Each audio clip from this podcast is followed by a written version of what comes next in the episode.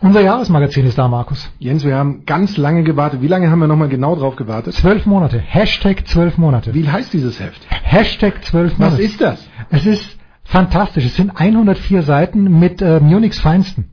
Ja, nicht nur Munichs Feinsten. Mit dem, mit dem Feinsten eigentlich, was ähm, Sportradio 360 an Sportkompetenz zu bieten hat. Deswegen habe ich mich auch daran nicht beteiligt. Thomas Wagner, Marco Hagemann, Saskia Leite, Johannes Knut, äh, Holger Gerz. François Duchateau. Ich muss passen, es sind zu Der viele. Ruhrpoet. hast Der Ruhrpoet. Ja, natürlich. David Nienhaus, dann Adrian Franke, Coach Stefan Koch, Jörg Almeroth, Marcel Meinert, Paul Häuser, Axel Goldmann, Heiko Oldörp, Jürgen Schmieder, jada, jada, jada, fantastisch. Der ganze Spaß kostet 10 Euro inklusive Versand. Jetzt bestellen steilpass at sportradio360.de. Do it! Attention. Das ist die Big Show auf sportradio360.de. Der feuchtfröhliche Sportwanderzirkus, der jede noch so tiefgelegte Latte problemlos unterläuft. Wir schenken nur Süßgetränke aus ökologisch zweifelhaften Behältnissen aus. Wir haben nur die billigsten Schokomarzipankugeln dem Wollfall zum Andenken im Programm. Und wir finden wie kaum jemand anderer Gefallen am gepflegten Name-Dropping. Hey, I'm Jeannie Bouchard. Hier ist Nick Heidfeld. Hier ist Sven Hannawald. Hallo, mein Name ist Harald Schmidt. Hi, hier ist Markus Thun von den New York Giants. Hallo, hier ist Jutta Kleinschmidt. Hallo, hier ist Verena Seiler. Hallo, hier ist Fabian Ambüchen. And you're listening to Sports Radio 360. Die Big Show live aus den David Alaba Studios in München. Jetzt.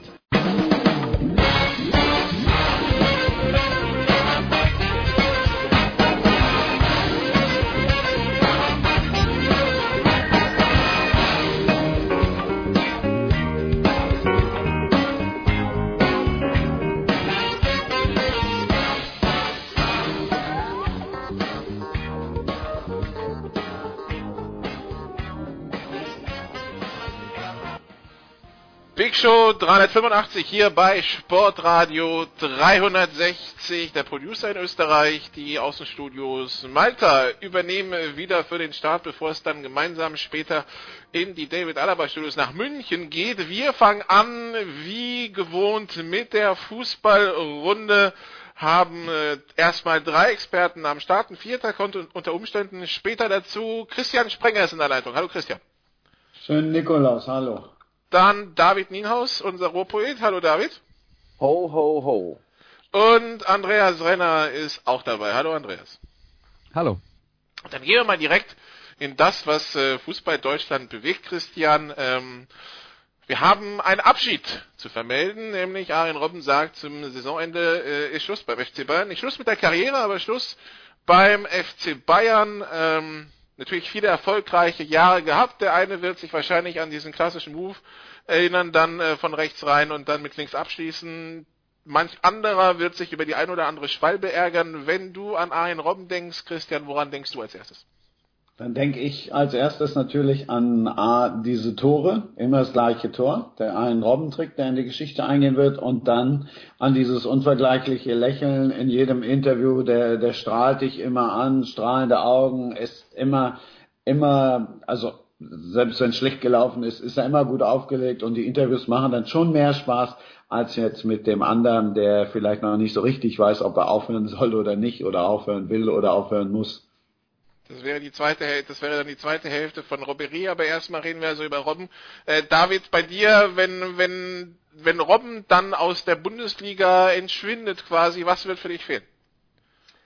Ja, tatsächlich dieses dieses äh, bisschen verschmitzte Lächeln, ähm, natürlich seine seine großartige Art Fußball zu spielen, das war tatsächlich, ich will nicht sagen revolutionär, aber es war besonders.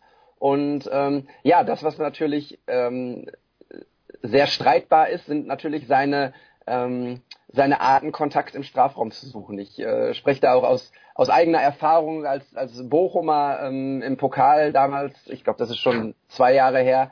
Äh, da war der VfL wirklich sehr sehr gut. Und was passiert äh, kurz vor der äh, Ostkurve im Strafraum? Äh, Robben im Strafraum wird angeblich gefoult und Bayern gewinnt das Spiel. Ähm, ja, das, das sind natürlich diese Situationen, äh, die ähm, für viel Diskussionsstoff gesorgt haben, wenn es um Ian Robben geht. Aber ich äh, muss sagen, ich finde ähm, irgendwie äh, es wird der Bundesliga was fehlen, wenn er nicht mehr da ist und ähm, es wird sich aber auch dann zeigen, was beim FC Bayern passiert, denn das ist, glaube ich, so der erste große, das erste große Puzzleteil von einem Umbruch, den wir da erleben werden. Ein bisschen zu spät, aber ähm, der Umbruch wird kommen. Andreas äh, Robben nimmt damit dem einen oder anderen Entscheider die, die Entscheidung quasi ab und vorweg. Äh, was, fehlt, was wird denn dem FC Bayern fehlen, wenn Robben weg ist und wie können sie das kompensieren? Also ich bin mir jetzt auch nicht sicher, ob tatsächlich Robben diese Entscheidung den anderen vorwegnimmt oder ob man ihm schon signalisiert hat, äh, dass es in der nächsten Saison nicht weitergeht und dass er deswegen dann ähm, äh, sich da was anderes sucht. Ähm, naja, der FC Bayern äh, hat über über die Jahre und ich finde, äh, einen Satz will ich noch loswerden werden zur Einordnung von von äh, Robben. Also Robben und Ribéry waren wirklich, wenn man jetzt über diese, sagen wir mal, letzten zehn Jahre redet, ähm, zwei der absolut prägendsten Spieler der Fußball-Bundesliga, die werden als äh, absolute Bundesliga-Legenden in die Geschichte eingehen. Also das, äh, das kann ihnen niemand nehmen, obwohl beide natürlich auch ihre äh, kontroversen ähm, äh, kontroversen, sagen wir mal, äh, äh, Persönlichkeitsanteile hatten, aber das war ja auch bei den Stars der Vergangenheit nicht wirklich anders. Also in den USA ähm, Hall of Fame wenn es sowas geben würde hier. Wenn es eine Bundesliga Hall of Fame geben würde, wären beide sofort dabei. Also wenn es funktionieren würde wie in den USA und zwar äh, auf den Tag genau fünf Jahre nachdem sie äh, nachdem sie ihre Karriere beendet haben. Ähm, was, was wird sich beim FC Bayern äh, verändern? Also die werden natürlich versuchen müssen, diese Qualität auf der auf dem Flügel zu ersetzen und ähm, sind schon dabei, haben mit, mit Nabri und Koman schon zwei Leute, die das können, aber die Vergangenheit hat halt gezeigt, man braucht eigentlich noch zwei mehr, man braucht für jede Seite noch einen, ähm, weil die Verletzungsproblematik äh, einem natürlich dann immer wieder ein Bein stellen kann, äh, so wie es mit Koman jetzt im, im Sommer passiert ist. Insofern äh, wird werden da Lösungen gesucht und es wird halt um äh, individuelle Qualität im Eins gegen Eins gehen und es wird um Schnelligkeit gehen genau die Sachen, die die äh, Ribéry und Robben eben auch mal äh, beigebracht haben, äh, äh, eingebracht haben, auch wenn man natürlich genau den Typ Robben eher nicht mehr finden wird. Aber das ist, äh, glaube ich, allen klar. Robben hat mich ja immer wieder, also ich muss sagen, bei Robben, ich habe ihn immer für älter gehalten, als er eigentlich war. Der, der sieht irgendwie älter aus, aber der ist erst 34. Der war's. Obwohl ich ihn schon vor fünf, kurz vor der Rente. Ja, genau, obwohl ich ihn schon vor, vor fünf Jahren für 35 gehalten habe. Aber das ist dann, das bin dann vielleicht nur ich. Äh, Christian, ähm, diesen Umbruch traust du den dem FC Bayern, so wie er sich im Augenblick präsentiert, zu? Nee, also jetzt ja, weil äh, diesen Umbruch hätten sie ja schon vor der Saison verkünden sollen, auch verkünden müssen. Sie hätten vor der Saison sagen sollen, passt auf, das wird eine Umbruchssaison und nicht, wir werden Meister und die beiden anderen Titel, die holen wir sowieso noch. Sie hätten schon vor der Saison sagen müssen, äh, ja, wir machen diesen Umbruch und wir gehen den an. Ähm, jetzt werden sie ja dazu gezwungen, also deshalb auch ganz klar erstmal spontan die Antwort nein. Und man sieht ja auch, was da alles so drumherum los ist und, und, und wie das geht. Und der eine spricht davon, das ist nicht mehr mein Verein und sagt, aber mein Verein ist nur das und das. Und äh, da herrscht halt im Moment ein bisschen viel Unruhe und dann hast du halt auch noch einen Sportdirektor, der eher so Direktörchen ist. Also das wird schwierig. Nächstes Jahr, glaube ich, können wir dann mit ihnen rechnen, wenn denn jetzt auch mal Ruhe einkehrt und wenn sie jetzt nicht nach der nächsten Niederlage, die garantiert kommen wird, sagen werden, äh, ja, müssen wir Kovac und bis zum nächsten Spiel hat er Ruhe. Es, geht ja, ja, es geht ja auch darum, dass, dass äh, Robben und vermeintlich Ribery und ähm, nicht die einzigen Baustellen sind beim FC Bayern. Wir reden ja auch noch von, von vielen anderen Positionen, mh, die, die hinterfragt werden müssten und das wäre dann wirklich ein, ein sehr, sehr großer Umbruch äh, von äh, Salihamidzic gar nicht zu sprechen, der ja wirklich nicht so gut bei, davon wegkommt. Ähm, ich, ich bin sehr gespannt, was, was, sie, was sie anstellen. Schon im Winter hat jetzt ja äh, Hasan Salihamidzic gesagt, ähm, werden sie vielleicht etwas tun. Ähm, ich bin sehr gespannt, ob, ob die große Schatulle aufgemacht wird und wirklich irgendwie äh, reingegriffen wird, um, um ein paar neue Spieler zu holen, die, die äh, Starpotenzial haben. Ähm, ich glaube, der FC Bayern ist so unter Druck, ähm, auch wegen der echt schwierigen Außendarstellung derzeit, wie schon, schon ewig nicht mehr.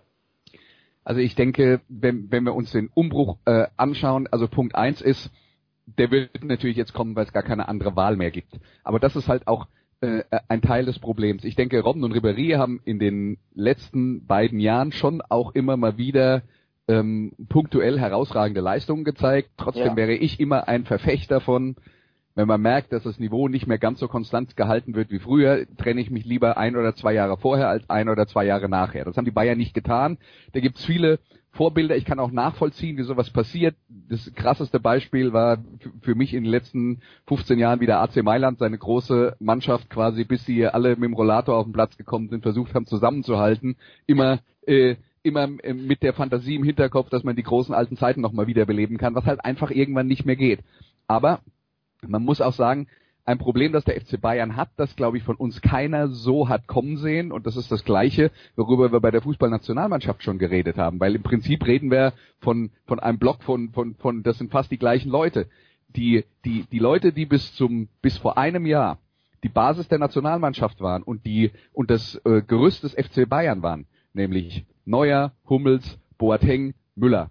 Ähm, Toni Kroos nicht mehr, der, weil der inzwischen bei äh, Real Madrid ist, aber der war ja auch mal beim FC Bayern. Aber diese Leute, die waren das Gerüst und das Fundament. Und bei denen ist es im letzten Jahr komplett weggebrochen. Und zwar bei allen gleichzeitig.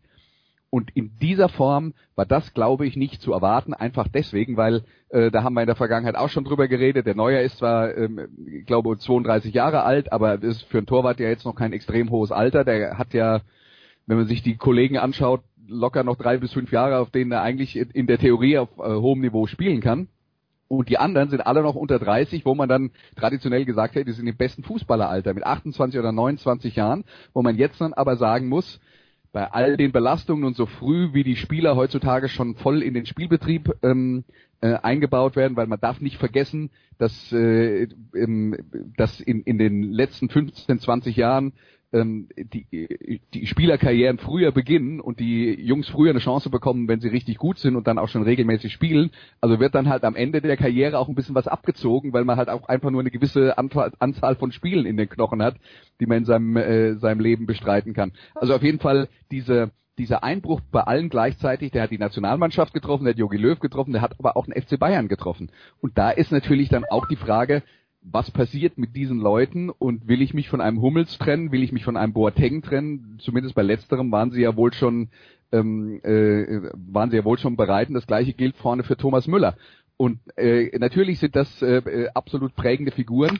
Und ich könnte jetzt auch nicht hundertprozentig sagen, äh, ob äh, keiner von denen jemals wieder seine äh, seine Form oder annähernd seine Form aus der Vergangenheit äh, findet. Aber das ist ein Riesenproblem, wo man sich dann überlegen muss, wie gehen wir wie gehen wir damit um? Dafür habe ich jetzt auch keine einfache Lösung. Was machst du denn mit einem Thomas Müller? Sagst du dem, wenn wenn er wenn der sich nicht steigert, also nicht mal ein gutes Spiel hat, wo er zwei Tore macht, äh, sondern wenn der sich nicht über eine, die die komplette Saison steigert und wieder einigermaßen konstante äh, Leistung bringt, schickst du den dann weg. Und was für ein Aufschrei gibt es dann bei den Fans? Weil Thomas Müller ist der Schutzheilige des deutschen Fußballs. Ja, und das sind kurz- Probleme, mit denen die umgehen müssen. Gut, genau so. Und das ist doch das Problem, was sie nicht angegangen haben. Da drehst du doch durch als Fußballfan, wenn du siehst, dann wird ein Robben ausgewechselt und ein Ribéry ausgewechselt und die machen Riesentheater. Auch Müller, dann siehst du da, klar sind da sicherlich dann auch wir, sprich die Medien dran schuld, immer wieder, ja, bist du sauer, dass du nicht spielst. Da drehe ich, kann die Frage auch nicht mehr hören. So, da müssen wir auch alle zurück und sagen, okay, dann spielt der Müller halt mal nur zehn Minuten. Aber andererseits, was dann auch nicht sein kann, ist, dass dann ein Ribery rauskommt, alle bepöbelt, weil er ausgewechselt wird. Da muss der Verein und da muss das Sportdirektörchen oder dann halt von mir aus auch der Präsident sagen, pass auf, wenn du ausgewechselt wirst und du machst so ein Theater, dann bist du vier Wochen draußen. Aber Christi, auch das du hast- ich geb dir- ich geb dir- ausreden. auch das ist ja nicht passiert. Stattdessen dann auch wieder alle auf Kovac und der arme Kerl muss dann wieder dazu Stellung nehmen. Auch das ist ja ein großes Versäumnis. Der Ja, Verein. aber, aber Christian, das, das, was ich sagen will, ist, ich gebe dir ja grundsätzlich recht, aber du kannst nicht im Jahr 2018, wenn Robben und Ribéry ausgewechselt werden und sie rummosern, äh, dann ihnen erklären, dass es so nicht geht und dass sie, äh, dass sie zurück äh, am, am Riemen reißen müssen. Das sind zwei Spieler, die machen das im Lauf ihrer Karriere schon immer und wenn die sich über einen Trainer beschwert haben, dann haben, war ja der Fehler, dass äh, äh, in der in, in der Vergangenheit eben immer der Weg frei war ins Büro des Präsidenten, um sich über den Trainer zu beschweren. Das ist ja ein strukturelles Problem, das der FC Bayern sich selber eingehandelt hat. Du kannst den Typen nicht äh, nicht sieben oder acht Jahre immer die offene Tür zeigen und die dürfen zu dir kommen und sich über den Trainer beschweren und jetzt im 2000, Jahr 2018 sagst du, jetzt dürfte das nicht mehr. Also das hätte man das hätte man viel früher angehen müssen. Ich sagen, der ihre Maßnahme kommt vielleicht zehn Jahre zu spät, ja. Sorry. Ja, Christian? Das hätte man ja auch bei der Vertragsverlängerung im Sommer klar machen müssen. Angeblich haben sie ja mit ihnen gesprochen und gesagt, ihr werdet nicht immer spielen. So, und dann muss ich ja reagieren. Beim ersten Mal, wenn die Theater machen, muss ich dann direkt sanktionieren. Bumm. Gut, dann äh, begrüßen wir, und du kannst jetzt aus der Deckung rauskommen, Marcel Meinert von, von Sky, der gerade reingekommen ist und dann den Austausch hier mitbekommen hat. Hallo, hallo Marcel. Hallo, grüß euch. Hast du noch was zur Causa Bayern, Robben und so weiter beizutragen? Das würde das jetzt nur unnötig in die Länge ziehen. Die beiden haben gerade alles gesagt und das, das erschöpfend äh, behandelt. Da in die Länge, in die Länge ziehen ist ein gutes Stichwort bei den Bayern. Ja. Gut, ähm, dann eine Diskussion, Christian, die du vielleicht als, als Medienschaffender dann äh, kurz äh, anspre ansprechen kannst aus der aus der Optik. Ähm, die Montagsspiele werden abgeschafft, nicht nur in der ersten Liga, jetzt auch in der zweiten Liga nach 25 Jahren. Wie sieht das der Medienschaffende? Oh, der Medienschaffende ist da natürlich zwiegespalten. Ne? Ich habe da auch schon heftige Diskussionen mit Freunden drüber, die alle sagen, ja, Montags war ja immer, war ja immer doof. Ich bin bei dem Montag der zweiten Liga sehr zwiegespalten. Montag die erste Liga müssen wir nicht drüber reden. Ich bin äh, erstaunt, dass diese Diskussion jetzt irgendwie so mitten in der rechte Periode hochkommt. Ich habe aber auch schon äh, den Kopf geschüttelt, als das erste Montagsspiel war und plötzlich die Vereine sagten, oh, wie schlimm, und dann öffnen wir jetzt mal den Ultras alle Tore und haben, sind dann mit auf diesen Zug aufgesprungen, haben aber vorher die Hand aufgehalten, um da viel, viel Geld für zu kassieren. Ich bin sehr gespannt, ob sie das durchziehen. Und ähm, spätestens dann, wenn du für Samstagabend 20.15 Uhr Aue gegen Union Berlin nicht das Geld kassiert, was du bisher montags um 20.15 Uhr kassierst, dann bin ich mal gespannt, ob sie dann immer noch sagen, ja, wir wollen, wir wollen jetzt kein Montagsspiel. Ich fand das Montagsspiel in der zweiten Liga jetzt, äh, es war jetzt gesetzt. Also es war mittlerweile war das halt ein Fixpunkt. Tradition ist das Wort, Christian. Genau, Tradition. ja, in Köln ist ja Tradition, wenn was zweimal stattfindet, bist du schon bei Tradition. Da ist ja 25 Jahre, ist ja schon eine Institution. Und äh, insofern bin ich da ein bisschen, bisschen zwiegespalten, verstehe natürlich auch die Fans, die sagen, ja, wenn ich jetzt von äh, montags äh, von Berlin nach Fürth reisen muss, dass ich da nicht mit kann, das kann ich auch verstehen. Aber bin da, wie gesagt, bin da zwiegespalten. Wir haben ja den Fußballtraditionalisten David Nienhaus in der Runde. Wie, was hält er davon? Ja, das ist eine gute Frage. Äh, was ist Tradition und was nicht? Ne? Ähm, in Köln habt ihr ja schon gesagt, ist das äh, eine ganz leichte Definition. Aber 25 Jahre ist schon ist schon echt eine Hausnummer. Ich äh, so vom ersten ähm, Gefühl, als ich die Nachricht äh, gehört habe, ich gedacht so, oh, das ist irgendwie irgendwie ist aber schade, diesen diesen Termin dann nicht mehr im Kalender zu haben. Auf der anderen Seite, äh, wenn ich es als ähm, Stadionbesucher sehe und jetzt auch jemand, der der seinen Sohn irgendwie mitnehmen will, ist montagsabends 20:15 Uhr natürlich ähm, keine so wunderbare Zeit äh, für für ein kleines Kind, sage ich mal. Da ist das Wochenende schon ein bisschen besser. Ähm, was aber samstagsabends 20.15 Uhr äh, bedeutet, das finde ich, da, da habe ich noch kein Gefühl für. Das äh, klingt für mich auch nicht richtig, denn äh, zweite Liga ist jetzt nun nicht Samstagabend 20.15 Uhr Primetime wetten das, sondern ähm, ja, aber Primetime wetten das gibt's nicht mehr. Ach das ja. Ist vorbei. Ja, aber ist auch kein Also nicht mehr, nicht mehr, es geht ja nicht nur um Primetime-Wetten, das, es geht ja um die, diese Tradition, die, dieses, jetzt sind wir wieder beim äh, Begriff Tradition, das, womit wir aufgewachsen sind mit der traditionellen Samstagabend Familienshow, das ist doch lange vorbei. Also das, da, da, da gibt es inzwischen äh, ganz ganz andere ähm, Kriterien, wenn es darum geht, was man äh, gesendet werden äh, kann und so weiter und so fort. Ich, ich denke, die die zweite Fußball-Bundesliga kann der Institution, wenn man das mal so nennen darf, äh, Montagsspiel auf jeden Fall sehr dankbar sein, denn die, die das Montagsspiel ist ist sehr eng verknüpft mit einem starken Bedeutungsgewinn der zweiten Fußball-Bundesliga in der öffentlichen Wahrnehmung. Also das hat den das hat denen wirklich geholfen ähm, die alle Argumente der Fans dagegen verstehe ich auch, ne? äh, aber ähm, man, man darf halt man darf halt auch nicht vergessen, äh, wenn, wenn man über solche Dinge redet, über zusätzliche Spiele, zusätzliche Anstoßzeiten und so weiter und so fort. Ähm, da wird dann gerne mal von außen der Finger auf die Fernsehsender äh, gerichtet und dann heißt es, was die, die, die machen den Fußball kaputt. Wenn die Vereine das nicht gewollt hätten, hätte all das nicht stattgefunden, die Aufteilung der Spieltage und so weiter und so fort. Hätte alles nicht stattgefunden, da hätten die Vereine mit weniger Fernsehgeld zufrieden sein müssen. Das waren sie nie. Das ist die Realität im Fußball.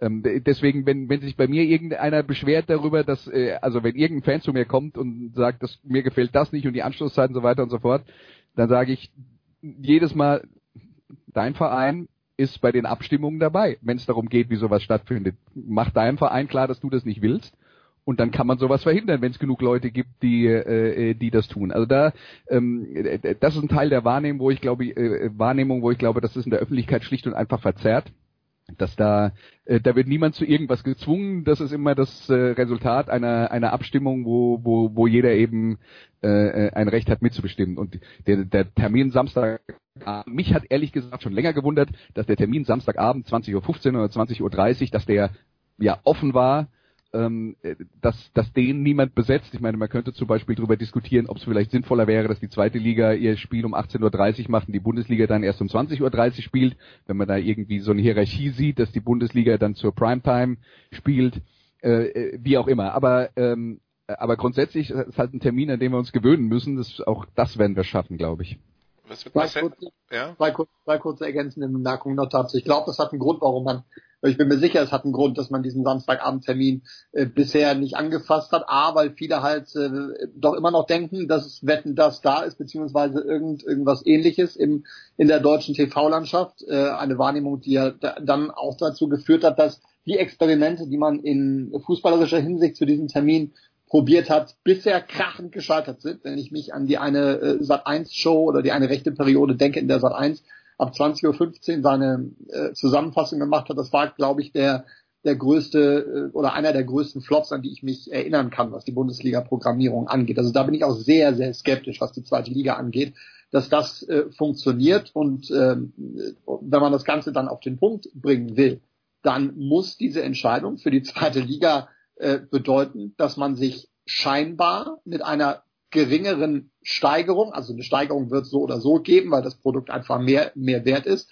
aber die Exklusivität ähm, sinkt durch diesen äh, Montagtermin. Und der, der Samstagabendtermin, der wird nicht besser, wenn der Tag weiterhin um 13 Uhr beginnt. Da ist man irgendwann einfach satt. Und selbst wenn dann um 20.15 Uhr noch HSV gegen Köln kommen sollte oder irgend sowas in der, äh, in der Richtung, es ist dann einfach zu viel. Das wird sehr, sehr schwierig und diese Entscheidung, wenn sie durchgezogen wird, wird sicherlich nicht dazu beitragen, dass das Portemonnaie der Zweitligisten voller wird. Wenn alle bereit sind, diese Entscheidung mitzutragen und zu sagen, okay, wir machen das zugunsten der Fans, gut ab, dann großen Respekt, aber ich glaube, irgendwie so weit, so weit sind wir noch nicht. Ich glaube das auch. Ich, 2021, äh, bis dahin fließt noch viel Wasser durch die Ruhr und äh, wer weiß, ähm, äh, auf, auf welche Ideen die Verantwortlichen kommen, noch für neue Wettbewerbe ins Leben zu rufen. Ich meine, Europa League 2 haben wir, demnächst gibt es vielleicht irgendwie Spiele zwischen der ersten und zweiten Liga oder sowas, um noch mehr Geld zu scheffeln und äh, dafür werden dann neue Termine gebraucht.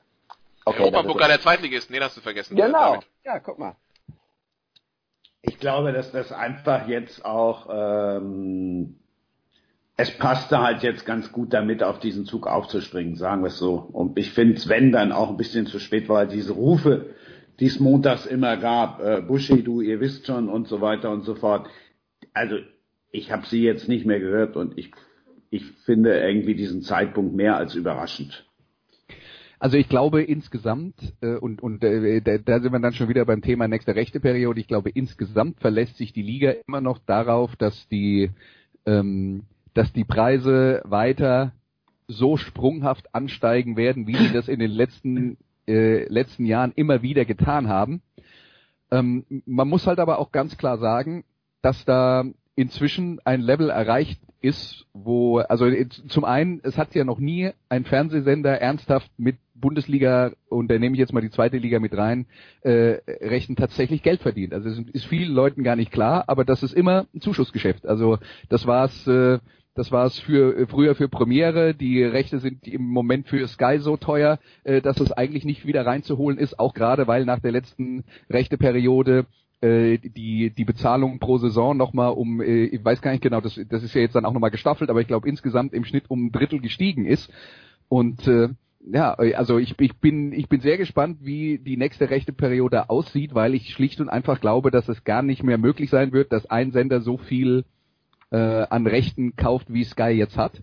Ja, und dann reden dann reden wir dann reden wir von einer weiteren ja, von einer weiteren Aufdröselung und die Bundesliga wird das alles mitmachen, weil wenn es Geld bringt, ist ihnen das Recht. Ja, aber dann reden wir halt vielleicht dazu, also wir haben ja jetzt in der Champions League ein Beispiel mit der Rechteaufteilung zwischen Sky und der Zone wo die einen im Prinzip, also ums ein, um, ums, ums mal äh, auf einen einfachen Nenner zu bringen, Faustregel ist, die Konferenzen laufen bei Sky und die Einzelspiele laufen bei der Zone. Das müssen jetzt nicht unbedingt diese beiden äh, Sender sein, die das dann machen, aber irgend sowas in, in, in die Richtung könnte ich mir bei der Fußball-Bundesliga auch vorstellen, einfach weil das Geld nicht mehr da ist, dass ein Sender beides kauft.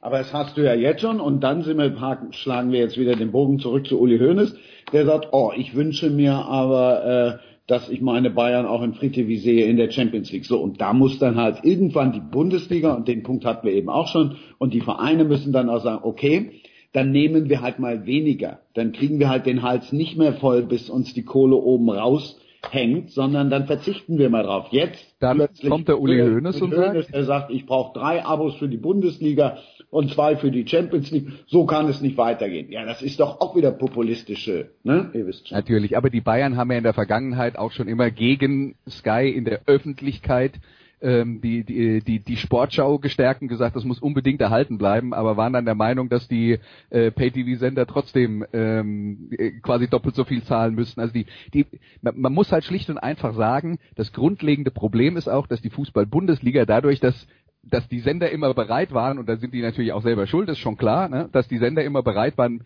mehr zu zahlen, als man refinanzieren kann, hat die Fußball-Bundesliga halt auch keinen kein oder die, die Verantwortlichen der Fußball-Bundesliga keinen realistischen, keine realistische Einschätzung für den tatsächlichen Wert dessen, was sie da produzieren.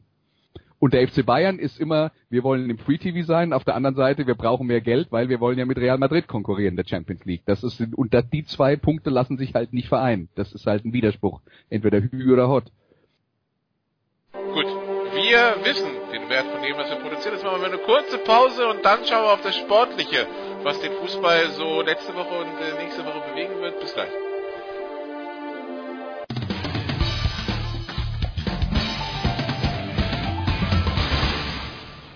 Hier ist Dominik Klein, Nationalspieler vom CAW Kiel und ihr hört sportradio360.de.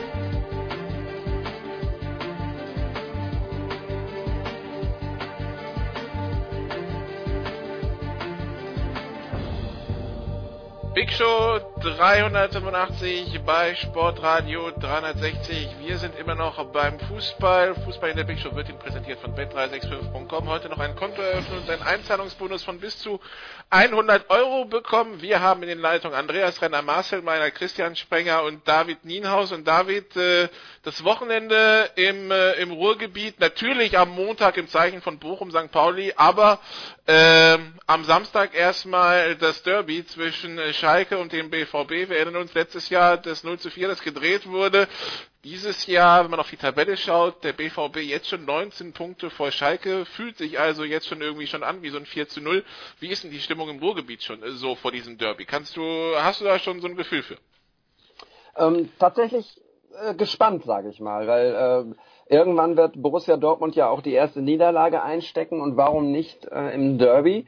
Ähm, Schalke weit, weit, weit hinter den Erwartungen zurück. Borussia Dortmund weit über den Erwartungen äh, äh, hinaus. Und ja, ähm, ich habe gerade irgendwo, ich glaube beim Kicker gelesen, ähm, das Derby hat seine eigenen Gesetze. Das war mir eigentlich immer vom Pokal nur bekannt. Aber vielleicht ist das so. Vielleicht ähm, kann Schalke äh, zu Hause äh, Borussia Dortmund die erste Niederlage ein äh, Tüten. Ähm, ganz unwahrscheinlich, für ganz unrealistisch halte ich das nicht. Und ähm, tatsächlich ist es ein Derby in den letzten Jahren, das haben wir auch häufig hier in der Big Show gesprochen. Ich hatte immer das Gefühl, das Derby wird ähm, ja so ein bisschen belanglos.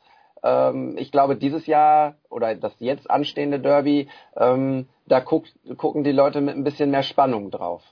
Marcel, was muss Samstag passieren, damit Schalke ein Erfolgserlebnis feiern kann? Oh, ist das so viel, was passieren muss? Ich meine, von der, vom Spiel her waren ja die Dortmunder auch gegen Bayern jetzt nicht so weit weg, dass sich das möglicherweise in die andere Richtung dreht. Ja, die zweite Halbzeit haben sie super gespielt, aber da lagen sie auch schon zur, zur Pause hinten. Ähm, ich will nicht behaupten, dass sie über ihre Verhältnisse spielen. Das, dafür machen sie das jetzt schon zu lange auf dem Niveau. Ähm, aber ich glaube, Schalke ist mittlerweile durchaus so weit, dass sie den BVB schlagen können. Und deswegen bin ich da bei David, dass da definitiv äh, eine Spannung in der Luft liegt und, und der BVB jetzt auch in den anderen Spielen nicht immer so war, dass sie nun, dass sie nun alles äh, weggeschossen haben, sondern auch Momente da waren, wo dann das durchaus mal kippen kann und die Zeit wird kommen bei so einer jungen Mannschaft, dass äh, du dann definitiv auch mal ein Spiel dazwischen hast. Das ist ja nur natürlich, dass du dann äh, nicht für dich entscheidest und ich sehe Schalke schon so weit wird als neutraler Fußballfan hoffen, dass sie jetzt vielleicht ein bisschen Luft geholt haben zuletzt, um dann für dieses Derby ähm, bereit zu sein. Klar ist der BVB Favorit, aber die Situation äh, ist, ist, ist durchaus so, dass man ja sich absolut auf dieses Spiel freuen kann. Samstag also um 15.30 Uhr. Christian, wie weit entfernt fühlt sich in Köln dieses Derby aktuell an und auf welches Spiel schaust du auf diesem Spieltag, an diesem Spieltag ganz besonders drauf? Ähm, ich freue mich, ich bin am Samstag endlich mal wieder in Berlin, freue mich total auf Berlin gegen Frankfurt, weil äh, wenn ich ans letzte Handspiel von Berlin denke, dann kann es da rappeln. Wenn ich an den Frankfurter Sturm denke, freue ich mich Hölle drauf. Ähm, ich gucke unterwegs dann wahrscheinlich das Derby, was für mich ganz klar Dortmund gewinnen wird, aber das nur nebenbei. Ähm, und als Kölner, so weit ist man jetzt ja dann im Moment nicht mehr, nicht mehr davon weg, mal abwarten. Wie, wie ist denn die Stimmung in Köln aktuell? Wir wissen ja, das ist ja bei Köln, je nachdem welche Woche man fragt, kann das ja durchaus ein Auf und Ab der Gefühle sein. Wie, wo stehen wir jetzt gerade am Nikolaustag? Na, jetzt gerade stehen wir dabei, dass sie ein bisschen bangen, wer, wer jetzt spielen kann und dass sie ein bisschen Bammel auch davor haben, dass sie jetzt halt drei richtig geile Spiele absolviert haben und dass jetzt vielleicht schon wieder so ein Knick kommt. Also man ist hier schon, schon noch sehr, sehr realistisch, aber natürlich machen jetzt die letzten Spiele, äh, gerade auch das vom vergangenen Wochenende gegen Fürth, die machen natürlich schon Mut. Okay, und wie, wie sieht Marcel die Situation beim HSV? Oh, ich glaube, ähm, in Hamburg sind sie froh, dass sie momentan tatsächlich mal in Ruhe sportlich arbeiten können. Dafür musst du in Hamburg aber auch schon Tabellenführer sein, dass, dass das der Fall ist. ähm, dann wird auch mal wird auch vernachlässigt, dass das äh, es natürlich an der einen oder anderen Stelle noch äh, gut Arbeit gibt für Hannes Wolf. Aber ich war letzte Woche äh, in Ingolstadt und habe mir die Mannschaft das erste Mal live angeguckt äh, in dieser Saison. Und ich mag den Fußball, äh, den sie spielen. Ich finde, das ist eine, eine junge Truppe, die ihre Chance bis hierhin wirklich gut nutzt, aller Unebenheiten in der Defensive, die dann zwischendurch mal dabei sind. Äh, ja, auch, aber das würde ich jetzt mal wegwischen. Auch gegen Union Berlin äh, musst du das Spiel eigentlich gewinnen, finde ich, nach dem, was du in der zweiten Halbzeit äh, gezeigt hast. Kriegst da noch ein ärgerliches Gegentor. Ähm, aber das sind Punkte, die man momentan noch verschmerzen kann. Und äh, wenn man jetzt so diesen, diesen Lauf bis zur Winterpause mitnimmt. Mir gefällt momentan, was sie dahingestellt haben. Ralf Becker scheint wirklich gutes Händchen gehabt zu haben bei den, bei den Neuen. Ähm, ich bin weit davon entfernt, von Harmonie zu sprechen beim HSV. Das wird es wahrscheinlich auch nie geben. Aber ähm, die arbeiten solide, die arbeiten konzentriert und äh, gewinnen dann auch äh, Spiele, wo nicht alles hundertprozentig läuft, wie in, in Ingolstadt.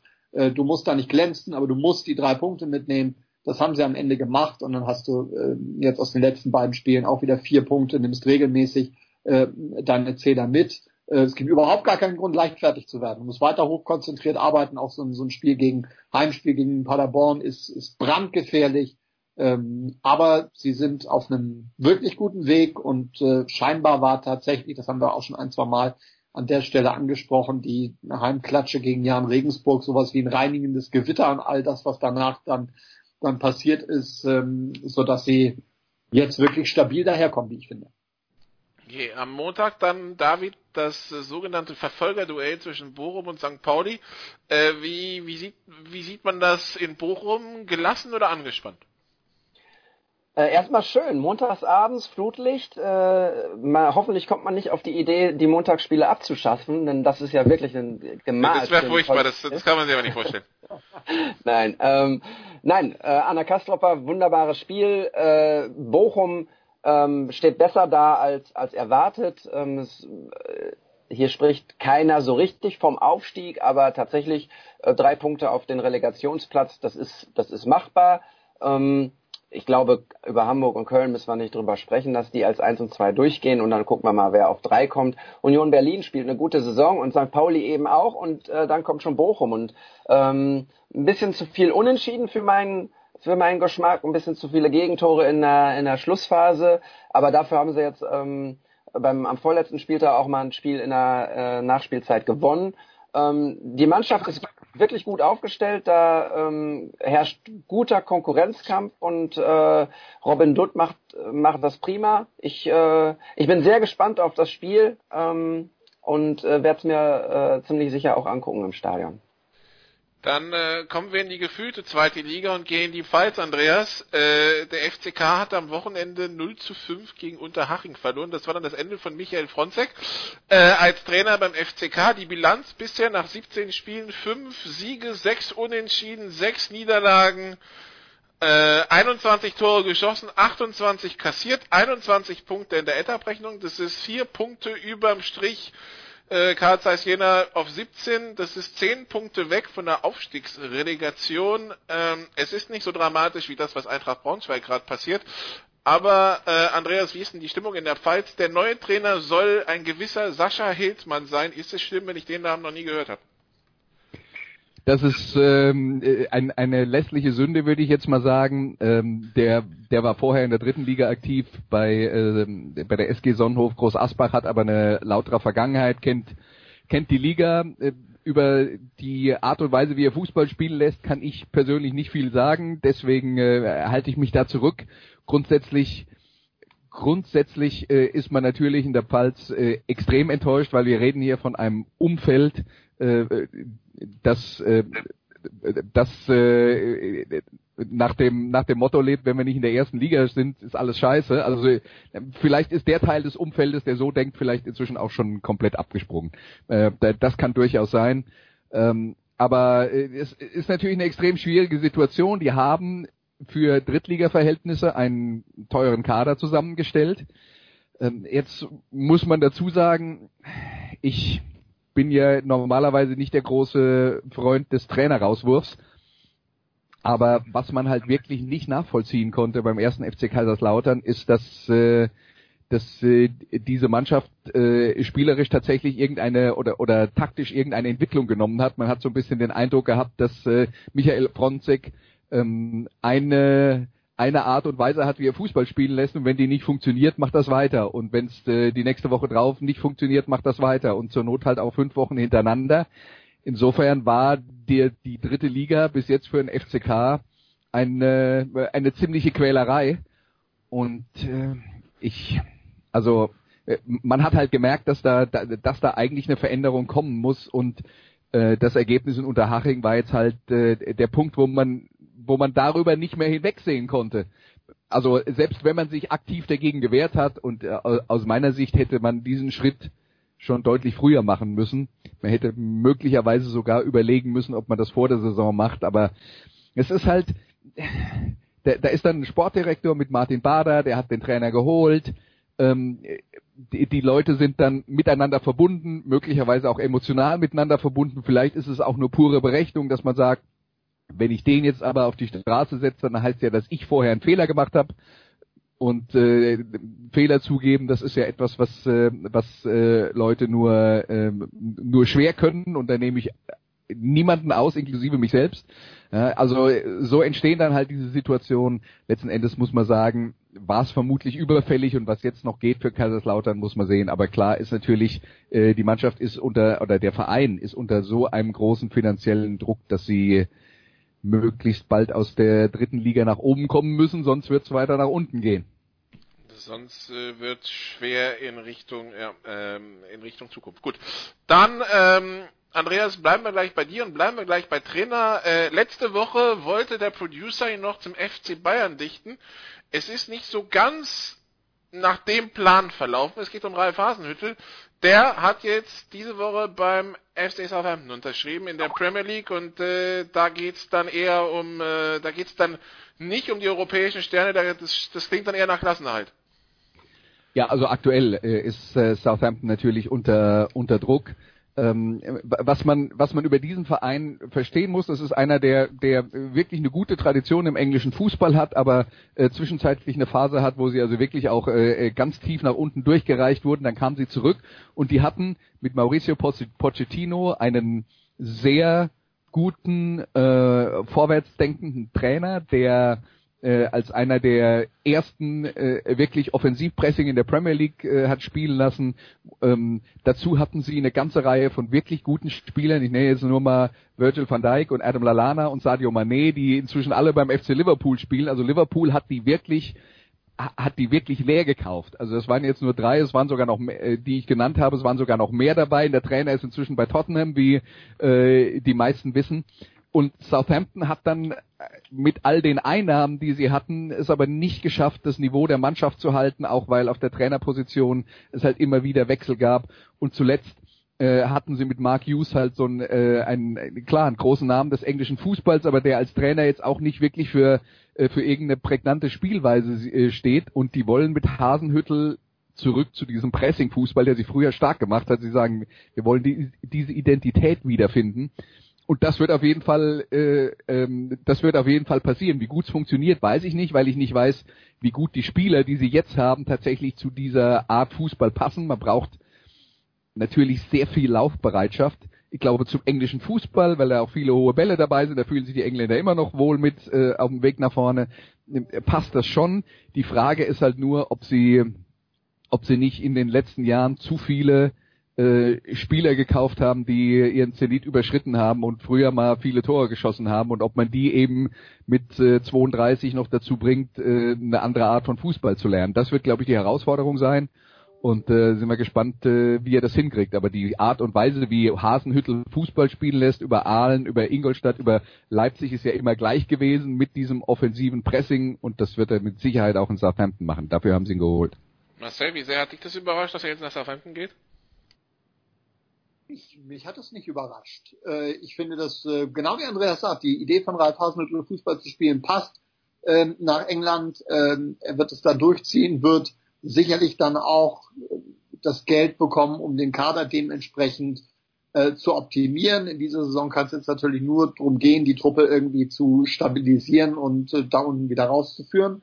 Das ist völlig klar, was in Southampton möglich ist, auch mit der Nachwuchsarbeit. Das haben die vergangenen Jahre gezeigt. Es sind auch, äh, ist ja nicht so, dass in der Mannschaft jetzt überhaupt keine Qualität stecken würde. Deswegen ähm, hat man ja diesen Schritt dann auch äh, gewagt. Wir, wir sprechen über Übernahmen aus der Bundesliga beispielsweise defensiv mit Yannick Westergaard. Wir sprechen über Pierre-Emil Holberg in der äh, im Mittelfeld, der glaube ich schon zwei Tore gemacht hat. Diese Saison bin ich mal gespannt, was der unter Hasenhüttel äh, anstellt. Dazu viele bekannte Namen, die in der Premier League äh, etabliert sind. Ähm, Andreas hat völlig recht, man muss sehen, wie das zur Idee von, von Hasenhüttl passt. Das wird jetzt das Entscheidende sein. Es ist aber definitiv aus meiner Sicht genug Qualität drin, dass du mit dieser Mannschaft die Klasse halten musst. So, das ist Plan A. Und dann äh, bin ich mir sehr, sehr sicher, dass man auch ähm, ihm das Vertrauen äh, geben wird, äh, Geld ausgeben zu können, wie gesagt, mehr zu erreichen. Und ähm, dann wird in Southampton auch jetzt nach der Verpflichtung von Ralf Hasenhüttl hoffentlich die eine oder andere richtige Entscheidung mehr getroffen werden. Da hat man ein bisschen aufgehört. Ich würde mal sagen, seit der Entlassung von, von Claude Puel, das war ein größerer Fehler. Seitdem ist man nie wieder auf die Spur gekommen, die man dann auch mit äh, Pochettino vorher eingeschlagen hat. Ähm, ich finde, es ist ein sympathischer Verein, dem es absolut zu wünschen wäre, dass er da oben wieder mit reinriecht. Dann war das doch eine lebhafte Runde. Ja, Andreas? Lass mich noch eins dazu sagen. Ralf Krüger ist der Teampräsident und ja. der ist äh, ehemaliger Eishockeyspieler, aber äh, vor allen Dingen Österreicher. Das erklärt dann vielleicht auch noch, warum die überhaupt auf Hasenhüttel kommen. Ja, genau. Sehr wichtige Ergänzung, richtig. Die, die, die, die Talentschmiede Southampton, aus der ja unter anderem, glaube ich, auch Garrett Bale kommt. Also ähm, da, äh, das ist ja nicht so, dass sie nicht mal große Namen rausgebracht haben. Gut, dann also ja, das die. ist Tradition ja. des Clubs, ja, und das haben sie so ein bisschen verloren in den letzten Jahren auch. Ja. Die, dann war das doch eine lebhafte Fußballrunde dafür, dass äh, ich mir am Anfang nicht sicher war, was für Themen wir ansprechen. David, Highlights am Wochenende. Äh, ich gucke am Sonntag für die Sportschau ähm, Gladbach gegen Stuttgart und äh, schaue, ob die eine Borussia der anderen Borussia weiter auf den Fersen sein kann.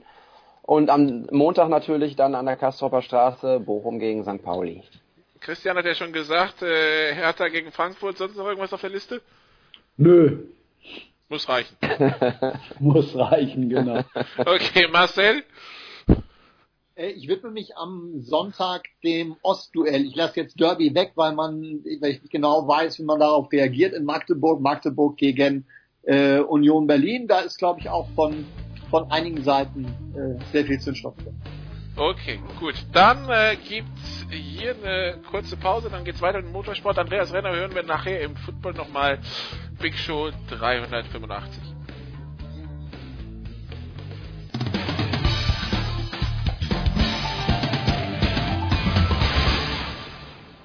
Hallo, hier ist Jutta Kleinschmidt und ihr hört Sportradio 360.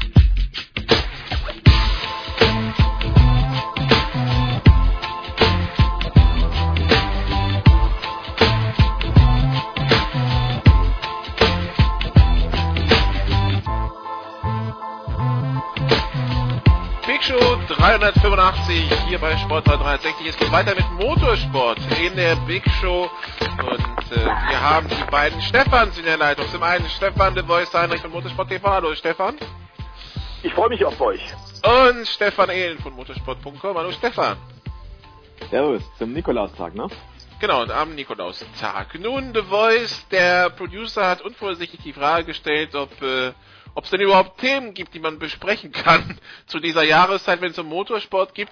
De, deine Antwort mit äh, circa 20 Verlinkungen lässt darauf schießen, eine wirkliche Pause im Motorsport gibt es nicht, oder? Das stimmt. Ähm, dazu wird an vielen anderen Teilen, unter anderem südliche Hemisphäre, tatsächlich noch oder schon wieder gefahren. Und klar ist auch, auch bei den hier in Europa wichtigen Rennserien wie Formel 1, ähm, wie die WEC Langstreckenweltmeisterschaft, auch wie DTM, passiert hinter den Kulissen wahnsinnig viel oder wird jetzt bei DTM vom 10. bis 12. Dezember noch getestet. Also es lässt uns eigentlich nicht los und dann haben wir tatsächlich noch Race of Champions in diesem Jahr. Wir haben dann Anfang nächsten Jahres die Paris-Dakar gleich ab 1. Januar. Also es geht Schlag auf Schlag. Ich habe vor einigen Jahren, Nikolas, tatsächlich noch den Luxus gehabt, auch Wintersport kommentieren zu können. Alpin-Ski der Damen, äh, drei Jahre für Eurosport. Und da ging das noch, da war das noch möglich. Inzwischen ist es so, dass einmal man im Grunde jeden Tag der Woche äh, 52 Wochen im Jahr tatsächlich was zu tun hat, weil immer wieder was passiert, so wie in den vergangenen Tagen eben auch. Okay, und dann, äh, Stefan, schauen wir auf einen wie Charles Leclerc. Ja, der ist 2016 GP3 gefahren, wird Champion. Fährt 2017 Formel 2, wird Meister, steigt 2018 in Formel 1 ein, fährt bei Sauber, jetzt wechselt er zu Ferrari. Da stellen sich dann zwei Fragen, Stefan. A, wie sieht dann so ein Winter für den aus? Und B, müssen wir Sorge haben, dass der Junge total verödet im, äh, im Dezember 2019, weil er mal nicht die Rennserie und nicht den Rennstall wechselt? äh, ich glaube, zum zweiten Teil der Frage, nee, wer für Ferrari fährt, der wird sicherlich nicht veröden. Das kann ich mir kaum vorstellen, dass genau langweilig wird in der Winterpause, selbst wenn er mal nicht Meister wird oder selbst wenn er mal nicht das Team wechselt. Und zum ersten Teil der Frage, ich kann mir schon gut vorstellen, dass der Charles Leclerc jetzt sich im Winter ordentlich reinhängen wird. Also Fahrpraxis in der Formel 1 ist ja bekanntlich ja eher gering bis zum März, wenn er wieder offiziell getestet wird oder bis zum Februar. Ähm, aber inzwischen ist es ja auch so, dass die Teams eigene Simulatoren unterhalten und da gehe ich schwer davon aus, dass Charles Leclerc äh, Stammgast sein wird in Maranello und dann Tag ein, Tag aus im Simulator rauf und runter fährt, um einfach auch sich ein bisschen darauf einzustellen, auf die spezielle Fahrweise vom Ferrari im Vergleich zum Sauber und einfach um möglichst vorbereitet zu sein. Er trifft natürlich bei Ferrari auf Sebastian Vettel, der schon seit 2015 im Team ist. Der kennt die ganzen Abläufe, der kennt die Autos natürlich innen auswendig, der kennt auch das Team. Und äh, Charles Leclerc als Ferrari-Testfahrer bisher, der ist natürlich auch schon integriert gewesen in die Mannschaft, aber jetzt noch natürlich auf einem ganz anderen Niveau. Das heißt, da hat er schon noch mal einiges zu tun, muss mal überall reinschauen in die Abteilungen, die Leute kennenlernen, auch da Verbindung aufbauen. Die menschliche Komponente ist da durchaus wichtig. Und äh, diese Grundlagen gilt es dann halt zu legen im Winter. Und ich würde ihn auch so einschätzen tatsächlich. Der weiß, er ist ein schneller Kerl, der weiß, er hat ein tolles Talent und er weiß auch, er hat eine verdammt große Chance bei Ferrari. Äh, der wird es mit beiden Händen ergreifen, der wird da die Fachbücher und äh, die, die Betriebsanleitungen in Anführungszeichen von diesen Fahrzeugen da studieren und dann versuchen, möglichst alles in sich aufzusaugen, dass er bestmöglich vorbereitet dann nach Melbourne kommen kann. Weil klar ist natürlich auch, äh, ein Formel-1-Debüt im Sauber ist was anderes als ein Stammfahrerdebüt bei Ferrari, weil da wirst du gleich konfrontiert mit einer ganz anderen Ausgangslage. Der Druck wird nächstes Jahr sehr, sehr groß sein auf ihn. Ähm, Im Prinzip kann es nur zwei Szenarien geben. Entweder er wird von Sebastian Vettel gebügelt, wie knapp auch immer, ähm, oder er ist sogar schneller als Sebastian Vettel. Und äh, ich glaube, sehr viel wird einfach davon abhängen, wie er sich im Teamduell dann schlägt. Und das ist, glaube ich, eine der großen Fragen, die wir uns halt dann erhoffen, dass die alsbald beantwortet wird im Frühjahr 2019. Aber The Voice, wenn er schneller wäre als Vettel, dann wäre der Druck eigentlich sogar bei Vettel, oder? Ja, für Vettel wird es nicht einfacher, das ist klar. Ähm, der Stefan hat es ja gerade äh, schon wunderbar beschrieben, wie lange der schon im Team ist und in diesem Jahr, glaube ich, 2018, wir haben es mehrfach hier auf Sport 360 unterstrichen, war das eine fantastische Chance für den Heppenheimer, endlich den großen Traum zu erfüllen, eben auch mit Ferrari Weltmeister zu werden und damit seinem großen Vorbild Michael Schumacher nachzumachen. Äh, das Auto war äh, zwei Drittel der Saison nicht nur gleichwertig mit der Mercedes, es war sogar ein Tick besser. Aber aus vielen äh, Gründen vom Fahrer, von Sebastian, vom Team hat es einfach nicht geklappt. Unter anderem, und das wird klarer und klarer in den Gesprächen nach dem Saisonabschlussrennen Abu Dhabi, ähm, ist eines der großen Manko bei der, den Italienern, dass sie nicht so tatsächlich geschlossen von Anfang an hinterm Vettel in diesem Jahr gestanden haben, wie es vergleichbar bei Mercedes bei den Silberpfeilen das Team sich sofort hinter Lewis Hamilton gestellt hat. Schon vom zweiten, dritten Rennen war klar, dass äh, Valtteri Bottas nur der Wingman ist, also der Flügelmann, der tatsächlich als Wasserträger dabei ist, um Hamilton zu helfen und dem Team äh, sowohl die Hersteller wie auch die Fahrerweltmeisterschaft zu gewinnen. Das ist natürlich eine sehr undankbare Rolle, ist völlig klar, ähm, die ganz offenbar den Valtteri Bottas auch ordentlich äh, zu, zu schaffen gemacht hat, denn er hatte wirklich ein sehr mäßiges Jahr. In den letzten vier Rennen war er jeweils nur Fünfter und das mit dem Auto, mit dem Hamilton von Triumph zu Triumph fährt. Also wenn wir von Druck, Druck reden, ja, Vettel hat ganz sicherlich Druck, denn er hat jetzt anders als Kimi Räikkönen einen eher unbequemen Teamkollegen, der noch hungrig ist, der sehr analytisch arbeitet, der offenbar ein Riesentalent ist, aber das kombiniert, das Fahrtalent eben mit sehr, sehr harter Arbeit hinter den Kulissen. Sonst hätte er nicht gleich die GP3 als Debütant, als, an, als Neuling gewonnen und dann auch die GP2, die in diesem Jahr besonders gut besetzt war und ganz schwierig zu gewinnen war. Der Leclerc ist schon einer, ist überhaupt gar keine Frage. Der hat auch den Sauber-Rennstall wieder mit nach vorne gebracht, zusammen mit dem neuen französischen Teamchef dort, mit Frédéric Vasseur. Sauber eine der großen positiven Überraschungen des Jahres 2018. Und äh, klar ist allerdings auch, äh, in der Formel 1 geht nichts ohne Druck. Also wenn du Druck nicht aushalten kannst, da kann man es im Grunde nur mit James Hunt halten, dem unvergessenen englischen Star, der gesagt hat, wenn du die Hitze nicht verträgst, dann darfst du nicht in die Küche gehen. Okay, und äh, wir haben jetzt einen, einen Namen für den letzten, für das letzte freie Cockpit, äh, Stefan, in der Formel 1 2019. Ähm, Alexander Albon heißt der junge britisch-thailändische Automobilrennfahrer. Wenn man den Namen, wie ich, vorher noch nie gehört hat, was muss man über ihn wissen? Er ist der zweite thailändische Fahrer in der Formel 1. Es gab schon mal einen in den 50ern, glaube ich, war es mhm. davor. Prinz Bira, ein paar Rennen, genau. Ähm, ansonsten, Alex Albon ist im Vergleich zu vielen anderen ein eher unbeschriebenes Blatt. Ich glaube, so kann man es formulieren. Er ist tatsächlich in der Formel 2, also in der Nachwuchsserie Nummer 1 der Formel 1, äh, in die Top 3 gefahren. Das heißt, grundsätzlich hat er schon drauf. Er ist jetzt allerdings davor nicht unbedingt mit großen ja, Meisterschaftsleistungen aufgefallen. Also viele wie Charles Leclerc beispielsweise, die haben da durchaus im Lebenslauf halt erste Plätze, Gesamtsiege und dergleichen mehr. Alexander Albon hat es auch, aber die lassen sich halt dann doch an ein, zwei, drei Fingern abzählen. Ähm, sprich, er ist jetzt nicht so der unmittelbare Überflieger, der da durch die Nachwuchsklassen gestürmt ist, wie beispielsweise Nico Hülkenberg, ähm, auch ein Nico Rosberg oder ein Lewis Hamilton, die haben da oder George Russell. Eben, oder George Russell, die haben da reihenweise eben die Erfolge gesammelt und waren halt wirklich Meister. Äh, bei Alex Albon ist die Situation sicherlich auch ein bisschen eine andere. Der hatte ursprünglich schon für die Formel E unterschrieben, und zwar beim Nissan-Konzern. Und äh, dann kam bei Red Bull wieder die Situation zustande, dass das eigene Nachwuchsprogramm nicht geeignete Kandidaten beinhaltet, die in die Formel 1 aufsteigen können. Sprich, Ähm, es waren entweder Leute da, denen wollte man aus irgendwelchen Gründen kein Cockpit geben. Und es gab Leute, denen hätte man gern eins gegeben, aber die haben die erforderlichen Punkte für die Superlizenz nicht zusammen. Ähm, und dann steht Red Bull natürlich vor einem Dilemma, wenn man sagt, man hat Toro Rosso als Ausbildungsteam ähm, und würde da gern die eigenen Leute reinsetzen, aber man hat einfach keine eigenen Leute, die qualifiziert genug wären, sowohl fahrerisch als auch von den äh, notwendigen Rahmenbedingungen her. Ähm, dann haben sie gesagt, jetzt müssen wir uns halt doch mal erweitert umschauen und äh, ähnlich wie letztes Jahr, als Brandon Hartley geholt wurde, der früher schon mal Teil von Red Bull war, äh, hat man jetzt Alex Albon wieder zurückgeholt, der ebenfalls früher schon mal bei Red Bull war. Also die Situation ist recht kurios, weil Hartley und Albon beide schon mal gefeuert wurden aus dem Junior-Team von Red Bull und dann eben zurückgeholt wurden, als es eben keine Alternativen gab. Und dann scheint man bei Red Bull sich drauf versteift zu haben, naja, ähm, wenn wir schon jemand holen müssen von außen, dann holen wir wenigstens einen, den wir schon kennen. Ähm, und bei Brandon Hartley, der war Sportwagen-Weltmeister. Aber wenn ich da mal kurz, rein, wenn ich da mal kurz reinschrätschen darf, das spricht dann aber nicht für die Talentförderung von Red Bull, wenn die, die man behält, am Ende nicht können und die, die man rausgeschmissen haben, sich am Ende doch wieder rausstellen, dass sie besser sind. Das ist sehr richtig. Bin ja auch gespannt, was der Stefan gleich dazu sagt. Ähm, es ist ein kurioses ich weiß nicht, wie man es bezeichnen soll. Also Red Bull hat durch Helmut Marko einfach einen Sportdirektor, der regiert da eher mit harter Hand.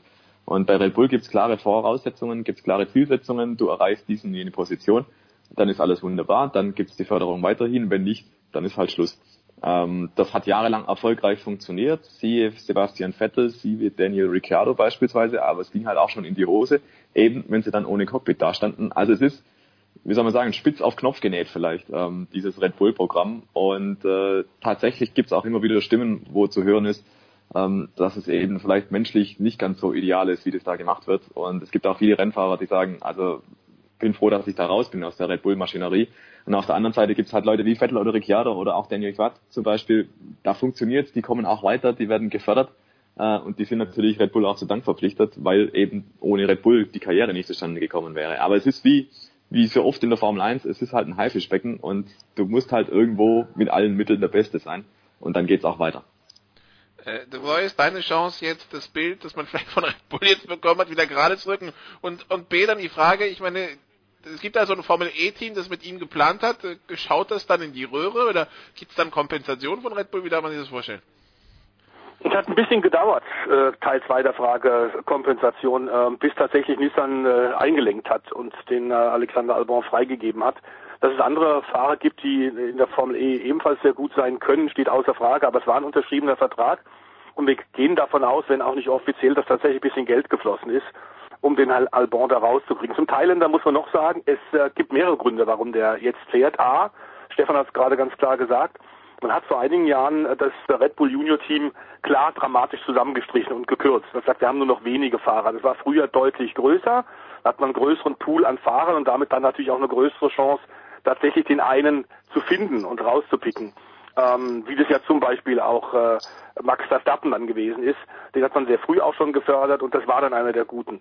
Äh, inzwischen hat man da, glaube ich, viele, viele, viele Millionen ausgegeben, Euro oder Dollar, wie du es rechnen willst, ähm, und hat eine Menge Talente gefördert, die es aber am Ende nicht gebracht haben. Und irgendwann hat der Dr. Marco, der tatsächlich aus Graz kommt, ein ziemlich, ziemlich harter Hund ist äh, und mit kurzer Leine regiert und mit Peitsche in der anderen Hand, gesagt, so geht's nicht, wir müssen es anders machen. Jetzt standen sie zum zweiten Mal innerhalb kurzer Zeit ähm, vor einem Dilemma, dass sie eben keinen haben, der die entsprechenden Punkte hat. Und es scheint auch ein kleines De Andersdenken stattfinden, sondern Umdenken dort. Denn früher hat man sehr ganz klar und eindeutig auf junge Leute gesetzt, teilweise schon im Go-Kart-Alter, die gefördert und unterstützt, wie zum Beispiel Sebastian Vettel ähm, und den dann über die Jahre, 12, 13, 14 Jahre, bis ganz nach oben gebracht. Inzwischen sind es eben, und Alexander Albon ist 25, ähm, Umdenken, Lukas Auer ist jetzt auch im Red Bull Junior Kader, der 23-jährige Ex-Mercedes DTM-Fahrer aus Österreich. Er fährt jetzt in der Formel äh, äh Japan, in der äh, Nissan, äh, nicht Nissan, wie heißt die Formel? Super Formula. Nippon. Super Formula, genau. Formel Nippon früher, mit den großvolumigen V8-Motoren. Ähm, das hängt auch mit Honda zusammen, weil Honda ja, wir wissen jetzt, mit Red Bull zusammengebandelt hat. Honda hat drei Plätze frei für Red Bull, die sie in dieser Aufsteigerserie in Japan, die sehr gut ist, weil es auch einen Reifenkrieg gibt, besetzen können. Und da hat man jetzt Lukas Auer genommen. Auch der ist mit 23 eigentlich nicht mehr im Junioralter. Auch der wird mit Red Bull Geldern jetzt gefördert, um notwendige Punkte zu kriegen, um die Superlizenz zu erhalten. Also da hat jetzt ein kleines Umdenken stattgefunden und es ist wirklich verdammt schwer, äh, das richtig nachzuvollziehen. Es waren eine Menge Talente, die äh, Dr. Helmut Marko schon unter seinen Fittichen hat. Wir alle wissen, der kennt den Motorsport, war früher selbst Sieger bei den 24 Stunden von Le Mans, hat durch einen schweren Unfall Stein ihm ins Auge geflogen, in der Formel 1 ein Augenlicht verloren und da war es dann, das war's dann mit seiner Rennfahrerkarriere. Er ist ein toller Manager, er hat eine Menge Talente nach oben gebracht, auch zum Beispiel Juan Pablo Montoya in seinem eigenen Team, Karl Wendlinger, viele Talente nach oben gebracht. Seitdem er bei Red Bull ist, ist er, glaube ich, noch ein bisschen härter und kompromissloser geworden. Und da kann ich nur sagen, Stefan Ehlen ist Jungvater, weiß also, wie das ist mit der Erziehung. Da gibt es verschiedene Möglichkeiten, wie man da rangeht und äh, wie man versucht, den, den Nachwuchs ein bisschen zu lenken, zu fördern, wie auch immer. Ähm, ich glaube, dass er da das manchmal ein bisschen zu hart macht und eine Menge Leute äh, reden dann hinterher, auch wenn sie sich tatsächlich von Red Bull gelöst haben, wirklich erleichtert. Stefan Ehlen hat es gerade gesagt, erleichtert sagen, Gott sei Dank sind wir weg. Das erinnert mich so ein bisschen auch an Papa Klum, äh, der Vater von Heidi Klum. Das sind eine Menge Mädels, wenn sie keine Modelkarriere dort machen können, hinterher aufrufen und sagen, diese Verträge, die wir da unterschreiben müssten, die waren so hart, die haben uns keine Luft zum Atmen gelassen. Ähnliches haben wir vom Red Bull Junior Kader auch schon gehört. Okay, also so viel zu den Aufsteigern äh, in der Formel 1. Da werden natürlich auch Sitze frei in der Formel 2. Äh, unter anderem Stefan fährt dann jetzt Mick Schumacher äh, in der Formel 2. Ähm, das, also ich bin mit dieser Mick Schumacher Geschichte immer so ein bisschen übervorsichtig, weil ich habe das Gefühl, alle messen ihn äh, natürlich am großen Namen Schumacher. Und ich weiß nicht, ob das für den Jungen dann, also schon so früh, ist das nicht ein bisschen viel? Natürlich ist das ein bisschen viel, aber da würde eigentlich der Spruch passen, Augen auf bei der Berufswahl. Ähm, es gibt für Mick Schumacher eigentlich auch keinen Grund, warum er ausgerechnet Rennfahrer werden will. Natürlich, der Papa hat's gemacht, natürlich, er hat die Karriere vom Papa verfolgt und natürlich ist da irgendwo auch der Wunsch dann da, hey, das will ich auch machen.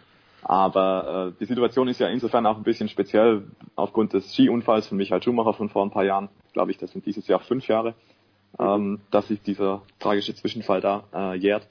Ähm, ich tue mich auch ein bisschen schwer damit, warum muss der Junior ausgerechnet diesen kreuzgefährlichen Job machen und warum glaubt er, dass er da in die Fußstapfen treten muss. Ähm, weil, wie, gesagt, finanziell gesehen braucht wahrscheinlich Mick Schumacher in seinem Leben nie arbeiten, wahrscheinlich auch seine Kinder mal nicht, ähm, weil da ist definitiv genug da. Aber der Wunsch ist da, okay. Das haben wir auch gesehen beim äh, Cousin von ihm, David Schumacher, der fährt ja inzwischen auch in der Formel 4. Also die nächste Generation ist da definitiv schnell unterwegs. Äh, er tut's und er macht eigentlich auch konsequent richtig, hat da im niederen Formelsport angefangen, in der Formel 4, ist dann aufgestiegen in die Formel 3, hat dann da ein Lehrjahr gemacht und im zweiten Jahr ist er sensationell, muss man sagen, zum Titel gefahren nach einer ersten Saisonhälfte mit, glaube ich, nur einem Podestplatz, hat er da regelrecht die Rakete gezündet und hat dann acht Siege, glaube ich, waren es in relativ kurzer Zeit in 16 Rennen eingefahren, davon drei mindestens in Folge, ich glaube fünf am Stück sogar waren es. Mhm. Ähm, das zeigt schon ziemlich, also da geht schon was.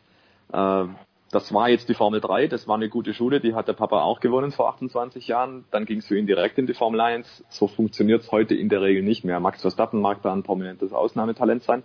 Der ging direkt von der Formel 3 in die Formel 1. Ansonsten ähm, ist es heute sogar gar nicht mehr möglich, aufgrund dieser Superlizenzpunkte, die wir vorhin schon mal angesprochen haben. Also sprich, du musst dich jetzt mit Top-Platzierungen in verschiedenen Meisterschaften für den Formel 1-Führerschein qualifizieren. Das hat man eingeführt, um diesen Trend zu stoppen, der durch Max Verstappen begonnen wurde. Der war damals 17, als er in die Formel 1 kam. Und da hat man gesagt, Freunde, ähm, das ist ein bisschen schwierig zu verkaufen, wenn der normale Führerschein ab 18 erhältlich ist und in der Formel 1 fährt einer mit 800 PS und der ist gerade mal 17. Äh, und deswegen wurden diese Regelungen dann eingeführt. Und Mick Schumacher steckt jetzt in dem Dilemma. Im Prinzip, der Name wäre da, der Erfolg wäre auch da. In der Theorie könnte man ihn sofort reinsetzen in die Formel 1. Äh, ich bin mir sicher, da würden einige Teams sich auf die Finger schlecken und sagen, das machen wir ohne zu wissen, ob er vielleicht wirklich dieses große Talent ist. Und so muss er jetzt eben in die Formel 2 als logischen nächsten Schritt und muss sich da nochmal beweisen. Und ähm, die Formel 2 ist immer auch so ein Knackpunkt. Das steht er jetzt im Prinzip am Scheideweg. Wenn das in der Formel 2 funktioniert für ihn, wunderbar, dann winkt ihm tatsächlich ein Formel 1 Cockpit oder ein Top Cockpit irgendwo in einer anderen Serie.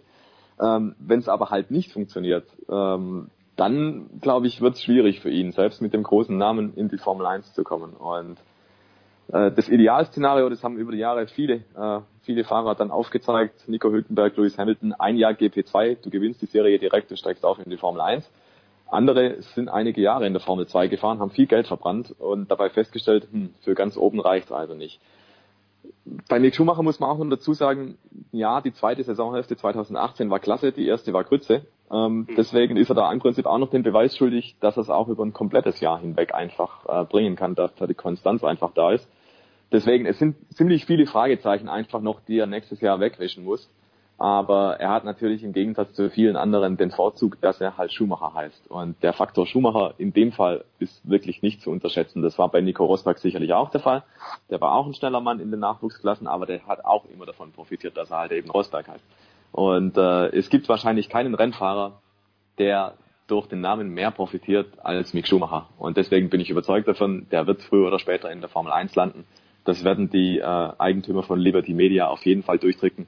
Irgendwie, weil einen besseren Imagegewinn als den Sohn des Siebenmaligen, des Unerreichten, des, des Größten aller Zeiten in dem Sport zu haben, knapp 30 Jahre danach oder 20 Jahre danach, nach, seinen, nach den ersten Erfolgen von Michael Schumacher, eine bessere Story wirst du derzeit nicht finden.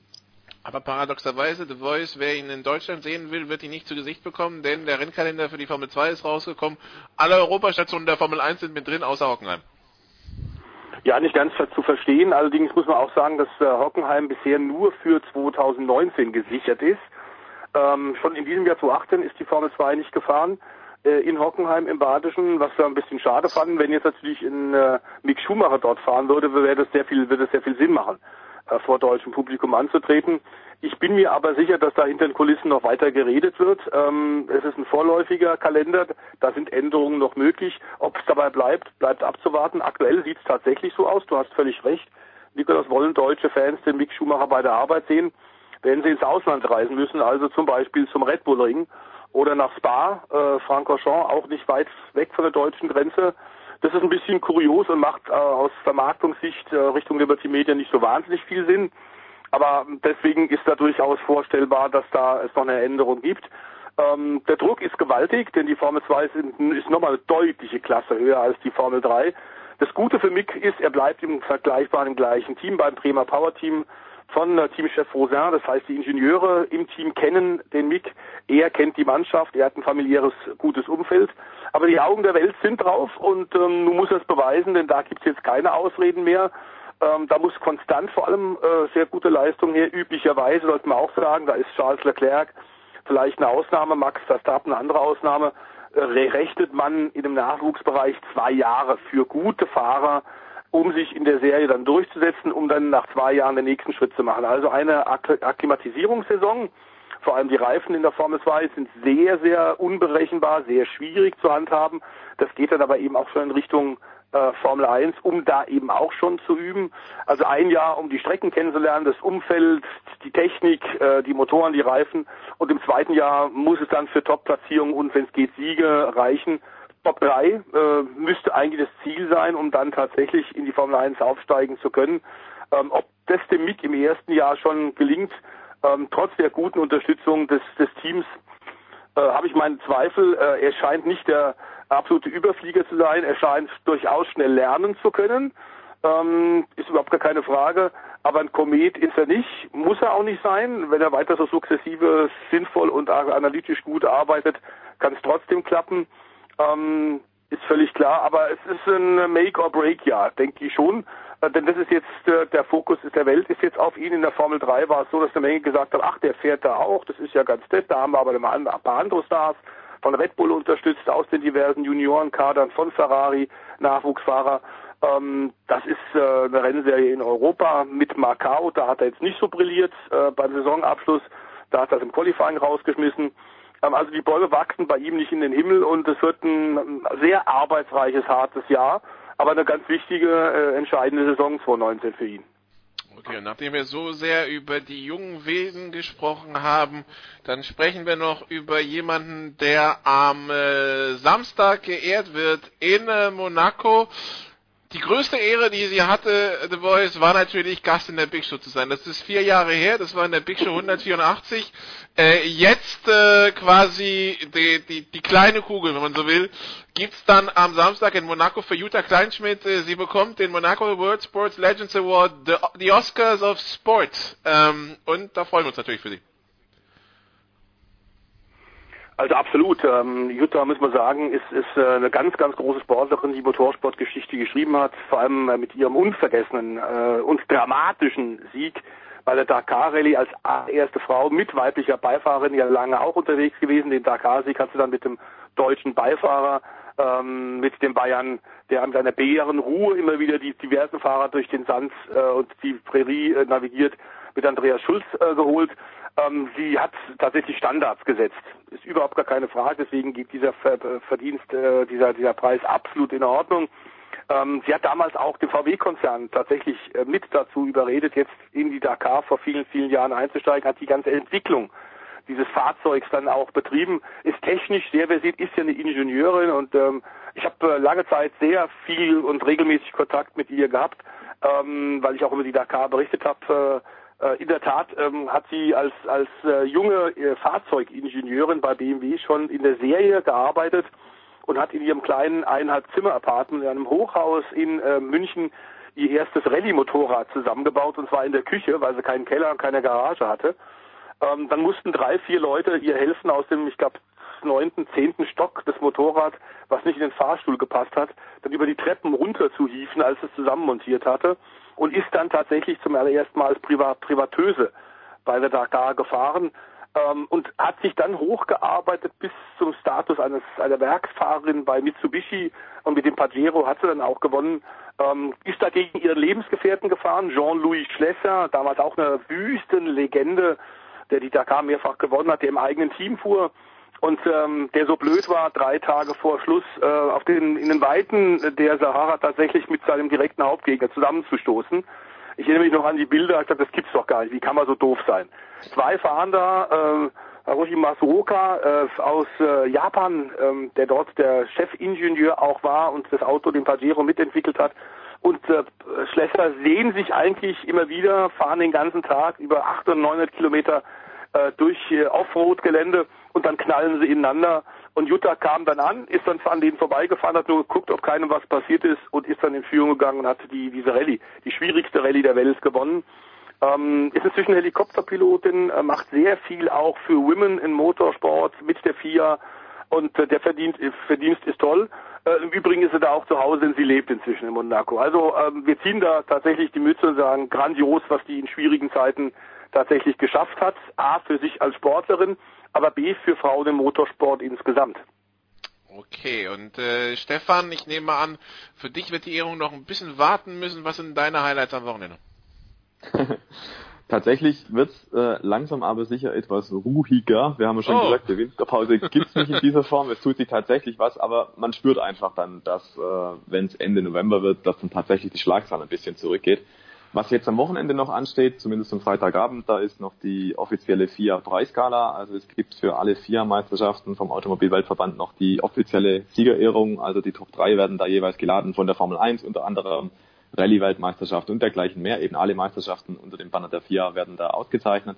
Da herrscht dann nochmal Erscheinungspflicht für die Herrschaften Lewis Hamilton, Sebastian Vettel und Kimi Räikkönen, auch wenn der eine oder andere vielleicht nicht so gern dahin geht. Ähm, es ist auf alle Fälle nochmal ähm, ja, ein Galaabend, wenn man so will. Und es ist dann auch ganz wichtig, die offizielle Bestätigung dessen, dass die Titel äh, dann wirklich auch gelten. Weil alles bisher war im Prinzip mit dem Asterix versehen, also mit dem Sternchen dafür vorbehaltlich finaler Bestätigung durch den Automobilweltverband. Und eben diese Bestätigung gibt's bei der Preisskala. Wenn du den Pokal in Händen hast, dann ist es offiziell und unwiederbringlich, dann bist du Formel 1 Weltmeister, Rallye Weltmeister und dergleichen mehr. Das steht also am Wochenende noch auf dem Programm. Ähm, für mich geht's auch am Freitagabend noch nach München zu BMW. Da werde ich ein paar Interviews haben und da ist dann auch der offizielle Saisonabschluss.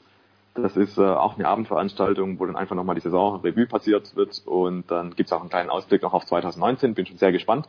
Ja, und am Wochenende werde ich ganz normal meinen Dienst schieben, werde noch ein bisschen arbeiten und dann werde ich sicherlich auch mal noch auf einen sehr schönen und sehr empfehlenswerten Christkindlmarkt in Landshut vorbeischauen. Okay, The Voice, wie sieht dein Wochenende aus? Ja, viel Arbeit äh, ist überhaupt gar keine Frage. Wir bauen unser Studio groß um. Dazu äh, ist die Spannung da, tatsächlich was am anderen Ende der Welt so ein bisschen passiert. Australische Tourenwagenmeisterschaft, da ist einiges an Bewegung. Die DTM wird ja, wir haben es vorhin am Anfang der Sendung bei dir bei Sport 360 schon gesagt, vom 10 bis 12. Dezember den Young Driver Test äh, abhalten. Also es, es geht Schlag auf Schlag, auch wenn sagen wir, Einzelrennen so in der Form nicht sind. Auch die Motorrad-Weltmeisterschaft ist spannend, aber vor allem äh, jetzt sind wir schon ordentlich dran und drauf und äh, arbeiten uns hin in Richtung äh, Dakar Rallye, denn da wird KTM als Titelverteidiger wieder antreten und vor allem äh, ein deutsches äh, Mini-Team, das X-Rate-Team von Sven Quanz, einem der Erbe, Erben von BMW, der seit Jahren ja ein erfolgreiches Team hat. Hat jetzt mit Stefan Peter Hansel, mit äh, Cyril Depré, äh, mit Carlos Sainz Senior wieder die ganzen Spitzenfahrer auch unter seiner Regie nach dem Rückzug äh, von Peugeot aus der Wüstenszene. Ähm, der, die Mannschaft aus äh, Trebur in, in Hessen, in Nähe von Groß-Gerau, äh, bereitet sich intensiv vor.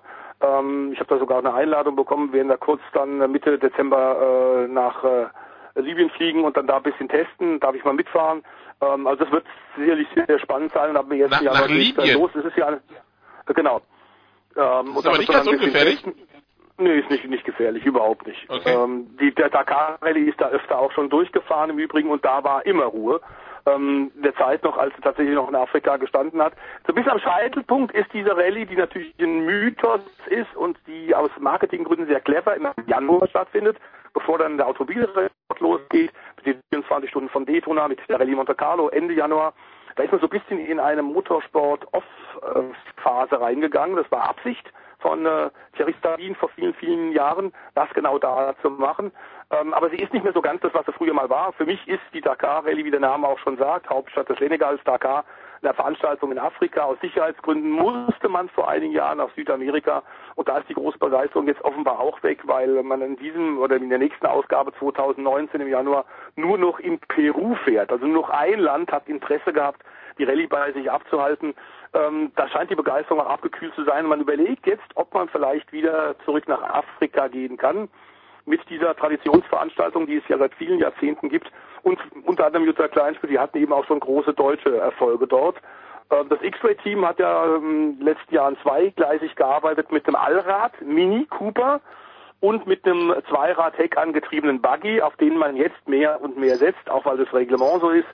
Ähm, ich bin da wirklich mal gespannt, wie die, die tatsächlich sich vorbereiten und was dann da passieren wird auf zwei und auf vier Rädern. Und dann werden wir natürlich, Nikolas, bei euch darüber dann auch ausführlich berichten bei Sportradio 360. Wir freuen uns schon. Dann danke euch beiden. Wir machen hier eine kurze Pause in der Big Show 385 und dann geht's hier weiter mit American Football. Bis gleich.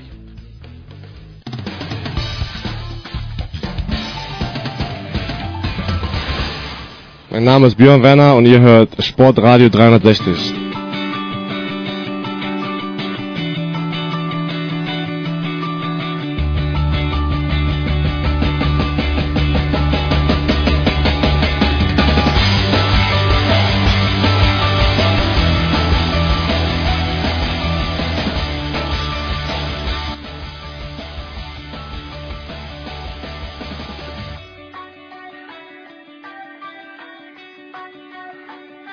Show 385 bei Sportradio 360. Wir machen hier weiter mit Football. Heute zwei Footballteile. Den ersten noch äh, aus Malta mit äh, zum einen Andreas Renner, der dabei geblieben ist, und neu dazu Franz Büchner von äh, Telekom Sport und da so. Hallo Franz.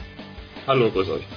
Ja, äh, Andreas, fangen wir mal vielleicht im, ähm, um das quasi durchzubriefen, was wir am Montag besprochen haben zum Thema Kareem Hunt wie du schon geahnt hattest, es hat sich dann doch kein NFL-Team getraut, ähm, sich seine Rechte zu sichern. Der ist erstmal Free Agent und ich glaube, das ist auch gut so. Ja, also na wir die, die, das äh, mein Argument war ja, dass es äh, die die Washington Redskins haben äh, Ruben Foster, den San Francisco 49ers Linebacker, der wegen äh, häuslicher Gewalt ähm, erstmal festgenommen wurde, den haben die 49ers entlassen und die Washington Redskins haben sich seine Rechte gesichert. Ähm, die Redskins haben gesagt, natürlich warten wir erstmal ab, was da juristisch passiert, aber wir sichern uns den mal, weil der hat viel Talent. Und es gab ähm, sehr viel negative Reaktionen darauf. Und wenn dann eine Woche später noch so ein Fall kommt, wo es um äh, Gewalt in diesem Fall auch gegen Frauen geht, nicht häusliche Gewalt, ähm, dann äh, sind die Vereine dann äh, doch sensibel genug, um zu sagen, also das Problem äh, hängen wir uns jetzt nicht ans Bein und der soll erstmal, ähm, da soll erstmal juristisch passieren, was eben passieren muss und dann kann man sich immer noch überlegen, ob man so jemand dann äh, verpflichtet oder nicht. Kann ja auch sein, dass er freigesprochen wird ähm, beziehungsweise ähm, die die äh, nach der Ligasperre ist ja dann auch die Frage, ob so jemand dann für immer aus der Liga verbannt sein soll, äh, wenn er die Strafe abgesessen hat, oder ob man dem äh, dann irgendwann eine neue Chance gibt. Die, die Kansas City Chiefs äh, dann, Franz, die am Wochenende natürlich wieder im Einsatz sind. Letzte Woche in 40-33 gegen Oakland. Jetzt geht's zu Hause gegen Baltimore. Kansas City ein Team, das eher über die Offense kommt. Baltimore ja traditionell ein Team, das äh, eher über die Defense kommt. Ähm, dieses Matchup Kansas City gegen Baltimore, was, äh, was ist erstmal das, was du da erwartest? Ja, das ist natürlich wirklich eine interessante Partie, einfach aus dem Grund, dass, wie du es gerade schon gesagt hast, die Chiefs äh, alles wegbomben und die die Ravens natürlich da dagegen halten wollen. Ähm, bin mal gespannt tatsächlich, weil Baltimore jetzt ja doch wieder ganz gut in Schwung gekommen ist ähm, nach der Bye Week. Davor hatte man ja da schon verschiedene Abgesänge getätigt, äh, teilweise den Coach in Frage gestellt und jetzt sind sie plötzlich wieder dick drin im Playoff-Geschäft auf einem Wildcard-Spot aktuell. Also die sind ganz gut drauf, die dürften mit breiter Brust reingehen. Ähm, und ich glaube, sie haben schon ihre, die haben durchaus ihre Möglichkeiten, wenn, wenn sie ihre Defense tatsächlich durchbringen. Denn ähm, das Problem der Chiefs, wenn man sich auch so die Ergebnisse anschaut, ist halt auch überwiegend, dass sie da auch ein bisschen zu viele Punkte zulassen, einfach in jedem Spiel. Ähm, und wenn sie dann vielleicht doch mal auf einen Gegner treffen, der hinten nicht ganz so offen steht oder das nicht ganz so, so zulässt, dann äh, könnte was gehen. Siehe das äh, Cowboys äh, letzte Woche, das hat uns ja auch dann irgendwie alle so ein bisschen überrascht im, im Ausgang, aber sowas könnte natürlich ja auch passieren. Also ich glaube, da wird es tatsächlich sehr darauf ankommen, wie gut die Ravens Defense äh, funktioniert, so äh, relativ simpel gesprochen. Ist äh, Baltimore ein Team, Andreas, wo du dir vorstellen könntest, dass gerade mit jetzt mit Lamar Jackson als Quarterback, die im Zweifelsfall ein Shootout mit den Chiefs mitgehen können? Nee, äh, also das nicht. Aber äh, der, der, der Plan wäre eben umgekehrt ähm, und den, den, äh, die, die Blaupause hat äh, Franz ja schon angesprochen. Die Geschichte mit den Cowboys und den Saints werden ja auch nicht gedacht, dass die, äh, dass die Cowboys äh, die, die Saints bei zehn Punkten halten. Aber was man sich natürlich schon vorstellen kann, ist, ist dass die Ravens, wenn sie auf Laufspiel setzen in einer Kombination aufs äh, Running Backs plus Lamar Jackson, dass die Kansas City Probleme machen, dass die lange Drives hinlegen, den Ball kontrollieren, dafür sorgen, dass die Chiefs Offense nicht so viel auf dem Feld ist, dann ein paar Stops bekommen, äh, weil die eigene Defense ja auch sehr gut ist äh, und äh, selber den Chiefs halt mit diesem äh, mit dieser Art von Laufspiel, die man ja in der NFL auch nicht so oft sieht, so Probleme macht, dass man dann am Ende äh, das Ergebnis knapp halten kann und äh, sagen wir mal nicht mehr als 20 Punkte braucht, um dieses Spiel zu gewinnen, dann haben die Ravens eine Chance.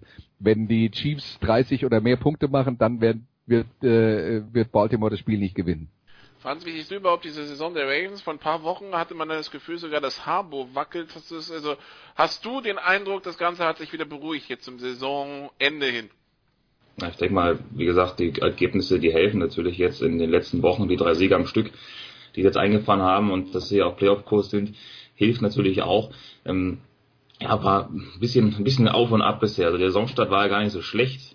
Äh, erinnere mich noch an das erste Spiel gegen die Steelers, was sie gewonnen haben in Woche 4, da standen sie 3 und 1 und alle waren sehr, sehr positiv gestimmt.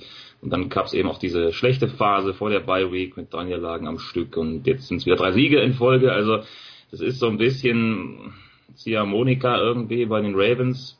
Die sollten natürlich jetzt schauen, dass sie die Saison so stabil wie möglich zu Ende bekommen, auch wenn natürlich da in den letzten vier Spielen mit den Chiefs und den Chargers nochmal zwei richtig harte Gegner dabei sind. Vor allem beides auswärts. Beides auswärts, genau. Deswegen bleibt es wahrscheinlich verdammt spannend. Wenn die am Ende in 9 und 7 stehen, könnte es vielleicht reichen, aber man weiß es nicht genau. Das ist ja das Schöne an der AFC in der Saison, dass sie doch äh, deutlich spannender ist als vorhergesehen.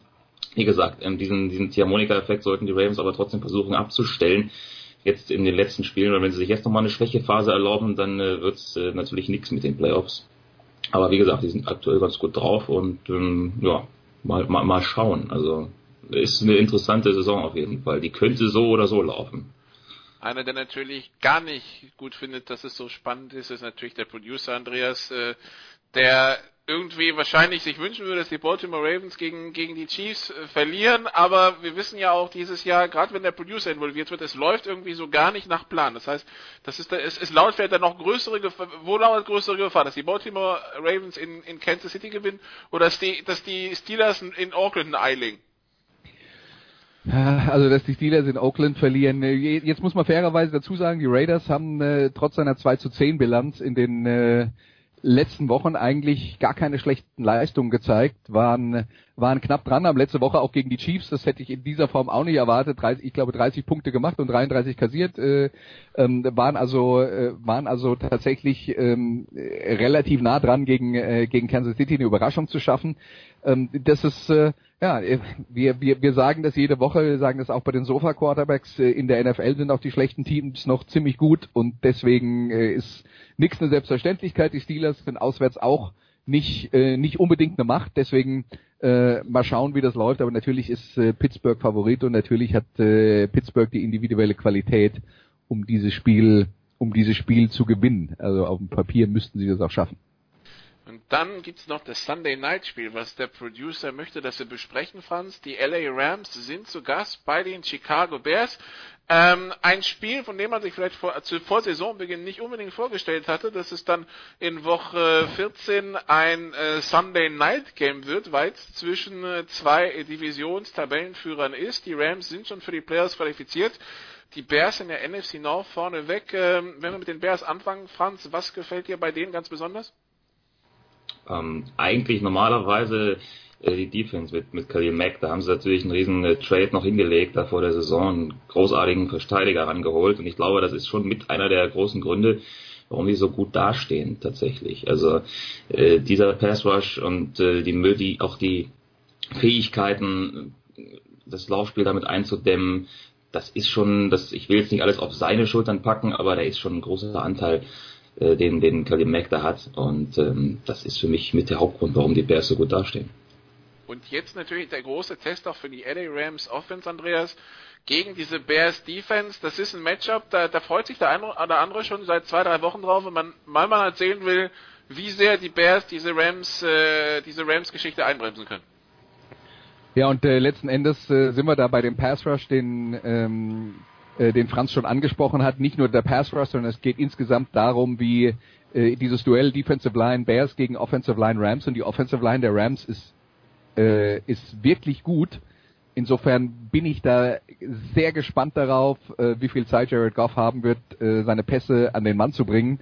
Äh, umgekehrt ähm, glaube ich, ist die Offensive Line der Bears im direkten Vergleich mit der Defensive Line der Rams eigentlich in einem größeren Nachteil, ähm, des, deswegen ist natürlich auch immer die Frage, wie gut sieht Chicago da aus? Dann äh, weiß ich nicht, habt ihr mitbekommen, ob inzwischen schon feststeht, ob Chase Daniel der Quarterback ist für die Bears oder Mitch Trubisky, ob die Entscheidung schon gefallen ist. Äh, das muss man dann, das muss man dann auch noch mal sehen. Ähm, aber auch also hier heute Nacht war Trubisky zuversichtlich, dass er spielen kann. Was auch immer solche okay. Aussagen dann dann für ja. Sonntag bedeuten. Okay. Äh, also äh, klingt nach, äh, warten wir es ab. Aber auch das ist für mich jetzt äh, ein Spiel, das die Bears mit ihrer mit ihrer Offense gewinnen können, wenn sie mit einem guten Laufspiel äh, dafür sorgen, dass die Rams nicht so viele Chancen haben. Die Rams haben letzte Woche in Detroit, die das defensiv ganz gut gemacht haben, auch nur in Anführungszeichen 30 Punkte gemacht. Ähm, das, das wäre, glaube ich, in diesem Spiel ein bisschen zu viel, damit Chicago äh, das gewinnen kann. Aber äh, wenn es eben gelingt, äh, die Rams so um die 25 Punkte zu halten, dann haben die Bears vielleicht äh, vielleicht eine Chance. Ähm, aber das wäre natürlich dann auch für äh, Chase Daniel, der dann seinen dritten äh, Start in Folge machen würde, wenn denn der Backup spielt, wäre das auch eine große Herausforderung, äh, so viele Punkte zu produzieren. Also insofern ähm, äh, muss man mal sehen. Ich, äh, ich, bin, ich bin gespannt auf dieses Duell äh, Rams Offensive Line, Bears Defensive Line. Bin da aber relativ optimistisch für die, für die Rams, dass die das ganz gut hinkriegen. Und, und dann wird es für Chicago natürlich schwer. Aber auf der anderen Seite, Franz, wir haben jetzt am letzten Wochenende, gut, es waren jetzt nur die Giants, ähm, aber trotzdem gesehen, äh, in der Offense, wenn es mal sein muss, geht das Visier auch auf bei Matt Nagy. Ja, tatsächlich. Ähm, es war ein bisschen spannend auch zu beobachten, diese ganze Geschichte da in, gegen die Giants, auch hinten raus ähm, mit Trubisky, der da mitgelitten hat und sie es dann doch noch hinbekommen haben. Natürlich musste es auch erstmal schaffen, so einen Onside-Kick da irgendwie wieder einzusammeln. Das kommt jetzt auch nicht so häufig vor, aber mh, mm, ja, diese, diese Spezialplays da, dieser, dieser Touchdown zum Ausgleich, ähm, wer hat den nochmal geworfen? Ich bin, hab's schon wieder vergessen, aber äh, der, der Running Back, der kleine Running Back. Terry Running Back, ja, Terry Cohn, richtig, stimmt. Also solche solche Spielzüge einfach, auf die auf die spielst du ja an. Ähm, auch nicht das erste Mal, dass wir das gesehen haben in der Saison, aber ähm, sie haben da durchaus was in petto und äh, möglicherweise müssen sie auch mal tiefer in die Trickkiste greifen gegen ein äh, Team wie wie die Rams, das ja wie gesagt das Beste der Liga zu sein scheint, zumindest nach dem aktuellen Rekord Und äh, ja, das ist also das Sunday Night Game und äh, noch kurzer Rückblick auf das Monday Night Game. Andreas, die, die Redskins, die dieses Jahr echt verflucht zu sein scheinen, was die Quarterback-Position angeht. Erst bricht sich Alex Smith das Bein und jetzt bricht sich Colt McCoy das Bein. Also ich muss, ich müsste echt lange zurückdenken, um ein Team zu finden, wo sich wirklich auch zwei Quarterbacks das Bein brechen. Also die, das ist ja normalerweise ein Niedergang, wo es auf die Bänder und die Gelenke geht. Äh, Knochenbrüche sind ja schon eher die Ausnahme und dann erwischt die Redskins zweimal. Und ich vermute mal, das war es jetzt mit jeglichen Hoffnungen in der NFC East, oder? Ja, also wir müssen halt realistischerweise einfach sagen, dass es in jeder Saison eine gewisse Anzahl an Footballteams gibt, deren Saison von Verletzungen ruiniert wird.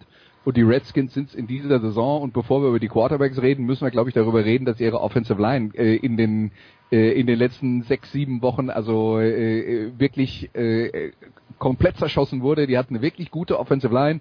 Washington ist eine Mannschaft, die auf den Skill-Positionen ähm, jetzt, also, also äh, Quarterback, Running Back, Receiver, äh, nicht so die ganz großen Individualkünstler haben. Die haben natürlich Adrian Peterson, der früher der beste Running Back der Liga war. Inzwischen ist er das auch nicht mehr.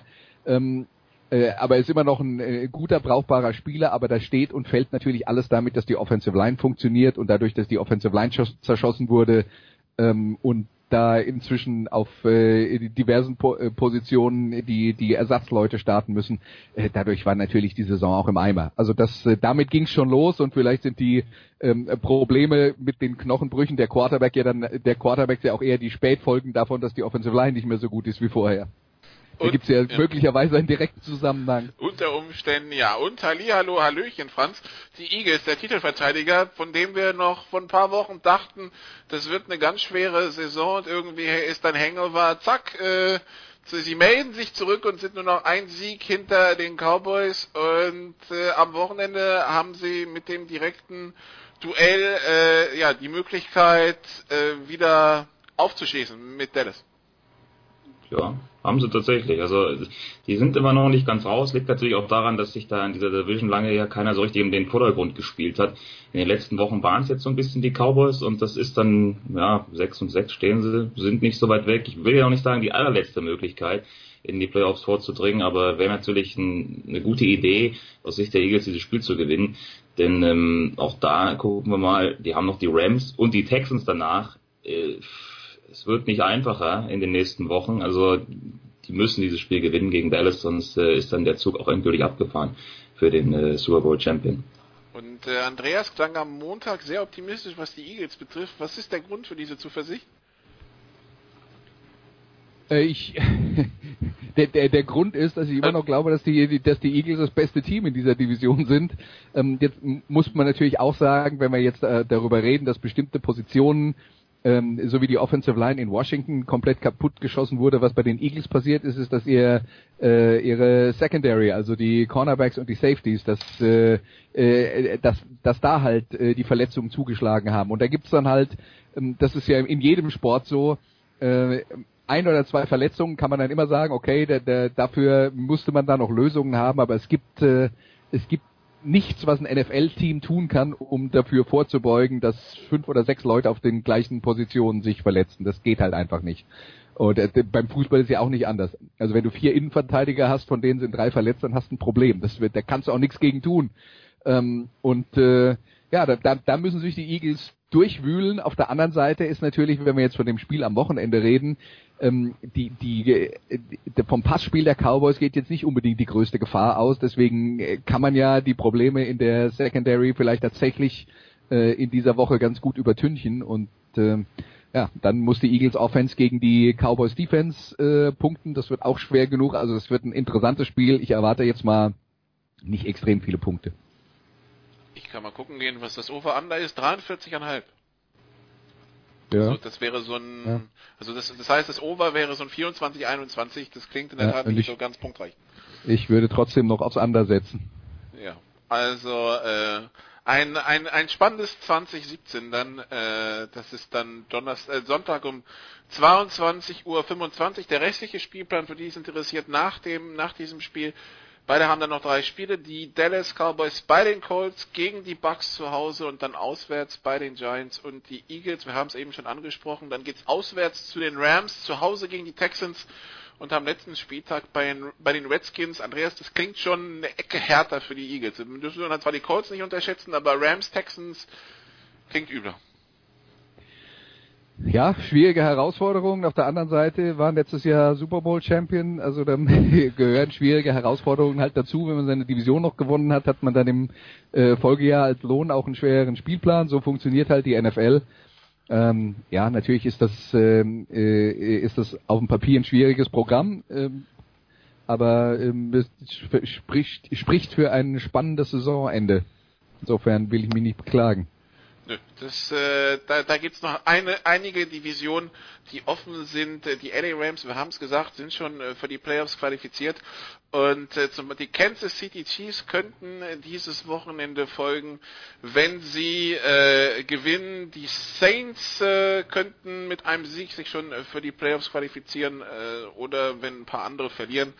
Äh, die Patriots könnten sich für die Playoffs qualifizieren und äh, was haben wir noch? Houston könnte sich qualifizieren, wenn Tennessee verliert und bei den Chargers. Da, ist, da, da braucht da braucht die Kombination vor 500, 5 oder 6 Teams oder die Chargers. Die brauchen wohl noch ein bisschen. Highlights am Wochenende, Franz.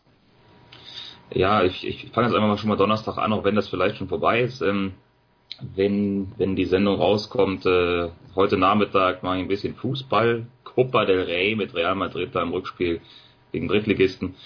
Das werden sie schon äh, juckeln, die haben das Hinspiel 4-0 gewonnen. Und dann tatsächlich erst wieder Sonntag mache ich mich auch nach Augsburg zum Eishockey gegen Iserlohn.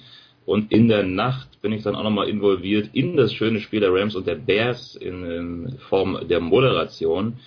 Äh, und äh, bin auch mal gespannt, wie sich das dann da entwickelt. Andreas. Also ich ähm, habe am Samstag das äh, Debüt von Ralf Hasenhüttel in der äh, in der Premier League äh, Cardiff gegen Southampton. Ja, wer sonst?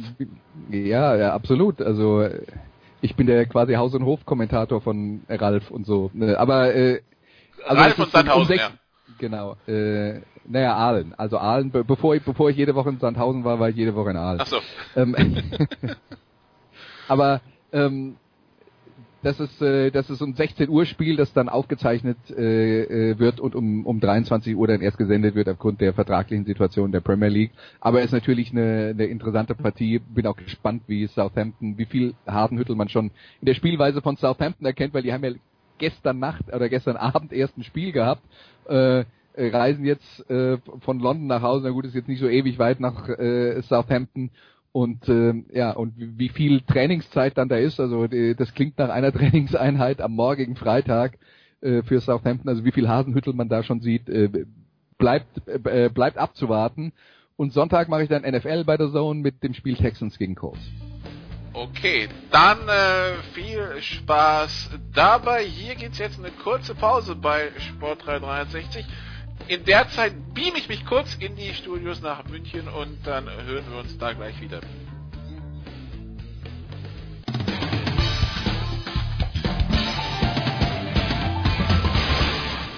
Hi, hier ist Markus Kuhn von den New York Giants und ihr hört Sportradio 360.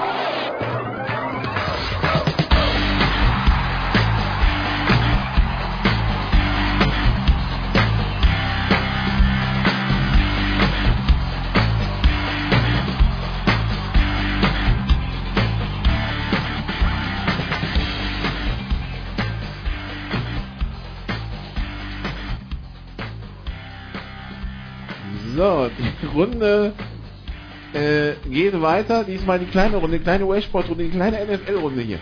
Mit äh, Salmita und mit Günther Zapp. Der Producer wünscht, dass wir über den Draft 2004 sprechen. Für, okay. die, für die, die sich nicht mehr erinnern, an 1 wurde Eli, äh, wurde Eli Manning zu den Chargers gezogen, an 4 wurde Philip Rivers zu den Giants gezogen und mhm. dann ein bisschen später Big Ben zu den an Steelers elf. an 11. Ähm, und Günther, das ist schon mal die erste Sache. A, es erinnern sich vielleicht nicht viele dran, dass Manning von den Chargers gezogen wurde, im Vorfeld aber schon gesagt hatte, auch ein bisschen auf Druck seines Vaters Archie Manning, ich werde für die Chargers nicht spielen. Ist das heutzutage noch vorstellbar? Selbstverständlich. Also heute glaube ich jetzt mit, mit Hintergrund Le'Veon Bell äh, noch realistisch. Angefangen jetzt mit John Elway, der damals ja schon gesagt hat, er spielt nicht für Baltimore, glaube ich.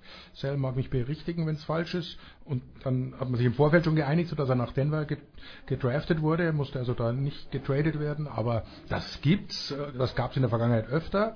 Und das ist, glaube ich, heute noch eher vorstellbar, weil die Spieler natürlich im Laufe der Zeit immer mehr Macht bekommen. Gott sei Dank, muss man auch sagen. Also ich bin, bin da schon auf Seiten der Spieler. Also kann ich mir in Zukunft durchaus äh, das auch öfter vorstellen. Nicht, nicht regelmäßig, klar. Also viele sind froh, wenn sie überhaupt äh, früh gedraftet werden und wenn sie die Chance kriegen, vielleicht beim ein Team mit aufzubauen. Aber der ein oder andere wird doch sagen, nee, ich bin so gut, ich kann mir aussuchen, wo ich hingehe.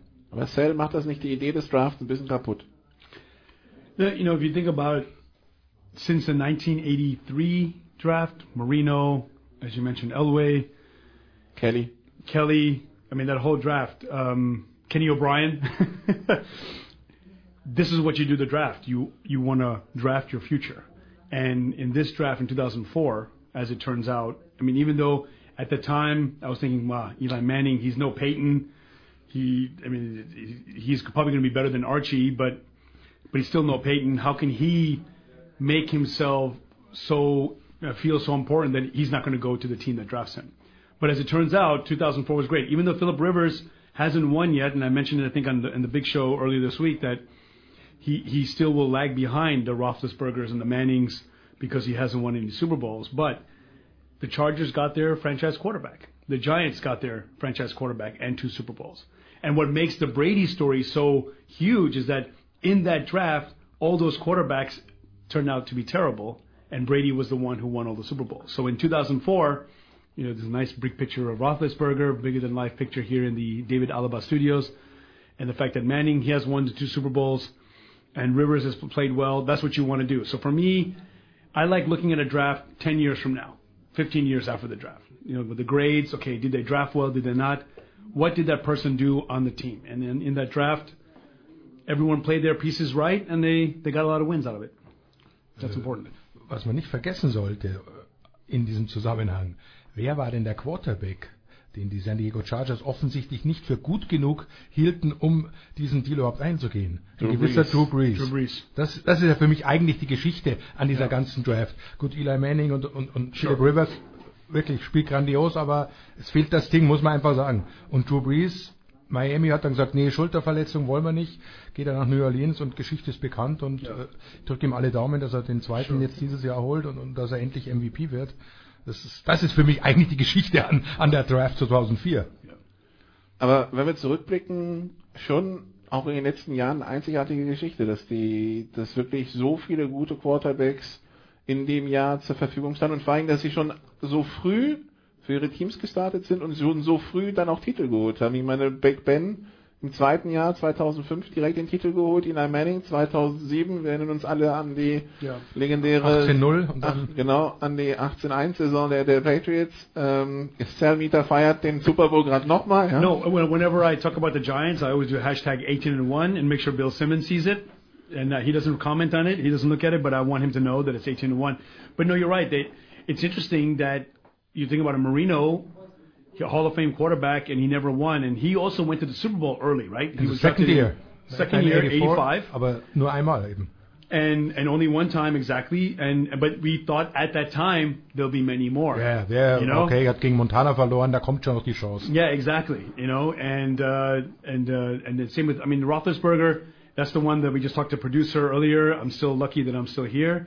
That uh, the, ref- the referees helped him win that one against um, against Seattle in Detroit, and because I still remember that. And if, if I ever talked, it's interesting for the Seahawks, even though they won a Super Bowl.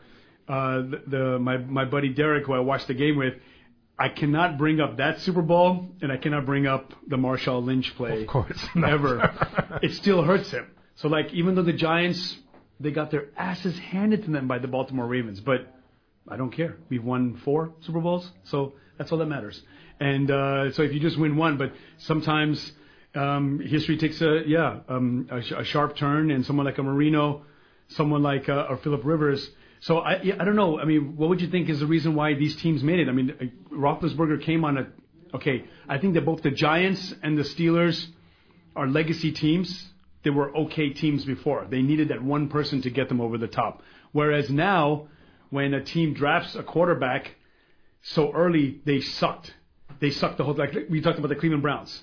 They're never a good enough team. So even if you put a number one quarterback, if you put a Baker Mayfield, maybe he's playing well now, but will he keep playing? Whereas Roethlisberger came to a solid program. Manning came to a, a solid program, and in that one off year, they needed that quarterback to go to the next level. So I think maybe that could be the reason why so early, so early in their careers, they made it to the Super Bowl. So einfach ist er nicht. Wir sehen ja bei den Colts und Andrew Luck, das äh, zieht sich jetzt über ein paar Jahre und äh, hat noch nicht so gezündet, wie sie es ja. vorgestellt haben, glaube ich. Ja, es, es, reicht halt nicht nur, oder manchmal nicht nur, es ist, aber die Geschichte ist klar, alle suchen den einen Quarterback, den kannst du in der sechsten Runde, sie Brady, den kannst du an elf, Roethlisberger, und es gibt ja, gibt ja genügend Beispiele, dass es nicht am Anfang sein muss, beziehungsweise, um es umzudrehen, es gibt genug Beispiele, dass es früh scheitert. Bledsoe, Ryan Leaf, Nummer zwei, katastrophal. Andrew Luck, RG3, eins und zwei. Der zweite war schon der Totalversager in Anführungszeichen. Also hat halt ein gutes Jahr gehabt und dann, dann weg. Äh, was haben wir? Achilles Smith, glaube ich, war mal Nummer drei Pick. Der, der, Bengals, ja. er musste dann am Ende in der, in der, in der NFL Europe nochmal versuchen und hat es nicht, nicht mal da geschafft, ranzukommen. Ich habe ihn damals bei Galaxy spielen sehen, das war furchtbar. I, I, I forgot about Achilles Smith. Oh my God. Also, And I remember David Klingler die, was also. Die, die, die Geschichte ist eben voller von welchen, die es nicht geschafft haben, weil du verzweifelt suchst. Äh, sehen wir jetzt Josh Allen, muss man schauen, was wirklich dahinter ist. Das ist ein Risiko. Es, es, kann, es kann gut gehen, es kann, aber du bist bereit als Verantwortlicher so viel Risiko einzugehen, dich auf einen Quarterback zu versteifen, weil du genau weißt, in der heutigen modernen NFL-Zeit hast du 15, vielleicht sogar 20 Jahre, spielt der für dein Team. Und wenn er wirklich einer ist, dann hast du drei, viermal öfter ja sowieso nicht die Chance, auch tatsächlich in den Super Bowl zu kommen und den dann vielleicht zu gewinnen. Ja. Und deshalb ist diese Draft so nach wie vor Quarterback driven, oder wie sagt man im Deutschen, also Quarterbacks sind, sind, sind eins, das, das Wichtigste, alles andere und, und Running Backs äh, abgesehen von den zwei, drei in den letzten Jahren, aber kannst du, egal, die holst du irgendwann. Also es ist schon, es hat schon einen Grund, aber man sieht es eben auch, wenn du einen Top Quarterback hast, jetzt Drew Brees, jetzt war er zwei, drei Jahre, also das Team war halt weg, aber solange der spielt, bist du immer mit dabei. Und das gilt auch, ich sage es an der Stelle gern für die da draußen, die weinen in, in Grün und Gelb, es gilt natürlich auch für Green Bay, solange Aaron Rodgers dabei ist, werden die es irgendwann auch wieder hinkriegen.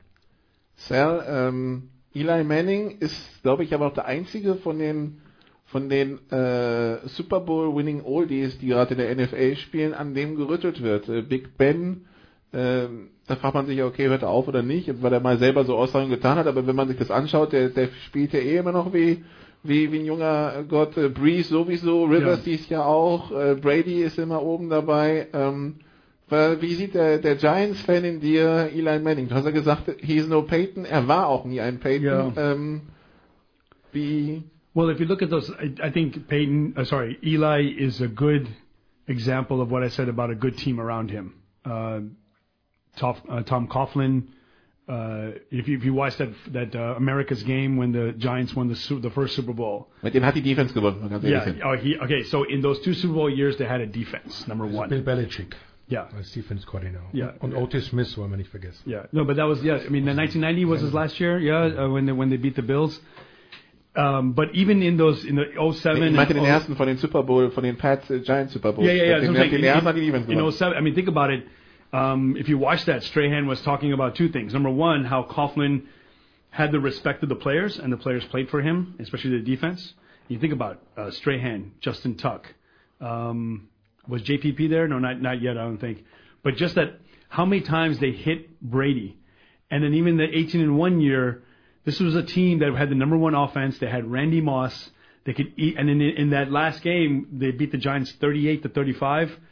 They can easily score 30 points, if any minimum 38 points, and uh, on the Giants on the same team only a few weeks earlier. So um, the fact that the Giants held them to 17 points and 17 and uh, what was the other score? Uh, 17 14, yeah. So 14 and 20 points, uh, 14 and 17 points is unbelievable. So that shows how good the defense was. Number one. Number two, and something I've been crying about all these years before they, they drafted Saquon, they had a running attack. They had at least some sort of offensive game plan that also that uh, that when you needed Manning to make that pass, it worked. That pass to David Tyree doesn't happen if there's no running attack.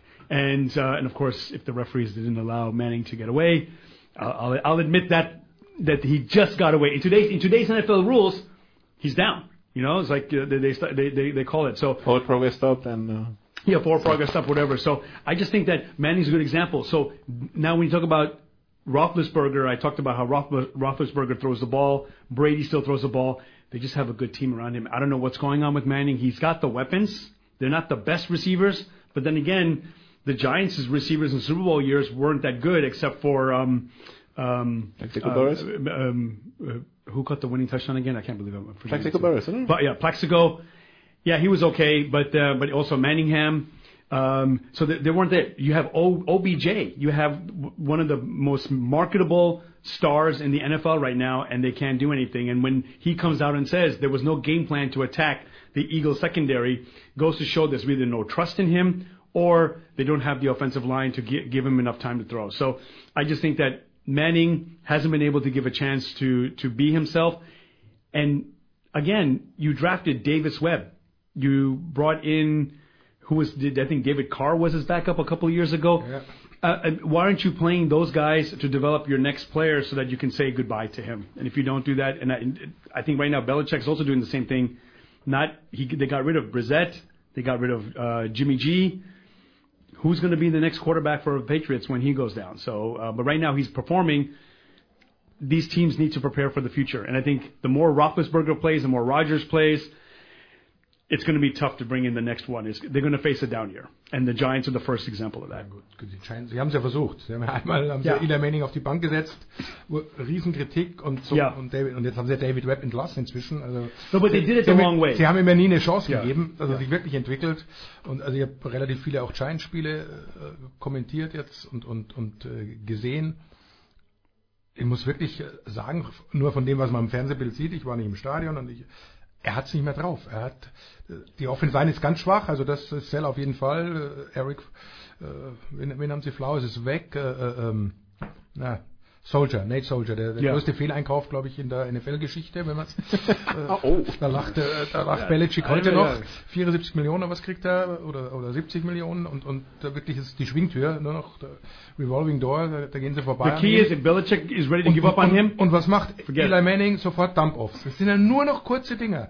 Saquon Barkley, äh, wie, wie, wie, wie äh, OPJ gesagt hat, kein, keine äh, Downfield, weil er es nicht mehr drauf hat. Er hat den Wurfarm nicht mehr. Also so, so sieht's für mich aus. Muss, muss ich äh, bin totaler Eli Manning Fan. Also ich, ich fand ihn immer besser als Peyton. Ich habe Peyton im College schon gesehen und überragende Qualität auf einen Millimeter Pässe, aber äh, hat halt nicht das It. Im entscheidenden Moment hat er einen Super Bowl gewonnen, aber er hätte mit dem Talent um sich herum fünf gewinnen müssen. Ja. Wenn man, wenn man es ehrlich ist. Den in Denver zähle ich schon gar nicht mehr, weil das, da war er ja nicht beteiligt, wenn man es übertrieben, außer ihr, ihr wisst genau, was ich meine. Aber ich fand Eli Manning immer einen grandiosen äh, Quarterback, wie du ihn dir wünschst, der still ist, der sein Ding macht, der da nicht rumposaunt. Die, die, die, die, die Werbungen, wenn sich mal einer anschaut, geht auf YouTube, schaut euch mal wer. Das ist ein super lustiger äh, Ja. Typ, der hat was da, der schaut ja beim Spiel immer aus, als hätten sie ihm gerade die Lollis geklaut. Das ist ja furchtbar, aber der ist einfach so konzentriert und also wie gesagt, ich, ich gebe es gern zu, auch als Cowboys-Fan, ich bin Eli Manning-Fan und es tut mir weh, wenn ich ihn sehe und er hätte seinen Abschied nehmen sollen und, und die Giants hätten auch gut daran getan, sich Ich Aber, aber das ist ja die. Super Bowl Werbung mit äh, mit äh, mit Eli Manning. Ja, ja, der- und, der- äh, OBJ. Yeah, but the, the, the, the latest one, the latest one with the contact card, pay card is hilarious. But aber die habe ich die habe ich zu jetzt die letzten die letzten zehn Tage, die habe ich viel zu oft yeah, gesehen. to date. But um, when you talk about being a Cowboys fan, if you think about that, was it the first championship game where the Giants, where Romo threw the interception in the end zone? Was that in 07? 13 yeah. Season, Cowboys. You know, think about the that one pass was the Cowboys winning and going to the Super Bowl against the Patriots. The, a different story for Tony Romo then as well, Yeah. because he would have been Romo versus Brady. And next week they won in Green Bay, by the way, the championship game. Right. So Yeah. Bei minus bei minus 20 An- Grad. Another tough place. No, no, no. w- w- Was the game in Green Bay Yeah, no yeah. matter what? Yeah, yeah. Okay, all right, okay. Because if they No, played it in would have been in Dallas That's what I'm against saying. Green Bay. That's what I'm saying. That if Romo wins that game, Yeah. Green Bay comes to Dallas. Dallas wins. And then Romo plays Brady in the Super Bowl, and maybe we have a different story for Romo. Romo with the other uh, uh, Philip Rivers. Yeah. Great. Yeah, but, but now he doesn't never, have a chance anymore. Never, Rivers never, never done anything. Yeah. Do, do you think Rivers versus Breeze in the Super Bowl? That would be good, right? Aber good was story. ich, was, ja, was ich, was ich spannend finde, wir haben auf der einen Seite, wenn wir jetzt über die Quarterbacks der NFL in diesem Jahr schauen, die wirklich spektakulär spielen, und wir sagen, okay, das ist wirklich vielleicht sogar eine MVP-Type-Season. Wir haben die Oldies but Goldies, wir haben Breeze, wir haben Rivers, Ja. wir haben natürlich immer die Diskussion Brady. Brady. Äh, Brady und Rogers, die immer weiter im Ja. Kreis sind und wenn sie mal eine gute Saison Well, haben, sie auch- Remember, hey, you can't. You, Ja, aber wenn sie- wenn- wenn die- as the Browns. You can't put them in the. But I ja, would say aber so, sobald, sobald die eine gute Saison haben, sind die Ja. automatisch in der MVP-Diskussion und bezweifeln auch gar nicht dran vor der Ja. Saison, dass die gut sein werden.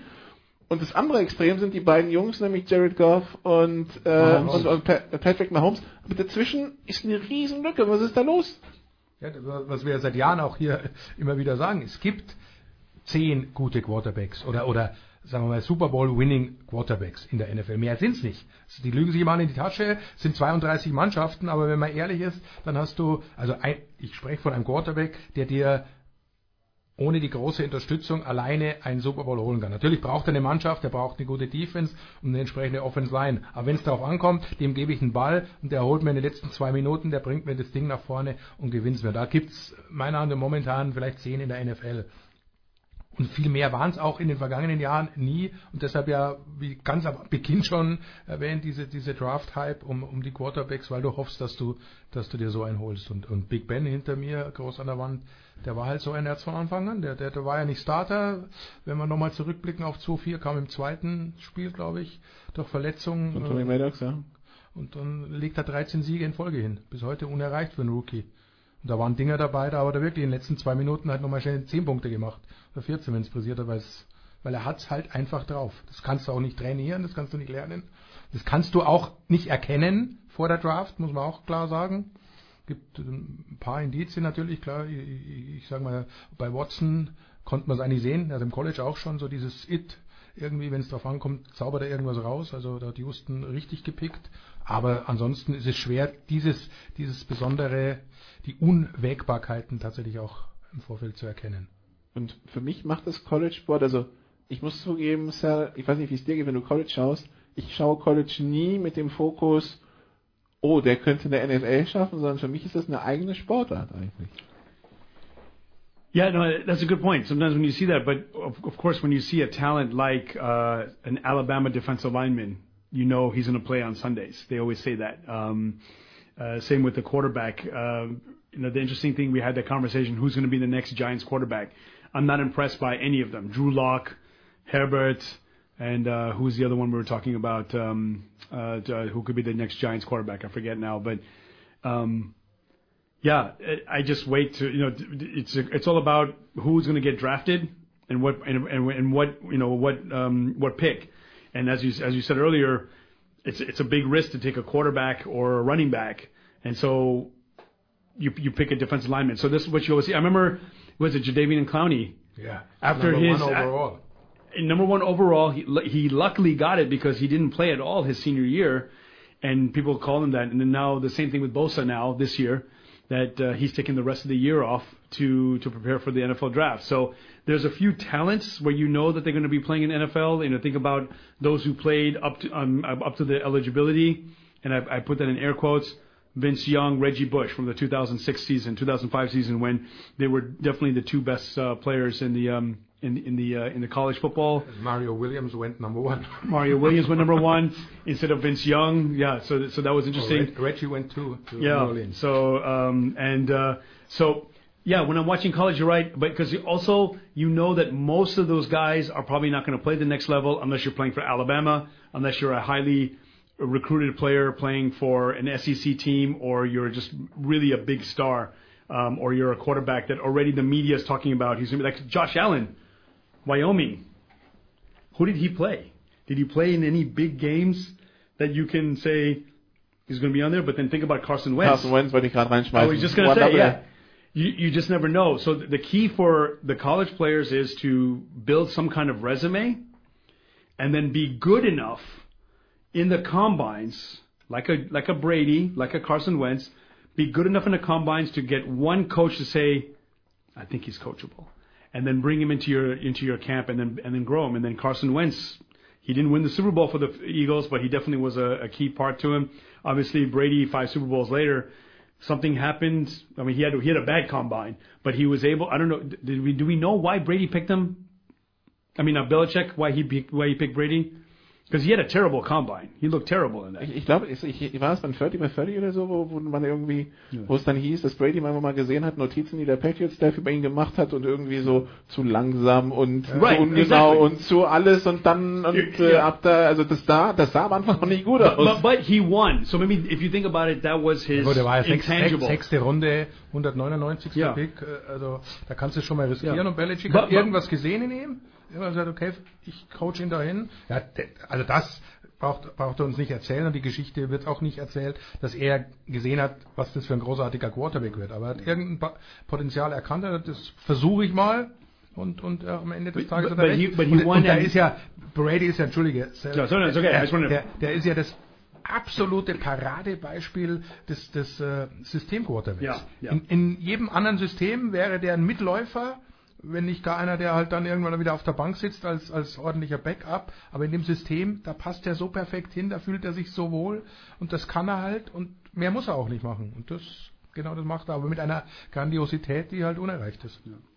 No, yeah, I think that again, quarterback injury brought him there, but I think that other than his bad combine, he played at Michigan and he won big games. He was a leader. Maybe that's what they saw in him. I don't know. Maybe he, his Wunderlich test was off the charts. Maybe that's why. Ja, und er- Uh, aber er hat so- auch nur ein Jahr gespielt. In Ja, ja, aber, ja. Da, aber klar, er, ja. Aber er hat wenigstens Ohio State geschlagen, das er, schauen wir ja er war hinter Chad Henney. Also, Oh, wo, wo ist Henney heute? Also, Yeah, Chad, So- exactly. Oh, no, he's in the booth So- now. I think he's Ja, in the ja, booth. ja, Yeah, ja. Chad Henney.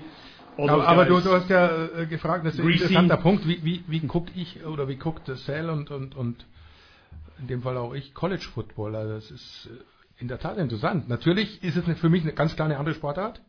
Also ich erwarte da auch die Fehler und dadurch entstehen auch äh, äh, kuriose Szenen natürlich, weil da nicht alle elf auf dem Feld auf einem Niveau spielen, sondern da gibt's die, die am Sonntag dann spielen im, im kommenden Jahr und die anderen, die halt dann einen Beruf erlernen. Letzterer Zahl sind übrigens über 90 Prozent Ja, ja, derjenigen, die da rumlaufen. Über 98 Prozent, wenn man es ganz genau nimmt. Knappe 2 Prozent schaffen es, dass sie Profi werden. Und äh, aber ich schaue auch äh, schon auf Talente. Also ich schaue schon hin, äh, wer könnte es jetzt nicht von den Superstars, die genannt werden, das ist klar. Aber so die, so die zweite Garde dahinter schauen, ein, ein Shaquille Griffith zum Beispiel, den habe ich mir äh, drei, viermal letztes Jahr, vorletztes Jahr natürlich angeschaut. Und äh, der, der hat eigentlich alles, aber auch so mit dem Hinterkopf, naja, der wird keine Chance bekommen in der NFL, aber er hätte es eigentlich verdient und so. Also es ist so, so eine Mixtur. Und manchmal lässt sich ein College-Spiel trägt dich auch, manchmal schaust du einfach an und genießt es.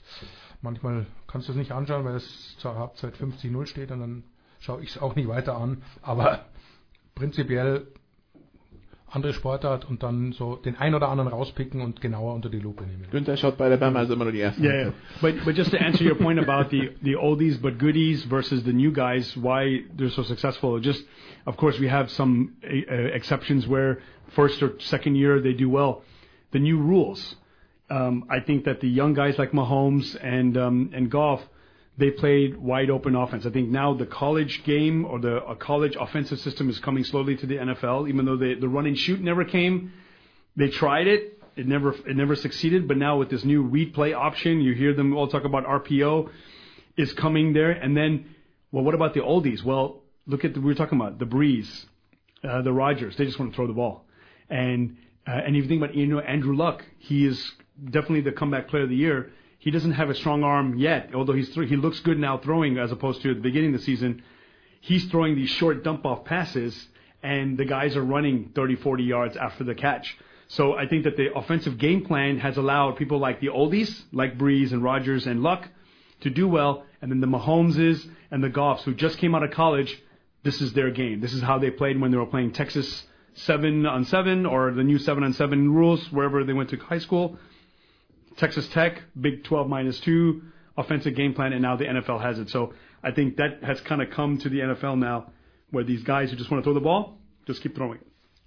Und um auf den Abschluss, um, um zum Abschluss wieder auf den Anfang zu, zu kommen, 2004er Draft, Ja. Eli zwei Ringe, Big Ben zwei Ringe. No, no, asterisk on one. We, we agreed on that. Producer agreed. Okay, aber wir haben auch schon Asterix an, an, an Eli dranhängen. Also ein, eins mit Sternchen für Eli, eins mit Sternchen für, für Big Wait, wait, Ben. what's the Sternchen? The, sa- the, the almost sack on the, on the one pass. Aber wir würden... He still caught the ball, though. Gibt's, gibt's irgendwen, der nicht Rivers auch mal einen Super Bowl äh, gönnen würde? Nein. Also ich glaube, kannst du mir nicht vorstellen. Allein das Team ist ja schon sympathisch, auch wenn sie jetzt in LA sind, aber, aber die Chargers mit ihren blauen Trikots, mir gefällt's, muss Genau, gibt's, gibt's, sagen. also gibt's also irgendwas, was schöner ist als das Powder Blue der, der, der Chargers? Okay, can I ask you a question? Why don't they wear those uniforms all the time? What's wrong with them? Ask them, please. Do. The powder blue is awesome, and then whatever, what was the color this week? Atomic blue, or what was it Ja, called? irgendwie, das, das war auch schön, ne?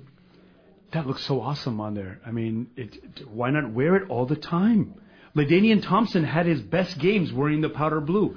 Keep wearing the pi- Why do you change it? I don't understand.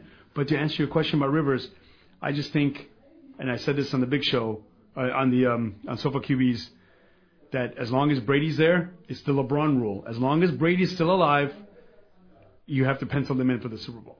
And then to see who else he has to face, whether it's probably going to play Roethlisberger in the second round, and then um, and then Brady, it's going to be tough for Rivers. And they're not going to play at San Diego, right? They'll probably San Diego the wild card. I mean, not San Diego, sorry, in Carson. I was going to say. What's their ranking right now? They'll probably be fourth. They'll probably They're- host. they're one game behind. Wenn sie das Rückspiel gegen Kansas City gewinnen, Kansas haben sie das. Rückspiel eben. Also. So yeah, so it's going to be tough for them. For Rivers. Aber wir würden, Aber wir würden es ihm alle gönnen. wir ich. würden Ich glaube, da sind wir uns einig. Yeah, emotionally, Rivers versus Wer, Breeze. wer es anders sieht, soll uns bitte schreiben. Ja. Genau. Dann soll es das gewesen sein und mehr zum Football natürlich jeden Montag bei den Sofa Quarterbacks. Danke euch beiden.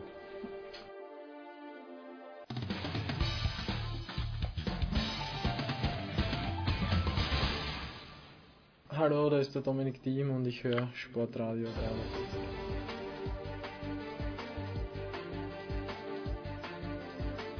Ja, also in den David Alaba Studios mit äh, einem Auftrag, äh, mit einem Segment, das so kurvig sein könnte wie jetzt der ganze wieder wieder wie Monaco. Ähm, wir sollen sprechen und wir, das ist Günther Zapp, Saskia Leite, Alex Wölfing und Johannes Knut über Robert Harting und dann die Kurve kriegen zu Mick Schumacher. Das hört sich erstmal sportlich an. Ähm, Robert Harting, der jetzt seinen Rücktritt, der seinen Rücktritt verkündet hat, Saskia Leite, hat ihn schon fast verdrängt. Saskia, was ist da passiert? Wieso? Wieso hast du ihn so schnell schon vergessen? Weiß ich auch nicht. Wer ist Robert Harting nochmal? Ja, Diskuswerfer. Diskuswerfer, achso. Hm. Ja. Nein, natürlich habe ich ihn nicht verdrängt. Ähm, aber es ist jetzt ja schon fast Winter, ne? Deswegen ist äh, für mich Diskuswerfen gerade ein bisschen weit weg. Aber Aber ist es denn so ein Typ, wo du sagst, also wo die Journalistin sagt, die diverse Sportarten covert, äh, der wird fehlen? äh, das ist eine schwierige Frage. Die Frage ist nochmal, für wen, für wen wird er fehlen? Ne? Also der deutschen Leichtathletik als Aushängeschild, was ja immer so ein bisschen die Geschichte ist, die der Sportjournalist dann aufschreibt oder die Frage ist, die der Sportjournalist aufwirft, wenn ein Robert Harting abtritt. Da weiß ich nicht, ob er fehlen wird. Also wir haben ja bei der EM jetzt in Berlin gesehen, dass da ganz viele andere junge deutsche äh, Talente gerade erfolgreich sind und auch eine eigene Meinung haben und die auch ausdrücken. Und äh, diesbezüglich muss man sich jetzt, glaube ich, nicht so die Sorgen machen. Aber wenn man jetzt auf die Straße geht und äh, die Leute fragt, welchen Leichtathlet kennst du, dann wird wahrscheinlich die erste Antwort immer noch sein, Robert Harting. Günther, wenn man dich fragt, welchen deutschen Leichtathlet kennst du, was antwortest du? Ak aktuell? Ich echt keinen. Robert Harting ist nicht erlaubt. Ja, ja, das ist echt schwierig. Also früher kannte ich jeden Weltrekord. Also mit früher meine ich so die 70er, 80er. Viele stehen ja auch immer also, noch. also mit der Zeit. Ja, so viele sind nicht mehr. Also die ganzen DDR-Athleten kennst du noch, ja? Selbst die Mexiko-Zeiten sind schon vorbei. Ein deutscher Leichtathlet. Äh, Oder Stabhochspringer vielleicht noch, aber weiß ich auch nicht, welcher noch aktiv ist und welcher nicht. Ne, es ist echt, äh, es ist schwierig. Läufer haben wir eh keine mehr. Von, also meines Wissens nach. Ich schaue es aber auch nicht mehr, muss ich ganz ehrlich zugeben. Wüsste A nicht wo und B was, wenn nicht gerade Olympische Spiele sind. Dann machen wir nochmal den Test beim Alex Wölfing. Deutsche Leichtathleten, die nicht Harting heißen. Ich bin ein bisschen jünger als der Günther, aber ich bin dann auch eher in den 80ern und vielleicht noch Anfang der 90er in der Leichtathletik zu Hause, wo ich auch alles wusste, alles kannte und ja, jeden Vorlauf geguckt habe. Äh, bei mir ist das Thema auch weit weg, aber es wird dann mit den Harting-Brüdern losgehen und bei Stabhochspringern weitergehen. Und äh, Zehnkampf weiß man auch nicht mehr, wie die heißen. Interessiert man sich dafür, aber da haben wir auch immer mal wieder einen, der gut ist, aber ich komme nicht auf den Namen, muss ich zugeben. Es ist schwierig und deswegen, allein deshalb wird er fehlen. Johannes, dann hat die Leichtathletik vielleicht doch ein Problem in Deutschland, oder?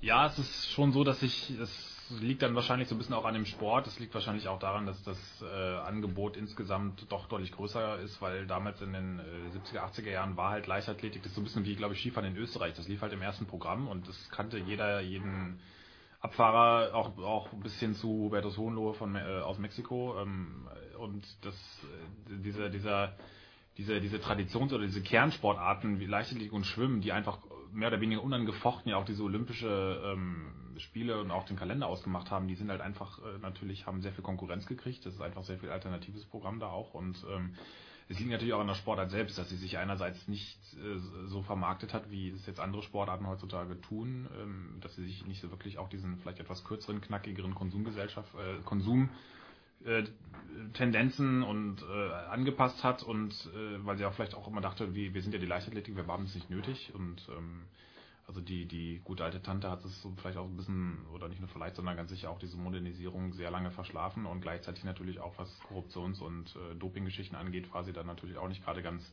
unspektakulär. Also viele sagen, also es gibt auch schon viele Beobachter, die sagen, es ist eigentlich so ein bisschen der neue Radsport auch ein Stück weit, dass das ähm, ähm, nach allem, was passiert ist und was ähm, ähm äh, auch, auch die, das, das Ausmachen. Das ist natürlich auch, dass, dass der russische Dopingskandal, das hat ja auch seinen Ursprung in der Leichtathletik. Das war ja Russland und ähm, wobei ja auch die Leichtathleten dann die einzigen waren, die da wirklich halbwegs durchgegriffen haben in Person von Sepp Coe jetzt, der aber natürlich unter seiner Zeit unter der alten Führung von allem überhaupt nichts mitgekriegt hat. Also es ist schon schwierig, aber ähm, ich bin da schon auch bei Saskia, dass glaube ich noch viele, dass da doch viel Potenzial ist auch und ähm, ich habe ja auch bin ja auch eher ein Freund der These, dass Usain Bolt klar einerseits wahnsinnig fehlen wird, weil das ist 100 Meter Finale, das, das so, so viel, gut, ist die Frage bei einer deutschen Leichtathleten, aber den kennt man natürlich auch in der Fußgängerzone und ich bin ähm, auch der Meinung, dass äh, das auch einerseits fehlen wird, weil jede Form von Aufmerksamkeit ist man erstmal eine Aufmerksamkeit für den Sport. Äh, das sind halt so Figuren, an denen man sich ein bisschen reiben kann. Ähm, aber dass es auch Platz macht für Neues, auch in der internationalen Leichtathletik. Und ähm, ich glaube, in, in, Deutschland letztlich hängt dann doch vieles immer, wie wir mögen halt Gewinner. Und ähm, es wird, es steht und fällt dann doch dann mit, mit einem Triumph bei einer WM oder dann bei Olympia. Also was, was Thomas Röhler geschafft hat, was auch Robert Harting natürlich geschafft hat äh, mit Berlin und, und London und was Gina Lückenkämper natürlich eher nicht schaffen wird, auch wenn die natürlich so ein bisschen jetzt, äh, ist ja heute nach Berlin gewechselt, äh, vielleicht so ein bisschen die da auch ganz bewusst so auch so ein bisschen als Nachfolgerin inszeniert wird. Aber die wird natürlich in ihrem Leben, wenn sie jetzt nicht noch irgendwie eine wahnsinnige Leistungssteigerung hat oder zu unerlaubten Substanzen äh, oder noch, was wir was wir alle nicht hoffen, aber dass sie, äh, wenn sie davon fernbleibt, dann hat sie eigentlich keine Chance, realistisch ein Olympiafinale zu gewinnen. Und deswegen ist es auch immer so eine Gratwanderung. Ähm, ab, das, äh, in bestimmten Bereichen kann man auch in der Leichtathletik oder will man vielleicht auch gar nicht so weit vorstoßen. Und ja, es, ist, es, ist ein, es wird ein langer Weg zurück. Aber es ist nicht völlig unmöglich. Nun hat der Alex ja in seinem beruflichen Leben mit vielen Sportarten zu tun gehabt. Braucht man wirklich deutsche Gesichter, um eine Sportart zu etablieren in Deutschland? Ist das der einzige Weg, damit es funktioniert? Anscheinend ist ja sonst die Leichtathletik so ein bisschen gesunken auf dem Radar der Leute, wenn man, wenn man euch jetzt als Testgruppe nimmt. Also natürlich ja und nein. Also ja, äh, die ganze Geschichte mit äh, Helden haben, Helden kreieren, Helden nacheifern, das geht über Einheimische, sprich äh, in dem Fall deutsche Sportler natürlich leichter.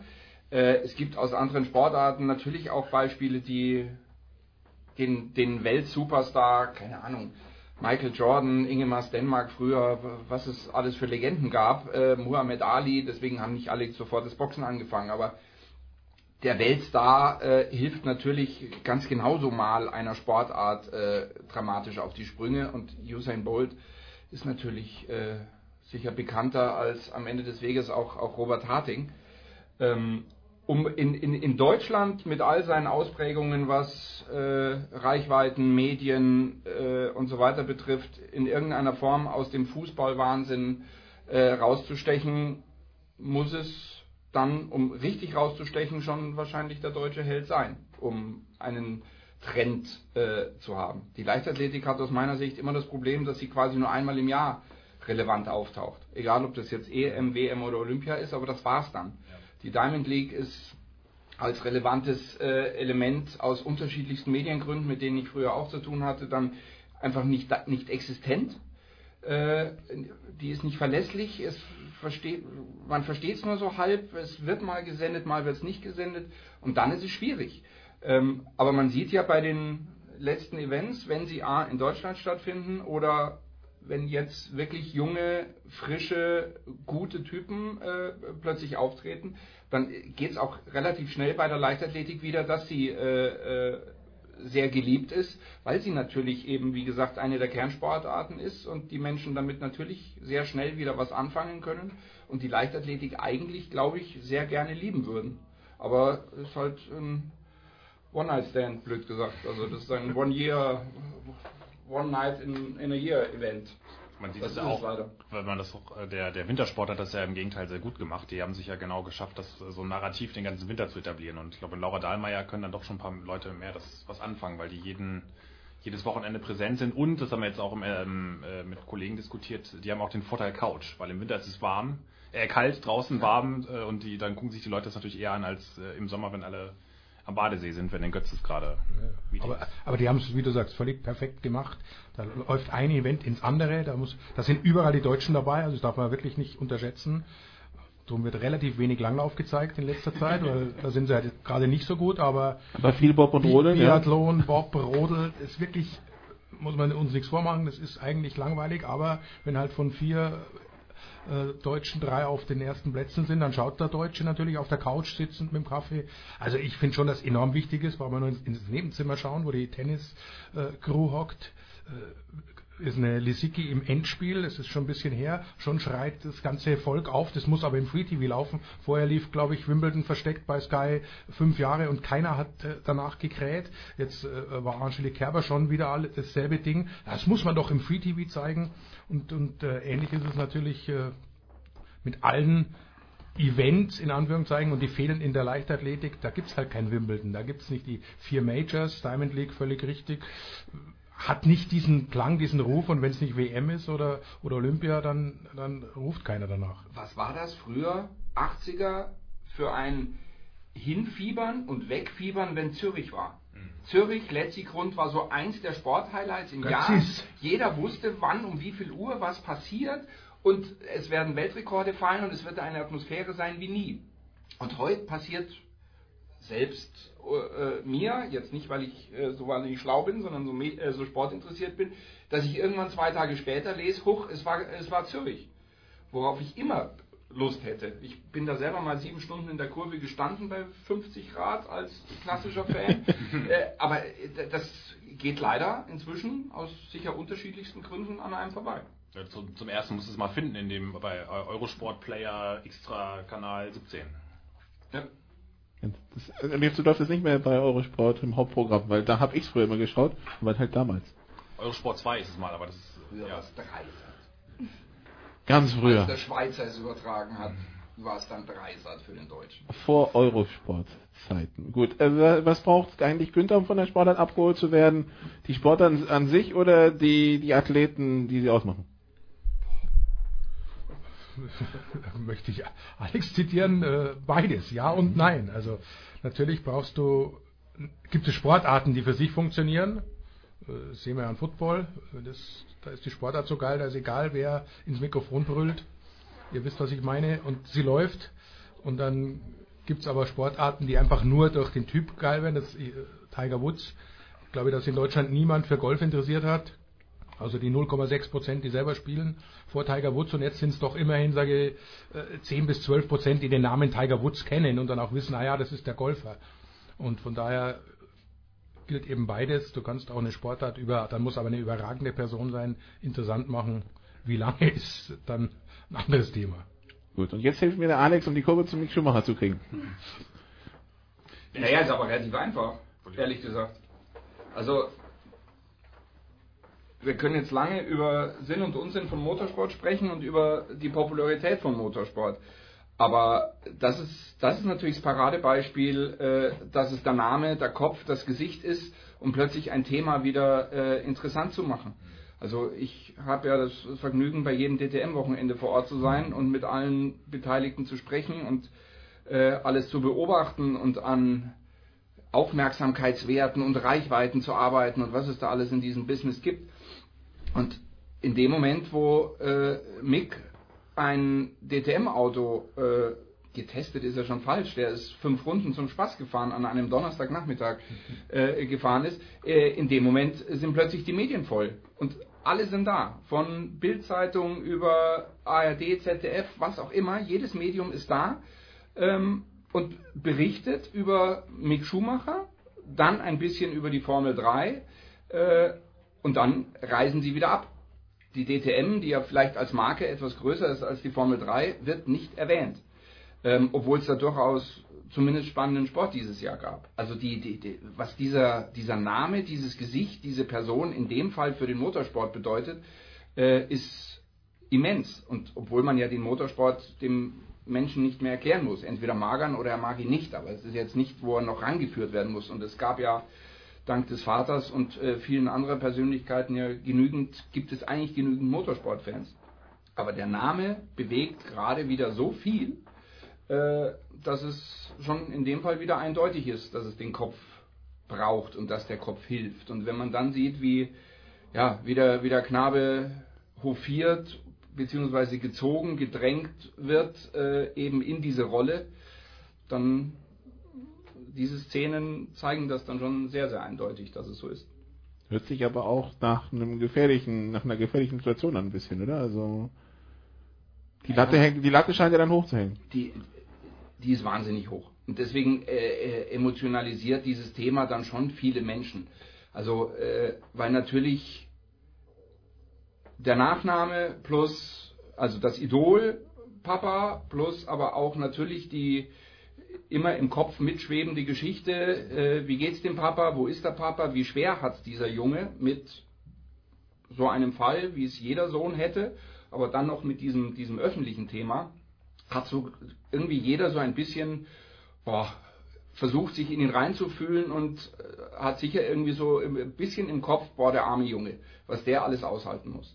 Ähm, insofern fokussiert sich dann noch viel mehr das Interesse drauf, äh, was, was leistet der? Und zwar jetzt nicht, weil die Leute ehrlich gesagt auf sein, sein Scheitern hoffen, wie bei manch anderem Achter Sohnemann, sondern die wünschen, glaube ich, zu nahezu allem, wünschen ihm nur Gutes, weil irgendwie so der gescheiterte Sohn in dieser Situation, das wünscht ihm keiner.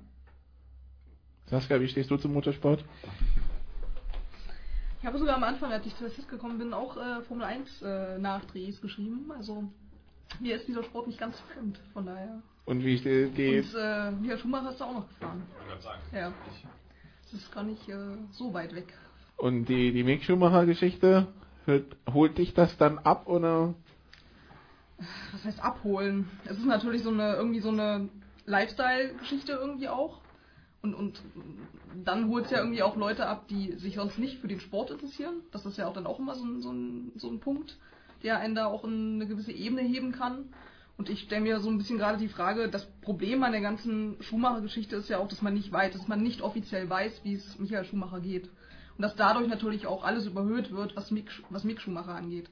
Wenn man, also, wenn die Umgebung wüsste und irgendwie kann man sich schon denken, klar, aber ne, da, da so ein Schreckensszenario schwebt dann natürlich irgendwie immer mit und äh, ich weiß, ich weiß ehrlich gesagt gar nicht, ob das dann ihm so gut tut in dem in dem Fall, aber ja, einfach hat das auf jeden, auf jeden Fall nicht. Also Jetzt in meiner Familie Schumacher, so hatte ich zumindest den Eindruck immer so ein bisschen noch zurückgezogen, also auch als es den Unfall noch nicht gab.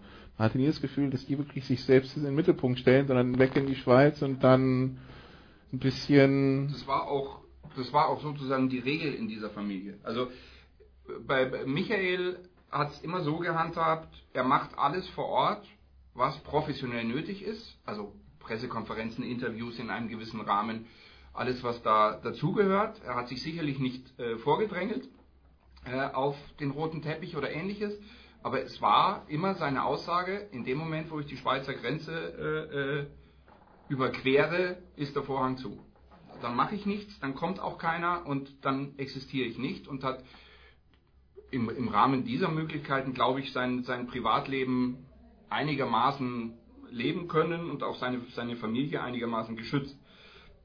Wenn jetzt die Kinder sagen, ich werde auch Profi-Motorsportler oder ich werde äh, eine Westernreiterin auf Weltniveau, jo, dann, Gottes Willen, dann ist es A, deren Entscheidung und dann ist das auch, äh, ist das auch, Gottes Willen, völlig in Ordnung. Aber es war jetzt, also die, die, die Rampenlichtfamilie in dem Sinn waren sie sicherlich nicht.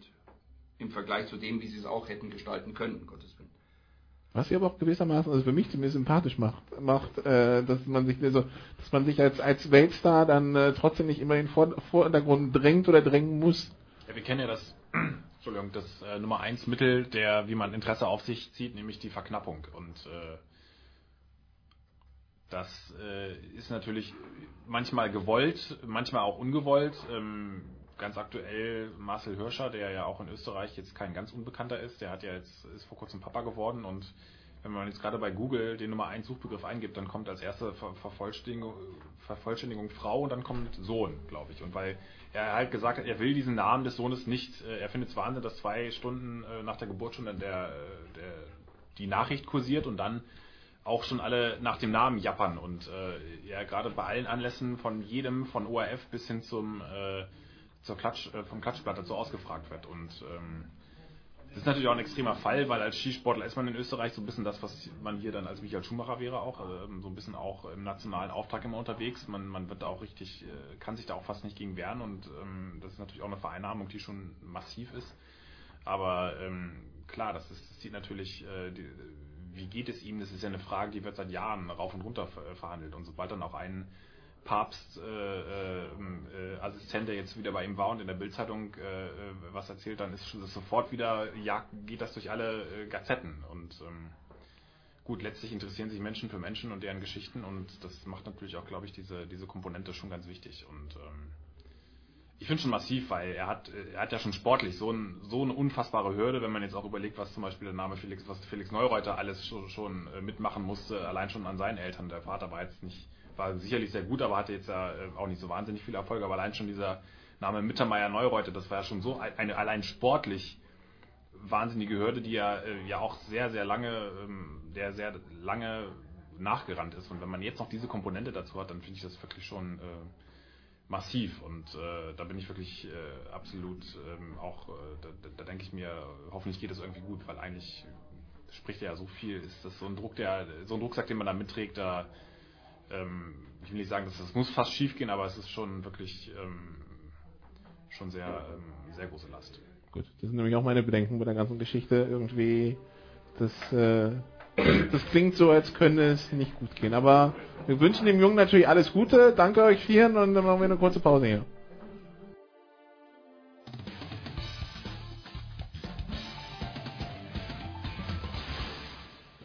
Das ist Daniel Theiss und Sie hören Sportsradio 360.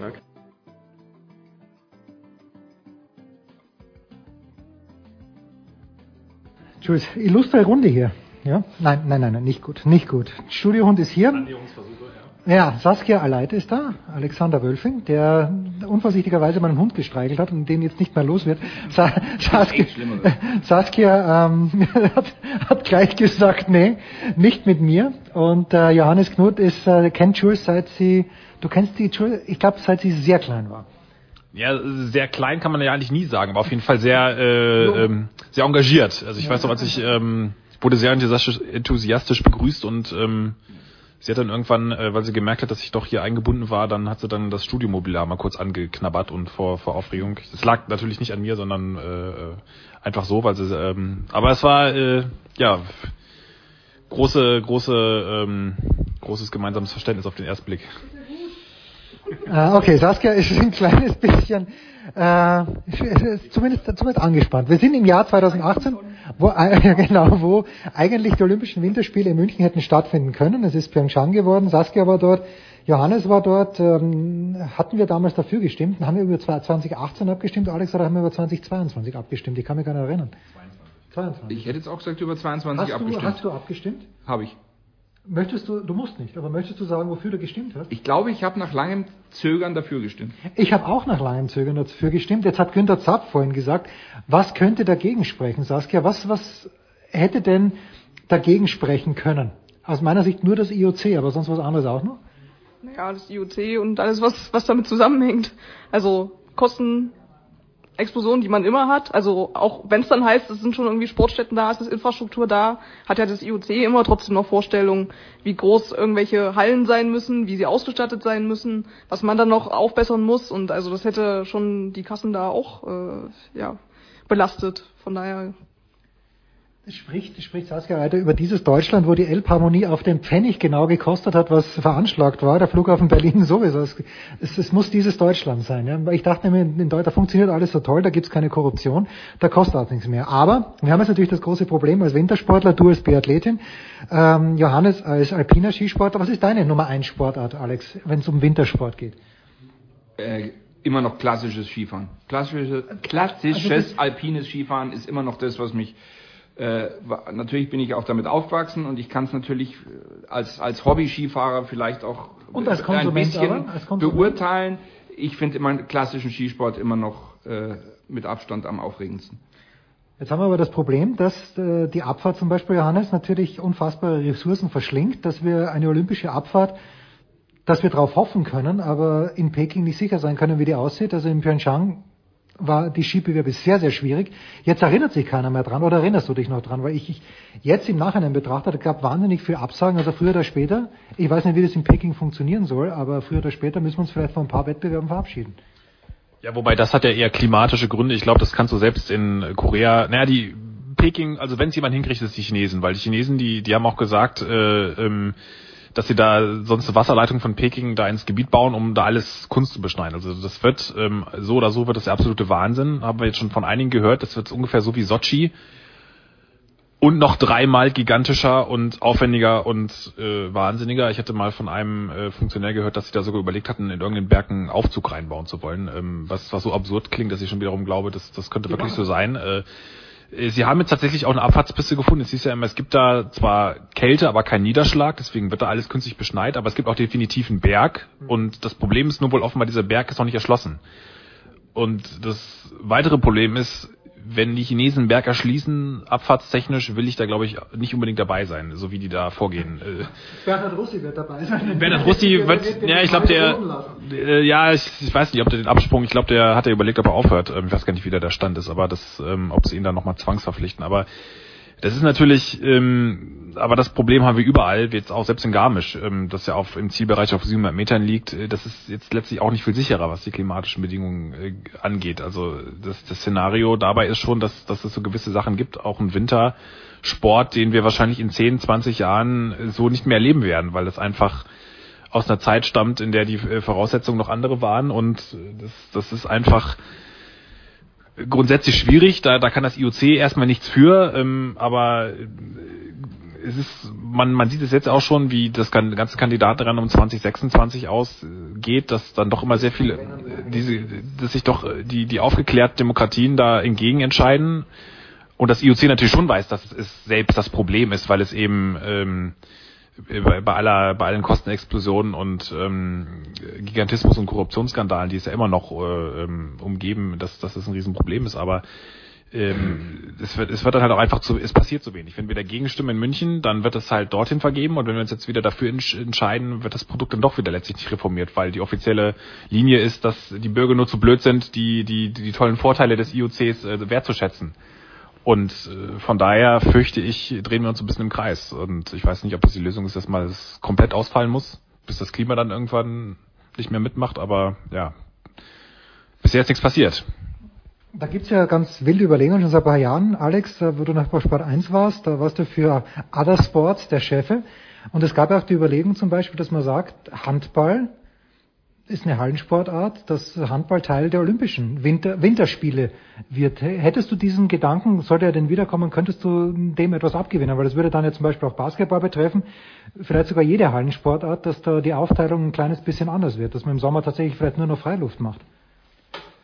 Siehst du, soweit war ich oder bin ich davon weg, dass ich diese Idee damals nicht Ach, mitbekommen habe. Oder du hast ein bisschen genickt, meine ich. Weitem. Es kommt mir bekannt vor. Ich weiß aber, ich glaube, dass wenn man, das ist eigentlich ganz interessant, weil jetzt könnte man ja schon überlegen, dass wenn sobald Skispringen mal dann äh, es keine Winterspiele mehr richtig gibt, dann dann werden die letzten Wintersportarten Sommersportarten wie Mattenspringen. Also dann haben wir irgendwann Handball im Winter und Skispringen im Sommer, wäre eigentlich auch charmant.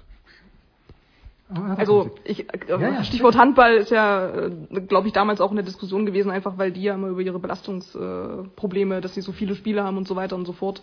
Und da sie ja eh im, im Winter immer ihre, ihre EM oder WM spielen, dann halt ein olympisches Turnier auch weiter in diesem Rhythmus zu haben und dadurch vielleicht sogar ein Turnier weniger im Prinzip, was ihnen sogar ganz gelegen käme. Ähm, deswegen war das halt eine Idee und wenn man diese Ideen weiterdenkt, ich glaube, das Schwimmen, da gibt's auch mal, mal so Überlegungen, ob das nicht sinnvoll wäre, was die Fernsehpräsenz angeht, das sogar auch irgendwie mit in den Winter zu legen. Aber ja, ich glaube, irgendwann muss man auf, aufpassen, dass es äh, ja das Prinzip Olympia da nicht verwässert.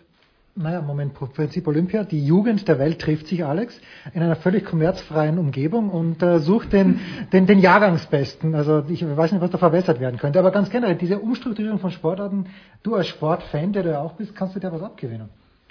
Es ist halt, es ist halt wieder mal ein, ein sehr pragmatischer Schritt im Sinne Aufmerksamkeit kriegen, äh, was macht Sinn, was macht Unsinn, was kriegt man bei der Belastung von manchen Sportlern zu welchem Kalenderzeitpunkt unter.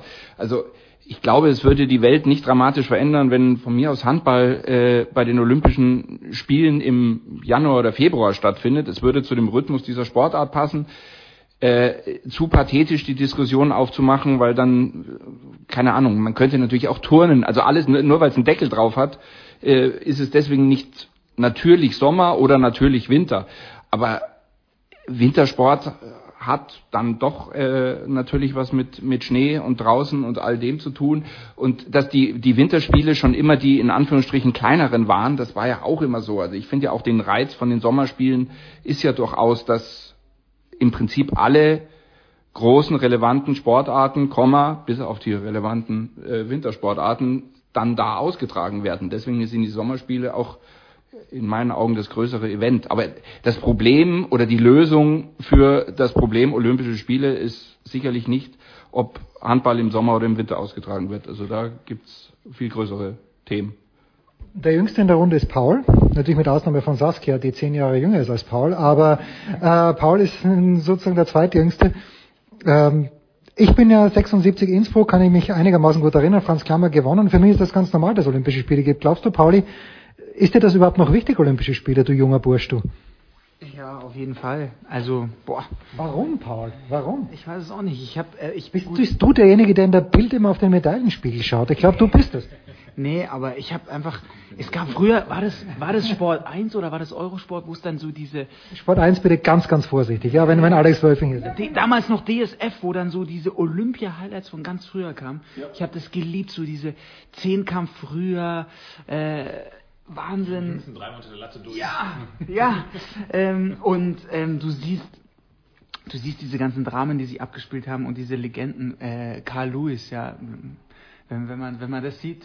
Ähm, Gedopt wie kein zweiter ja, vor und nach ja? ja, Ben Johnson, ja, was es alles, was es alles gab, aber nee, Olympia hat hat so viele spektakuläre Geschichten, ja, und es ist ja eigentlich einfach so ein schönes schönes Happening, klar äh, unglaublich inszeniert. Und wo, wo, finden jetzt die nächsten Olympischen Spiele statt? In Peking und in Pe Tokio. Peking und Tokio, gut. Ja, ja ist doch schön. Äh, Peking, sind, äh, Peking ist jetzt Winter. Und war Sommer 2008. Nee, ja genau. Ja. So, und jetzt sagst du mir bitte, Paul, unvergessliche Geschichten. An was erinnerst du dich in Pyeongchang? Ich, mir verschießt als erstes Wellinger rein. Ja, immerhin. Ja, immerhin. Ich überlege gerade noch, was, was war noch. Ich erinnere mich an unsere Dailies, wo Johannes Knut um halb zwei in der Früh heimgekommen ist und Saskia Leiter um halb drei, weil sie auf dem Weg nach Hause eingefroren ist und eine Stunde gebraucht hat, um wieder aufzutauen. Aber was ist, was ist in Erinnerung geblieben, wirklich sportlich, Saskia, bei, bei dir? Gab's, war es der Wellinger? Der, die sind ja, glaube ich, die sind ja um Mitternacht gesprungen, oder? Das war ja ganz absurd. Weil wenn man da war und seine Sportarten betreut hat, hat man natürlich seine Sportarten Laura Dahlmeier am nächsten im Kopf, genau, Laura Dahlmeier. Wellinger natürlich auch. Ähm, ich denke, Eishockey ist da auch immer äh, grundsätzlich noch ein großes Thema. Und, ah, äh, gerade bei dir, ja. Für mich nicht als Österreicher. Matthias Meyer, super Ski-Olympiasieger, was soll ich euch sagen? Eiskunstlauf ist, glaube ich, für... nur nicht das. Nee, ich hätte es nur nicht gewusst. Eiskunstlauf ist, glaube ich, abseits von, von der Sportszene sogar noch das, was äh, ja der Bevölkerung, glaube ich, am, am meisten hängen geblieben ist neben Eishockey. Von daher gab es da schon einiges also eigentlich. Du hast wirklich Highlights erlebt dort, wo du, wo du sagst, äh, okay, in zwei, drei Jahren, du warst ja auch in Rio. Ja. Wenn du es vergleichst, ist es Winter, ist es wirklich die kleine, kleine hässliche Schwesterchen? Oder Nein, überhaupt nicht. Also aus deutscher Sicht ja überhaupt nicht. Wenn man da die, den Blick immer drauf legt, was ja dann auch immer gerne mal gemacht wird, war, glaube ich, äh, Pyeongchang, allein Laura Dahlmeier, die irgendwie vier Medaillen, glaube ich, gewonnen hat. Drei, drei und, und ein paar Staffeln. Nee, Staffeln nicht. Siehst du, ich weiß es Nee, schon gar nicht mehr. Da sind sie, glaube ich, starke aber geworden oder so. genau, aber die deutsche Biathlon-Mannschaft, die ja, wo bei den Männern auch drei ähm, Einzelmedaillen gewonnen haben, also ja, so, so eine Erfolge hattest du natürlich in Rio jetzt nicht. Von daher finde ich nicht, dass das die kleine Schwester ist, aber das muss jeder für sich entscheiden. Für mich als Österreicher sowieso nicht. Was soll ich dir sagen? Ich habe den Hirscher vergessen, Doppel-Olympiasieger, aber es ist euch allen wurscht. Und Bronzemedaille im Segeln bei Sommerspielen bei euch. Ich glaube, das war die einzige. das ist aber das Einzige. Äh, nämlich 1980 noch Hubert Raudaschl hat damals solche Namen bleiben. Kannst du dich erinnern an Hubert Raudaschl? Warum? Sofort, Paul. Warum kannst du dich an Hubert Raudaschl erinnern? Weil ich damals geil, noch alles äh, konsumiert habe, was es äh, zum Thema Olympische Spiele äh, zu gucken, zu lesen, was auch immer gab. Und ja, als Münchner ist man halt nun mal mit den Österreichern in der Nachbarschaft und dem ORF aufgewachsen. Wer ist dann guckt man auch Dressur-Olympiasiegerin Segeln. 1980 geworden? Dressur-Olympiasiegerin 1980. Äh, Moskau, Boykott, keine Ahnung. Ihr seid da gewesen im Sissi. Marx teurer. Kannst du dich nicht Nein, erinnern? da kann Das ich mich nicht dran erinnern. nicht. Das kann Nein. nicht sein. Paul, du kannst dich auch nicht dran erinnern, aber du hattest deine Anmerkung. Ja, mich interessiert, äh, sitzen wir hier mit lauter Sportjournalisten und ich finde, also Ich bin keiner. es waren ja medial oder generell auch die sportjournalistische Aufbereitung. Ja, da musst du Nein sagen. Du bist natürlich ein Journalist. Paul, konzentrier dich bitte ein bisschen, wenn du bei mir in der Show bist. Also, Entschuldige, Entschuldige. Nee, Eishockey äh, fand ich ein gutes Stichwort. Eishockey ging, ging brutal steil, auch in den Ja, und sozialen es sind Netzwerken jetzt aber vor allem. 100.000 Leute zum Eishockey gekommen deswegen. Was immer die große äh, Hoffnung. der Effekt, klar, schwierig, ist halt dann trotzdem danach die Liga, aber ich finde den Kontrast zwischen ARD und wie es Eurosport gemacht hat, war natürlich äh, spektakulär und da ging es ja, also bei was, was da bei Twitter und generell bei WhatsApp diese, ähm, wie heißen es jetzt die Kommentatoren? Der Wo denn? Welche Sportart? der Leini, ja, bei, Achso, äh, Leinauer Leinauer und Patrick, schlag mich tot, wer war der? ich weiß nicht. Ah, es ich waren auf jeden Fall bei WhatsApp waren das äh, die großen Dauer, Dauerbrenner, wie die wie die abgegangen sind. Gerade bei dem, ich glaube das Match war gegen gegen Schweden. Äh, was was hat er gesagt? Mach jetzt hier keine Faxen. Äh, dann gab es diesen Videobeweis und dann. Woher soll Johannes das wissen? Er war in Pyeongchang oder hat das zum Glück nicht hören Egal, müssen. aber habt, wie habt ihr das miterlebt und wie bewertet ihr das? Das war ja schon teilweise ein bisschen drüber. Ja, vor allen Dingen, ich glaube, es war auch nicht ganz an den Regeln orientiert. Also es waren, die haben dann gesagt, was macht der Schiri da? Wobei es alles völlig okay war. Also gut, es ist, Eurosport hat da ein bisschen andere Herangehensweise, was die Emotionen angeht. Das soll ja auch jeder Sender so machen. Und ähm, sie hatten ja auch dann als Gegenprogramm einen, äh, Benjamin Best verpflichtet für sportpolitische Themen. Das muss man ihnen schon lassen. Sie haben es nicht völlig hin runterfallen lassen, wobei ich schon auch weiß, dass das intern auch nicht so ist, dass das so deren Steckenpferd war, diese, diese Hintergrundberichterstattung. Aber gut, äh, ich, du hast vorher eine ganz interessante Frage aufgeworfen, nämlich warum eigentlich noch äh, so, so macht man das. In der Genau. Paul, bitte aufpassen, ja. Die, ähm, war, warum sollten wir uns das eigentlich noch gucken? Ich finde schon, dass der Sport äh, im, im Jahre äh, nicht nur erst 2018, sondern auch seit, äh, ich sag mal so ein bisschen seitdem das mit äh, dem russischen Skandal um äh, die Stepanovs losging und dieses ganze, ähm, äh, der Sport ja von einem äh, einer äh, nochmal massiveren Skandal, weil überrollt war, wurde nach der nächsten oder das da eigentlich ein Dauerthema ist, schon irgendwo so, ein, so, ein, so eine gewisse ähm, Fassade da bröckelt, dass es schon irgendwie jeder geahnt hat, aber immer so ein bisschen verdrängt hat. Und jetzt sind halt die Fakten auf dem Tisch, was da alles läuft, was auch es für Weiterungen gibt. Und dass ich glaube schon noch ein ganz großer Teil das anschaut, aber das eher unter der Prämisse lief, weniger unter der Prämisse läuft, ich gucke das, weil ich davon überzeugt bin und weil ich toll finde, dass Athleten Vorbilder sind und was sie für Werte vertreten, sondern eher, ich finde es ganz unterhaltsam, aber wer das glaubt, ist eigentlich selbst doof. So ein bisschen, so was die Tourberichterstattung so für viele auch ähm, äh, ausgemacht hat. Und das ist, äh, das wächst, glaube ich, also dass auch da so ein gewisser Zynismus auch drin ist, was ich ja auch nicht völlig von der Hand zu weisen ist und verständlich finde. Und das wird schon sehr interessant sein, wie sich das weiterentwickelt in den kommenden Jahren, weil es wird ja nicht weniger sein, was da an äh, Ermittlung kommt. Das Mikrofon weitergereicht. So muss es sein. Ja, aber äh, völlig richtig. Aber genau deshalb ist, glaube ich, in Deutschland auch dieses Eishockey-Thema so durch die Decke gegangen. Weil Gedanken wie, weiß ich nicht, Schiedsrichterbestechung, Doping oder ähnliches äh, da doch relativ weit weg sind bei so einer Mannschaftssportart. Ähm, und da war einfach diese, dieses, ich sag mal, dieses kleine, kleine Wunder, das da geschehen ist, mit all den Siegen, die die doch tatsächlich über sowas wie Teamgeist, Engagement, äh, Leidenschaft äh, geholt haben. Das hat die Leute dann eben genau aus den Gründen, äh, die sie manchmal bei so Einzelsportarten inzwischen ein bisschen mit einer ja, Skepsis, Distanz gucken lässt, doch dann eben tatsächlich richtig bewegt. Also dieses, so, jetzt wird wieder der Wecker gestellt, die Deutschen spielen um 5 Uhr früh Finale gegen die Russen. Das war dann plötzlich tatsächlich ein ja, sportlich gesehen nationales Ereignis, von dem dramatischen Spielverlauf äh, mal äh, zu schweigen. Aber da waren die Leute wieder voll dabei und fühlten, da könnten wir, da können wir uns jetzt ehrlich mitfreuen, ohne irgendwelche Hintergedanken äh, zu haben, oje, oje, oje, weil da tatsächlich mal eine verschworene einigermaßen verschworene äh, Mannschaft, Profitum außen vor, da mal äh, was erreicht hat. Aber das Lässige war, und das habe ich, äh, wenn ich dann nochmal abschließend auf mein Magazin zurückkomme, ich habe aufgeschrieben alle Ergebnisse. Die deutsche Eishockey-Nationalmannschaft hat grottenschlecht begonnen. Die haben ja, glaube ich, mit drei, Nieder mit drei Niederlagen begonnen und deswegen hat sich das langsam so richtig aufgebaut und Marc Hindelang schreibt ja auch drüber in unserem Magazin, er ist als Vizepräsident des Deutschen Eishockeybundes hingefahren und hat gesagt, und plötzlich sind die anderen Sportler um ihn herumgestanden und alle waren nur noch Fans. Hast, hast du diesen Sog, hat man das irgendwie gemerkt auch, dass dann, oder hast du das mitbekommen, dass die Skispringer dann auch zu Eishockey-Fans geworden sind oder die Biathleten hingegangen sind? Oder wart ihr einfach in eurer, wie war es nochmal, ihr habt, ihr habt doch euer, euer, euer Sofa war nach wie vor mit Plastik überzogen, oder, oder war es euer, euer Brenner im Haus? Nee, ich glaube, das Sofa haben wir, glaube ich, von Plastik befreit. Die Küche war noch komplett eingekleidet. Ähm, nee, also Eishockey-Begeisterung ich meine, die anderen Sportler sind eh mit ihren Sachen beschäftigt. Die sind, haben auch so ein durchgetaktetes Programm, dass sie da kaum irgendwie Gelegenheit haben, mal auf irgendwelche anderen Sportarten zu gucken. Aber ja, klar, also im Kollegenkreis war das dann eher so, dass man gemerkt hat, dass man im Biathlon-Zelt saß und irgendwie, es war irgendwie kurz vor Andruck und man war irgendwie, irgendwie fast der Einzige, der noch seinen Text fertig geschrieben hat, während die anderen auf dem iPad irgendwie das Halbfinale zu Ende gucken. Und äh, ja, an solche Sachen erinnere ich mich. Jetzt habe ich noch eine technische Frage an euch beiden, die ihr dort wart. Olderb, der große Older, muss man wirklich sagen an dieser Stelle, hat er äh, vom SID, war akkreditiert für Rio und ist überall reingekommen. Wie war das bei dir? Wärst du überall reingekommen in deine Akkreditierung oder warst du für Biathlon und für Skispringen akkreditiert?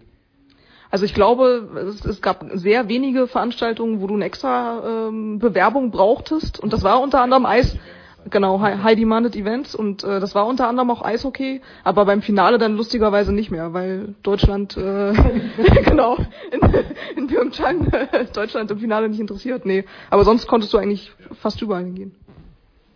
Ja, tatsächlich war das, glaube ich, nur bei den Eiskunstlauf-Wettbewerben, da war das ähm, und wahrscheinlich Eishockey, wenn Kanada, weil alle irgendwie mit Kanada ja vermutlich mal gerichtet hatten oder USA, dann wäre das ein Faktor gewesen, aber äh, ja, bei uns war das Eishockey-Final insofern oder die Eishockey-Berichterstattung irgendwo irgendwann zum großen Problem, weil wir so ein bisschen gedacht hatten, na gut, wir haben jetzt keinen reinrassigen Eishockey-Experten mitgenommen, weil das organisatorisch nicht ging. Das Johannes Schnitzler, der unser Regiosportleiter, dachte man, na gut, die werden dann schon nach der Vorrunde irgendwie, das, das passt schon und dann waren Eishockey-Experten sehr gefragt, die aber alle schon eigentlich beim Ski Alpin, äh, Biathlon und äh, Ski Nordisch eigentlich eingesetzt waren. Das ja, war dann. Saskia, du warst glaube ich im Finale, oder? Ich. Ich überall. ja, du warst dann beim Finale. Hast, hast du dir vorher bei Schnitzler schlau gemacht. Den Schnitzler haben wir ja kurz gesehen beim, also nicht kurz, aber ein paar Mal beim EHC gesehen in München. Der weiß ja, was er tut. Ja, das ist korrekt. Ja, Kann ich bestätigen. Kannst du bestätigen. Gut, dann schmeißen wir uns jetzt hier so raus. Der Kuchen wartet nämlich einen Stock höher. 20 goldene Minuten zur Olympia und Paul Häuser wird auch in den nächsten Jahren nach Olympia schauen. Das ist beruhigend, Paul.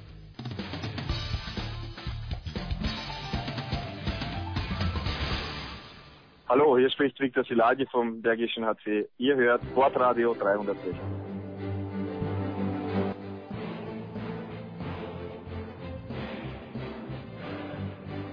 So, Johannes Knut hat es noch nicht überstanden, denn am Wochenende gab es ja, es, es, gab Aufregung in positiver und negativer Hinsicht, Johannes. Es, das, irgendwie ist dieses Wochenende, fand ich, im Zeichen der Kreuzbänder gestanden, und zwar der Gerissenen bzw. der Geheilten. Wir müssen, glaube ich, anfangen mit Thomas Dresen. Ich habe das Rennen gesehen und ich habe mir gedacht, bei diesen Bedingungen zu fahren, ist mutig dass es dann gleich den, den besten deutschen Abfahrer trifft, ist natürlich doppelt herb. Wie hast du die Situation gesehen, was die Bedingungen angeht und dann auch den Unfall von Thomas Dresden? Ja, also die Bedingungen, das kann ich natürlich jetzt nicht aus der Ferne beurteilen. Da müsste man nochmal die, ähm, die Verantwortlichen fragen. Allerdings ist es ja auch so, dass Entscheidungen. Natürlich ist letztlich, haben da TV-Station und Weltverband und Jury ähm, haben da irgendwo ähm, natürlich schon den Daumen drauf und ein Interesse daran, dass das stattfindet. Gerade die FIS, also bevor ein Rennen verlegt wird, man weiß ja auch, was das für ein Aufwand ist. Gerade Speedrennen, die sehr, sehr aufwendig zu organisieren sind, versucht man das mit aller Macht durchzudrücken. Natürlich, ähm, da ist dann auch das Rennen schnell mal ein bisschen größer als andere Sorgen, aber in dem Fall, also, beziehungsweise letztlich, sowas entsteht ja auch immer im Stück weit im Konsens auch mit Trainern und Verbindungsathleten, die können sagen, äh, uns ist das zu gefährlich, das geht so nicht. Und das habe ich nirgendwo vernommen, so eine Wortmeldung. Und wenn dem so wäre, dann, dann hätte man das sicherlich schon irgendwo äh, gehört. Also ich, ich glaube schon, dass es äh, nicht einfach war, auch gerade im Schneefall, aber äh, im Grunde kann man das schon machen. Und das ist, glaube ich, in, in, in Thomas Dresens Sturz war dann auch einfach unglücklich, weil er äh, bei der Landung an einer Stelle, die eigentlich erstmal harmlos aussah und dann, äh, ja, nicht ganz ideal aufgekommen, verkantet und dann ist halt bei so einem Tempo 120 äh, kmh ist dann geht das dann halt so schnell und dann hat er dann auch das Pech, dass er nicht irgendwie ähm, äh, seitlich in die, ins Netz reinrauscht, sondern auch noch voll im spitzen Winkel, wobei man ja auch schon davon ausgehen muss, dass die Kreuzbänder vorher schon, äh, oder zumindest das eine Kreuzband, das andere ist ja wohl nun offenbar doch nicht gerissen, ähm, dass das die vorher schon durch die durch diese durch diese Verdrehung und durch die durch den Druck äh, schon kaputt waren, bevor es überhaupt zum Aufprall kam. Also das ist einfach ich vermute mal, man muss es dann doch unter dem äh, unter dem Label Berufsrisiko, Risiko und Nebenwirkung, äh, lesen Sie bitte die Packungsbeilage abheften, weil das einfach äh, leider zum Abfahrtsport dazugehört. Und äh, es ist ja auch sonst jetzt nicht viel passiert und gab keine Klagen. Also sobald da jetzt, solange da jetzt niemand Einspruch einlegt, äh, würde ich das auch äh, so stehen lassen. Und klar, für die deutschen Athleten ist es wirklich sehr, sehr bitter. Ähm, man, hat einfach gemerkt, Thomas Dresen ist auf einem anderen Niveau, der ist da vorne drin, der ist jetzt, der hat sich da oben jetzt erstmal festgebissen also genau das, was die anderen noch nicht so richtig, noch nicht ganz geschafft haben, beziehungsweise auch überhaupt gerade nicht zum Saisonstart, äh, dass ein Andreas Sander da um Platz 40 rumfährt, das ist glaube ich schon so doch ein bisschen sehr ernüchternd auch. Das, das hatten sie sich im DSV ganz anders vorgestellt und da müssen sie jetzt, wenn es nach Grün geht, zum ersten Mal so ein bisschen mit äh, so einer kleinen Delle dann auch äh, äh, hantieren und ähm, bin da relativ zuversichtlich, dass sich das noch ändern wird. Äh, aber das ist natürlich jetzt schon mal echt ein ganz schöner Nackenschlag, der am Sonntag zumindest ein bisschen versüßt äh, gelindert ja. Dazu kommen wir gleich. Wir haben ja dann, äh, als der Unfall passiert ist, kurz hin und her gesimst und ich war da pessimistischer als du. Ich habe gleich äh, geschrieben, dass ich, ich verraute nur private Details, die ich mit Johannes Knut austausche, aber ich habe hab dir eben geschrieben. Er, erinnert mich ein kleines bisschen an Florian Eckert, der, ich meine, es war zwei, 2001, äh, was 2001 in St. Anton da Dritter geworden ist in der Abfahrt und sich dann aber auch ständig verletzt hat. Äh, du, du bist ein bisschen optimistischer, Johannes. Warum?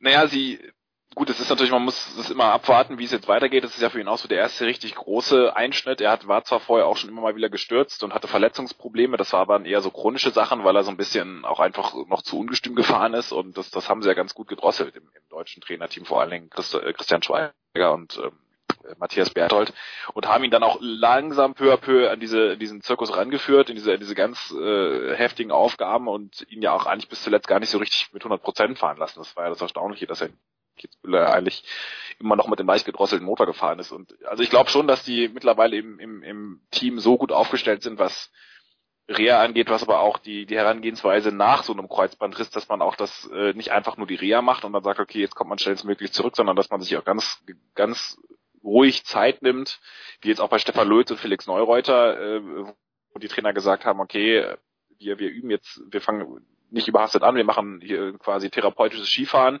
versuchen auch nochmal vielleicht mal so ein paar Technikmuster nochmal äh, neu einzustudieren oder andere, die, die vorher fehlerhaft waren, mal auszumerzen und das dann auch als Chance zu begreifen und ähm, das ist eigentlich schon ein ganz gutes Gesamtpaket, das sie da immer schnüren. Und man hat es jetzt bei Stefan Lutz gesehen, klar, Slalom ist was anderes als Abfahrt. Da muss man dann auch immer noch gucken, was das so, äh, was so eine Verletzung dann natürlich auch an mentalen Kratzern hinterlässt. Das, das kann kein Athlet wegdiskutieren. Da ist, da bleibt immer ein bisschen was zurück. Das, das, ähm, das, das geben die Athleten auch mehr oder weniger offen zu.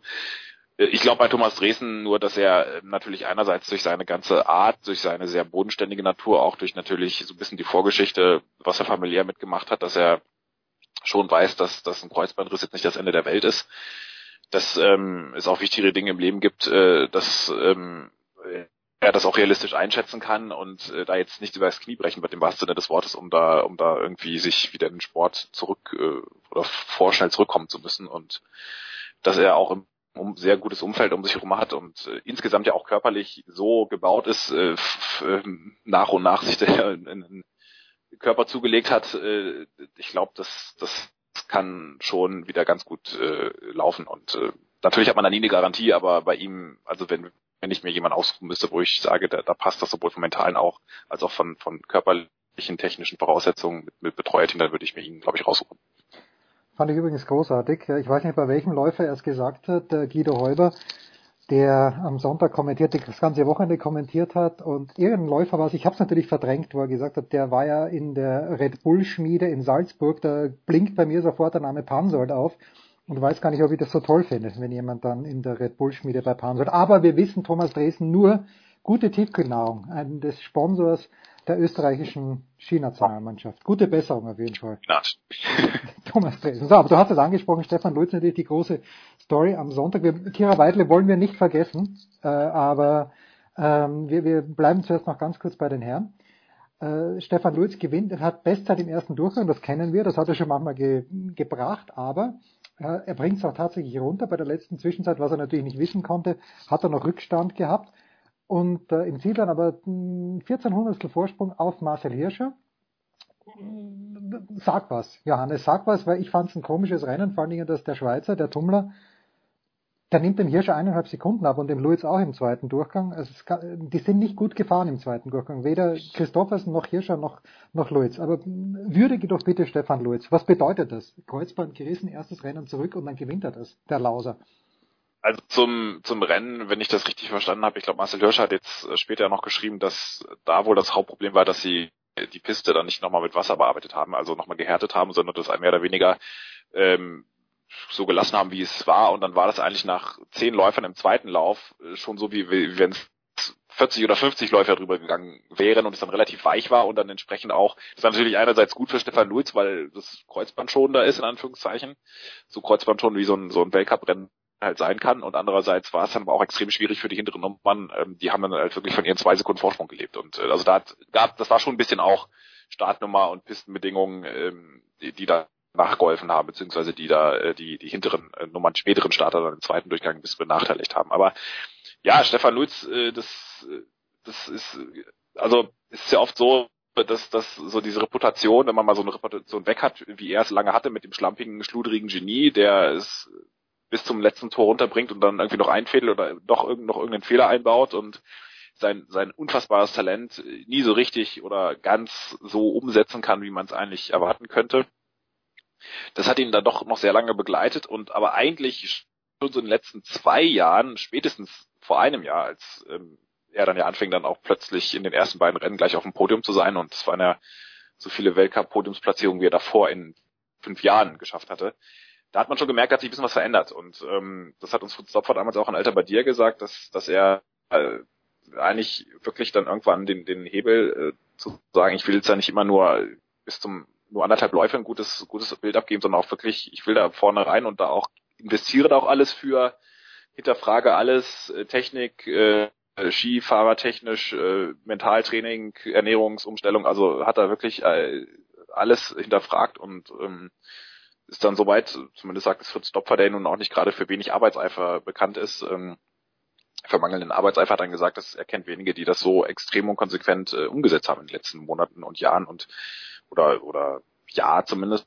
Und das hat man da schon gesehen, wenn ihm dann nicht der Kreuzbandriss dazwischen gekommen wäre, gehen sie im DSV davon aus, dass der Hirscher letztes Jahr schon auch in der Riesenslalomwertung ordentlich gefordert hätte und dass das nicht völlig abwegig war, sieht man jetzt ja. Ähm, dass das jetzt schon im ersten Rennen klappt, das ist wirklich schon sehr erstaunlich, weil so, so eine Verletzung, äh, da sich wieder ganz vorne reinzuarbeiten, das, da, da braucht man eigentlich schon noch ein paar Rennen.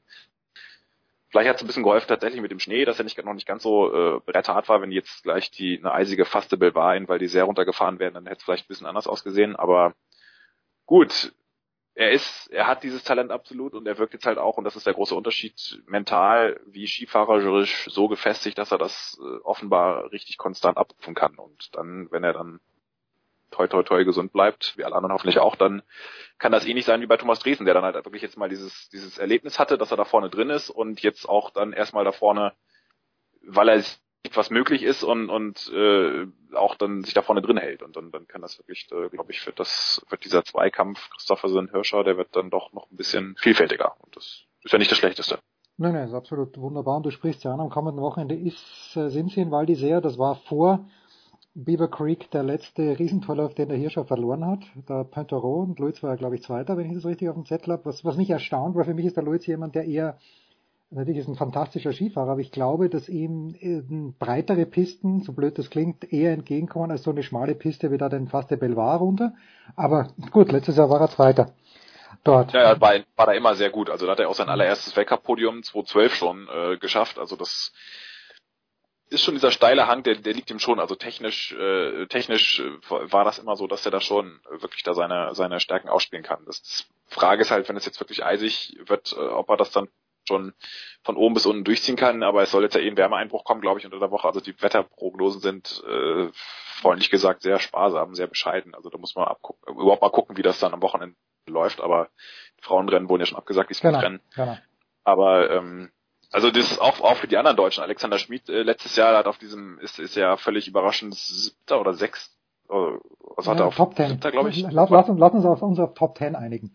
Genau, äh, auf jeden Fall ähm, in seinem ersten, zweiten Durchgang überhaupt gleich ganz vorne drin. Und ähm, Fritz Sopper war ja im Beaver Creek hat mir auch sehr gut gefallen, auch wenn man diesen blöden Fehler eingebaut hat, aber äh, er hat wirklich richtig was riskiert und war richtig am Limit. Und das sieht man bei ihm ja auch nicht immer so, dass er da wirklich so aus sich rausgeht. Also das das war schon war schon sehr äh, war schon wirklich auch äh, ne, ne, nicht nicht nur von ihm, von Louis, sondern auch von den anderen eine sehr gute Vorstellung. Und wenn er jetzt auf Felix Neureuter tatsächlich zurückkommt am Wochenende, wie es jetzt mal wohl offenbar der Plan ist, wenn sich das bei ihm ja mal sehr schnell ändern kann, aber dann, dann sieht es zumindest bei den Speed äh, bei den Technikleuten wieder sehr ordentlich aus.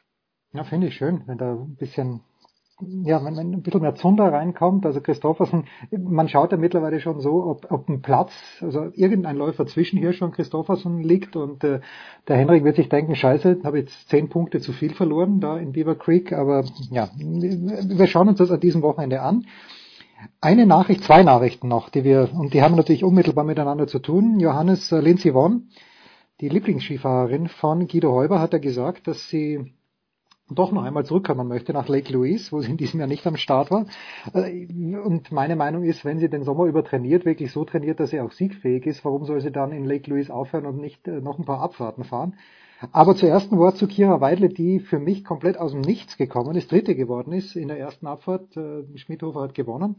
Die Österreicherin, erster Weltcupsieg, Samstag dann gleich der zweite.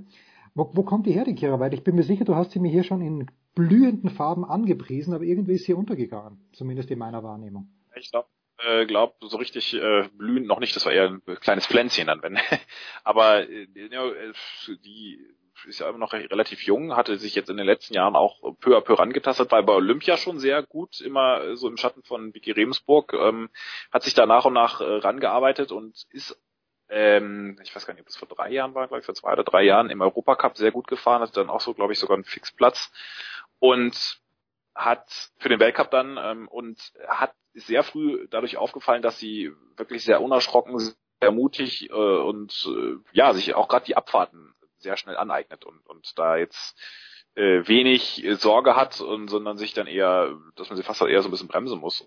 Und ähm, hat natürlich dann auch mit, mit äh, Regensburg jemanden im Team, an dem sie sich ganz gut orientieren kann und die sie jetzt auch zum ersten Mal äh, wirklich auch äh, ganz klar distanziert hat in der Abfahrt. Das, das ist dritter Platz, das war glaube ich schon ein bisschen überraschend. Äh, Lake Louise ist auch eine Piste, die natürlich jetzt nicht so wahnsinnig schwer ist, war letztes Jahr schon sehr gut, die kennen sie gut, also das war dann da hat es auch ein bisschen die Gunst der Stunde genutzt. Das wird jetzt, ähm, wenn es in St. Moritz Super G, äh, da, da kommen jetzt auch teilweise noch ein paar Speedstrecken, die sie, glaube ich, so noch gar nicht kennt, äh, teilweise. Da wird das dann, also man kann von ihr jetzt nicht erwarten, dass sie da einen Podiumsplatz an den nächsten reiht, aber die, die ist auf jeden Fall jemand, die schon mit der sie mittelfristig, der sie einiges zutrauen und die auch gerade diesen Mut und Unerschrockenheit und gerade dieses mentale Rüstzeug, was man ja auch äh, auch erst erstmal mal so per se mitbringen muss, das wirklich mitbringt. Und äh, ja, das, das äh, ist auch, das ist natürlich immer ein sehr großes Abwägen, wie viel Risiko nimmt man auch einer jungen Athletin. Also ich glaube 22 ist immer noch, oder 22, noch relativ jung.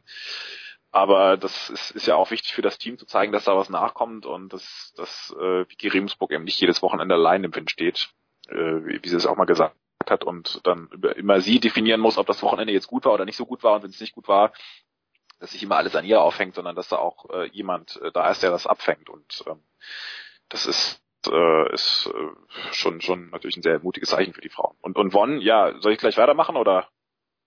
Hau gleich rein, weil ich, äh, ich, ich weiß nicht, ob du es gleich siehst wie ich, aber ich, wie gesagt, ich glaube halt, dass sie tatsächlich, ja, dass sie tatsächlich äh, die ganze Geschichte durchziehen wird im nächsten Jahr auch. Ja, das ist fast schon so ein bisschen wie bei Felix Neureuth, der ja auch da sich das immer das äh, sehr offen lässt, sehr bewusst und ähm, ich glaube auch eigentlich, dass ich könnte mir fast vorstellen, dass äh, sie eigentlich insgeheim das sich auch offen lassen will. Sie weiß nur, es gibt da so zwei Lindsay Wons. Die eine weiß ganz genau, wie es um ihren Körper steht. Die, die weiß, äh, dass es vernünftiger wäre, wirklich nach diesem Winter dann auch wirklich, wirklich, wirklich aufzuhören, weil die Knie und alles so zerschlissen sind, dass es eigentlich schon wirklich sehr, sehr grenzwertig ist, immer sich noch diese Abfahrten runterzustürzen. Und vor allen Dingen, wenn man so fährt wie sie, nämlich absolut kompromisslos. Das hat sich ja wirklich kaum geändert. Also das ist einerseits sehr bewundernswert, andererseits denkt man wirklich bei, also letzten Winter dachte ich wirklich bei jedem, jedem Lauf, bei fast jeder Kurve dachte ich, äh, wenn es irgendwie so ein bisschen geruckelt hat, dachte ich, oh, oh mein Gott, weil sie fährt halt so am Limit und immer am in dieser äh, Hop oder Top ähm, Linie und, und wenn es dann einmal kracht, denkt man jedes Mal, okay, jetzt noch ein heftiger Schutz und dann war es das endgültig. Und äh,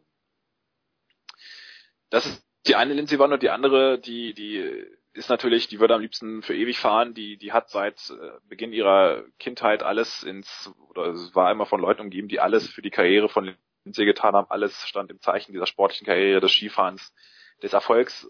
Sie kennt ja auch, hat auch nichts ähm, anderes in Anführungszeichen gelernt, beziehungsweise sich so rein investiert, äh, wie sie das im Skifahren gemacht hat. Und dann fällt es natürlich schwer, sich gerade von der Sache, die man am besten kann und die man wahrscheinlich im ganzen Leben am besten können wird, äh, wo auch nichts mehr rankommt, wird, äh, adrenalintechnisch, erfolgstechnisch, auch wenn das natürlich sie da auch ähm, sicherlich in der zweiten Karriere auch einen überraschen kann. Aber ich glaube schon, das Skifahren, das ist so, das ist für sie einfach das, über was sie sich immer definiert hat. Und da loszulassen, ähm, das, das wird extrem schwer fallen. Und deswegen wird sie das auch sich wahrscheinlich immer jetzt auch offen lassen. Und ähm, diese diese Stan Mark-Marke, ich glaube, die ist ja schon sehr, sehr, sehr wichtig, weil das einfach, äh, da, dann hätte sie auch nochmal, wenn sie zumindest bei den Männern nicht fahren darf, dann hätte sie diese Marke nur für sich, dann ist es immer Weltcup-Rekord, Lindsay One mit dem Namen erstmal verbunden, auch wenn eine Michaela Schiffrin da vielleicht äh, in Zukunft ein bisschen was dagegen haben könnte, aber ich glaube, das, das treibt sie einfach noch brutal an. Und ich, ich kann es mir gut vorstellen,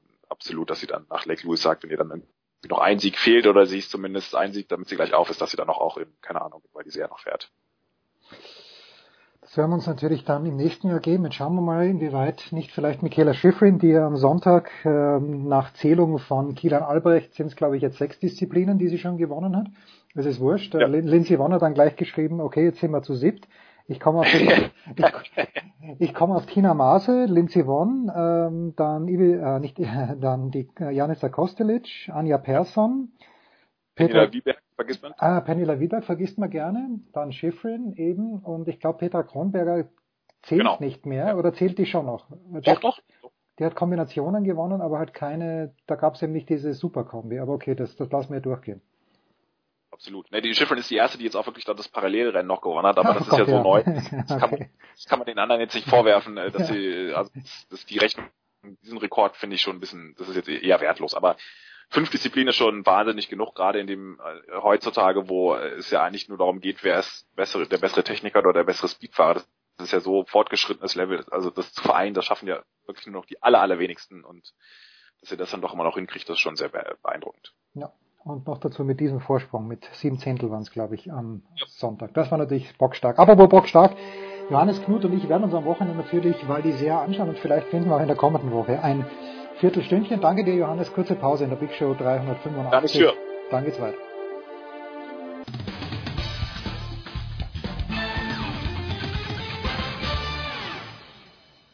Hallo, hier ist Dirk Nowitzki und hier hat sportradio360.de.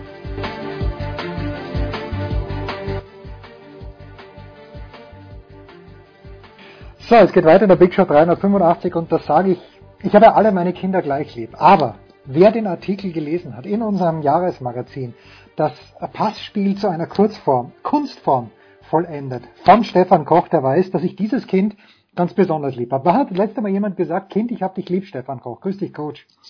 Ach, das ist sehr lange her, weil meine Eltern leider beide nicht mehr leben oh und das, äh, ja, das wird meine Mutter wahrscheinlich schon nochmal, äh, also mein Vater ist schon 27 Jahre tot und äh, meine Mutter jetzt ein bisschen mehr als als zwei Jahre und äh, aber ich denke, das hat sie in ihrem letzten Lebensjahr noch mehr als einmal gesagt und von daher alles gut. Aber äh, dann ist es auch schön, dass du mir das jetzt sagst.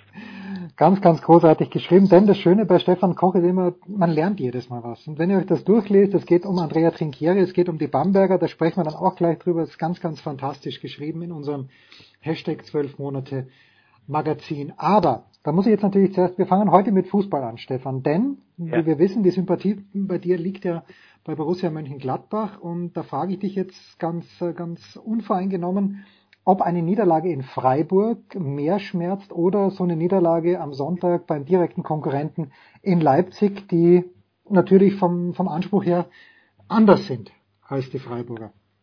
Also für mich schmerzt eine Niederlage in Freiburg mehr.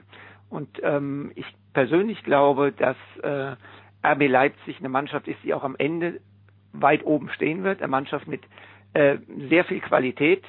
Ähm, natürlich ist das dann ein sogenanntes Sechs-Punkte-Spiel, drei Punkte, die du verlierst gegen den direkten Konkurrenten, drei Punkte, die der die, er, die der direkte Konkurrent gewinnt. Aber ganz ehrlich, mir hat die Niederlage in Freiburg mehr wehgetan als jetzt die Niederlage in Leipzig, zumal ich sagen muss, dass RB auch am Sonntag richtig guten Fußball gespielt hat.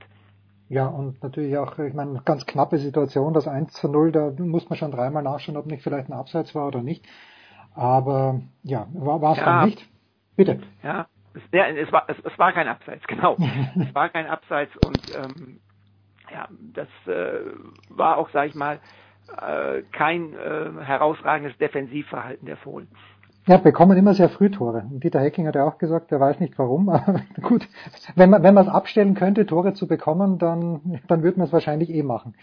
Die deutsche Basketballnationalmannschaft, Stefan, hat äh, gegen Estland 87 zu 70 gewonnen in einer Aufstellung, da, da ist das die Confed Cup Aufstellung, die Joachim Löw ein Jahr vor der WM in Russland mit nach Russland genommen hat. Ähm, also Henrik Rödel wehrt sich ja gegen die Aussage, es sei ein zweiter Anzug, aber wir müssen uns ja nichts vormachen. Von dieser Mannschaft, äh, die gestern gespielt hat die das exzellent gelöst hat, werden nur vereinzelt Spieler äh, nächstes Jahr in China mit dabei sein. Wenn, wenn, wenn du siehst, wer alles nicht dabei ist, ähm, dann ist das äh, eine Riesengeschichte, wer da noch dazukommen kann, wie viel Potenzial da drin steckt. Aber man sollte auch mal sehen, wie breit mittlerweile der deutsche Basketball aufgestellt ist. Ne? Wir haben jetzt Estland geschlagen. Jetzt sagen alle, ja, was ist Estland? Wir haben Estland geschlagen mit 17 Punkten. Als die deutsche Mannschaft 1993 Europameister geworden ist, hat sie in der Vorrunde gegen Estland verloren. Mhm. Und ähm, so etwas ist heute auch mit dem, diesem zweiten oder dritten Anzug, äh, was immer man da sagen möchte, ohne despektierlich zu erscheinen, äh, nicht mehr möglich. Also es ist, es ist eine klare Steigerung, aber in China werden wir die NBA-Jungs sehen, wir werden die Euroleague-Jungs sehen und ich glaube, wir dürfen uns auf eine sehr, sehr gute deutsche Mannschaft freuen. Was ist denn für einen Coach einfacher, wenn, wenn er mit Leuten zusammenkommt, die die Erfahrung noch nicht haben und die ja, die, die vielleicht auch ein bisschen aufgeregt sind. Es gab ja einige, die erstmals der Krämer, der Theis, also nicht der, der, äh, der große ja, Theis, also der kleine, Theis, ja. ja, und, und Philipp Herkenhoff, die waren das erste Mal überhaupt im Team. Ist es da leichter für einen Coach an der Defensive was zu machen oder wird da auch offensiv viel geübt? Also ich weiß jetzt nicht, äh, wie Henrik äh, das, das im Vorfeld gemacht hat. Also grundsätzlich denke ich, ist es gerade bei solch internationalen Spielen da müssen wir uns nichts vormachen. Da bist du als Coach immer froh, wenn du Erfahrung im Team hast. Ähm, aber der Mut, eben äh, die Jungen reinzuholen, ist ja auch wiederum ein Ausdruck äh, des Vertrauens in deren Qualität, aber auch ein Ausdruck in das Vertrauen derjenigen Erfahrenen, die mit dabei sind, wie ein Bastian Doret, äh, ein Nils Giffey, äh, diese Jungs eben auch mitzuführen. Ich glaube schon, dass, dass äh, Henrik äh, denke ich mal, äh, Augenmerk äh, auf Defense gelegt hat, gerade in Zeiträumen wie diesen Nationalmannschaftsfenstern, wo du wenig Zeit hast zu trainieren äh, und um eine Offense zu generieren, brauchst du in der Regel etwas länger, äh, wirst du schon die Waagschale eher ein bisschen Richtung Defense kippen lassen. Schauen wir mal äh, über den großen Teich, wo, wo du ja natürlich auch äh, deine Aufmerksamkeit ab und zu hinlenkst. Der Moritz Wagner hat gepunktet und ich habe so ein bisschen die Zusammenfassung, also Zusammenfassung, einen kurzen Ausschnitt gesehen bei Sky Sport News HD und LeBron James springt auf und jubelt nach einem Dreier. Äh, Wird es noch besser werden für Moritz Wagner oder war das schon, waren das seine 15 Minutes of Fame gegen die Phoenix Suns, die bekanntermaßen nichts können? Also die Suns sind im Moment das wahrscheinlich schlechteste Team in der NBA, ja. ja. Ähm, und natürlich, er hat alle Punkte in Garbage Time gemacht im letzten Viertel. Ähm, aber ich glaube schon, dass bei, bei, bei Mo Wagner noch ein, noch ein bisschen was kommt. Äh, ich, man muss abwarten, inwieweit er es schafft, sich einen festen Bestandteil in dieser Rotation zu sichern, aber ich würde, ich würde das nicht ausschließen. Und äh, ich glaube auch, dass, dass die Lakers kontinuierlich äh, besser werden. Und ähm, wenn er da so ein bisschen äh, in diesem Prozess sich regelmäßig einbringen kann, dann, dann, dann wird ihm das, äh, glaube ich, auch weiterhelfen, was, äh, was Minuten betrifft. Also äh, um es auf den Punkt zu bringen, er wird nicht in jedem Spiel zehn Punkte machen, aber das war mit Sicherheit nicht das letzte Wort. Aber wäre es für jemanden wie den Wagner nicht auch nicht schlecht, in die D-League zu gehen, wo er, also für ein paar Wochen wenigstens, wo er dann wirklich jeden Tag seine 20, 25 Minuten spielt? Ich weiß es nicht. Also A heißt die D-League ja mittlerweile G-League. Ah, Entschuldigung, okay. Das, war kein, das, ist kein, das, das, das ist kein großes Problem. Ähm, ich weiß es nicht. Ich glaube es ehrlich gesagt nicht. Ähm, die G-League ist nichts weiter als eine Durchgangsstation. Hm. Sie wäre für ihn eine Durchgangsstation, aber genau so ist dort auch das System. Er kann sich sicherlich dort äh, offensiv ein bisschen austoben, er wird Bälle bekommen, er wird als jemand, der äh, ein First-Round-Draft-Pick ist, der eigentlich zur NBA-Mannschaft hört, als äh, eine Art Go-To-Guy fungieren. Da haben auch die Coaches in der G-League ihre ganz klaren Anweisungen von oben, ähm, was in solchen Fällen zu tun ist. Aber ich glaube nicht, dass es ihm in seiner spielerischen Entwicklung weiterhilft. Ich glaube, dass es ihm mehr weiterhilft, jetzt auf diesem höheren Niveau mit den Lakers zu trainieren, da ähm, auch mal weniger Minuten zu sehen, ähm, möglicherweise passiert das ja auch, dass, dass er hier und da nochmal ähm, äh, zu, den, zu den, wie heißen sie? Ja, da fragst du mich, um Gottes Willen. South Bay Lakers, ne? Das ist, du, ich glaub dir alles. Du kannst mir alles erzählen. Ich hätte zu allen äh, Jahren Amen gesagt. Ja, gut, also, ähm, äh, äh, dass er vielleicht nochmal dahin geht, aber ähm, ich, ich glaube schon, dass es für ihn der bessere Weg im Moment ist, ähm, in der den, zumindest den größeren Teil der Saison, der, den deutlich größeren Teil, sage ich sogar, in der NBA als in der G-League zu verbringen. Ja, ist natürlich Wahnsinn. Ja. Du, kommst, du kommst aus dem College und dann bist du neben dem besten Basketballspieler der letzten 15 Jahre und kannst dem, kannst dem auf die Hände schauen. Das ist, ist fantastisch. Also ich, ich, äh, ich, ich würde dann auch lieber in Los Angeles bleiben und meinetwegen spiele dann nur sieben Minuten. Aber dafür äh, bin ich mit LeBron James auf einem Parking. Eine Frage noch zur NBA. Dennis Schröder nach Oklahoma City gewechselt äh, mit äh, Russell Westbrook, einem Mann, der den Ball nicht gern aus der Hand gibt, aber das Team steht gut da, was die Bilanz angeht. Dennis, jetzt haben sie in Detroit gewonnen, was ja nicht ganz einfach ist. Äh, Dennis hat 25 Minuten gespielt. Ist das für dich in Ordnung, die Entwicklung oder den Schritt, der für Dennis gemacht worden ist, beziehungsweise den er gemacht hat? Ja, also du sagst, formulierst ja selbst vorsichtig, die die Einflussmöglichkeiten eines Spielers in der NBA sind begrenzt. Oder du machst eben so einen Move wie Jimmy Butler in Minnesota, ja. ja das, das, okay, das, das äh, kommt aber nicht so gut an bei vielen Beteiligten. Nee, das kommt bei vielen Beteiligten nicht so gut an. Ähm, also ich glaube, ähm, dass das für Dennis äh, gut läuft. Er hat äh, gerade in den Spielen, äh, wo Russell Westbrook nicht dabei war, äh, gezeigt, was er kann.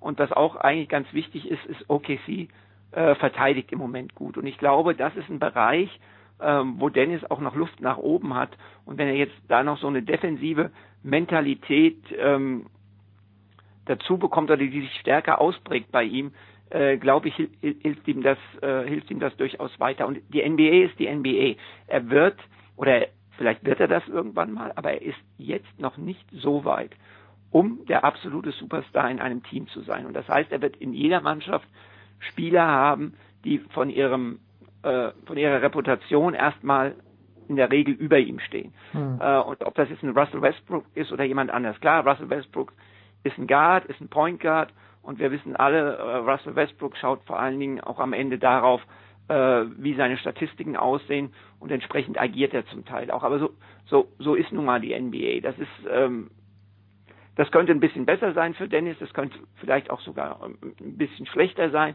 Aber es ist ja jetzt nicht so, dass, dass er, und, und äh, Russell Westbrook äh, Antagonisten wären, ja, sondern mhm. da, da gibt es ja schon eine, eine, eine Koexistenz und äh, also ich bin mit, mit äh, der Art und Weise, wie Dennis im Moment spielt, absolut zufrieden.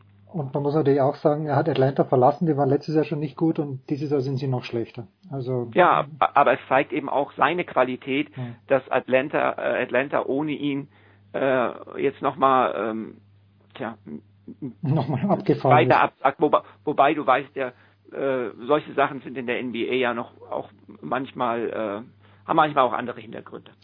Ja, da wollen wir jetzt nicht, nein, wir sprechen einfach nicht davon. Wir gehen nach Deutschland und äh, da hatte ich ja vor zwei Wochen die Berufspessimisten Krawinkel und Körner am Start. Und das war vor dem Gastspiel der Gießener in München. Und ich, ich, ich mag den Ingo Frei irgendwie. Ich habe zweimal mit ihm bei einer Pressekonferenz gesehen und ich schaue dem Basketball gern zu den er spielt. Und da habe ich dann gesagt, naja, ist denn, ist denn Gießen oder sind Vereine wie Gießen eher klein, kleine Städte das Limit für Ingo Frey oder sehen wir denn eines Tages mal beim glorreichen FC Bayern München, wo ja sein System eigentlich mit besseren Spielern spielen könnte? Funktioniert sein System, das von Ingo Freier, eben nicht mit besseren Spielern wie beim FC Bayern München und schon gar nicht in der Euroleague? Das ist, das ist eine sehr schwierige Frage. Also ich glaube, diese Geschichte, welches System funktioniert, wie und wo, habe ich ein Problem. Die Frage ist, das hast du schön formuliert, äh, wenn die Spieler eine Qualität haben, dann, äh, dann sind, äh, sind Dinge auch möglich.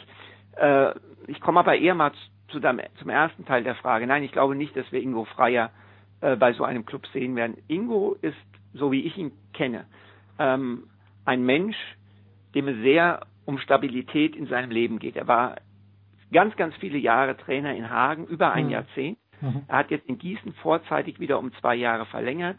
Ähm, sein Sohn kommt, glaube ich, nächstes oder übernächstes Jahr in die Schule. Und ich glaube, dass, dass Ingo da äh, Stabilität äh, auch für seine Familie äh, ein Stück weit in den Vordergrund stellt.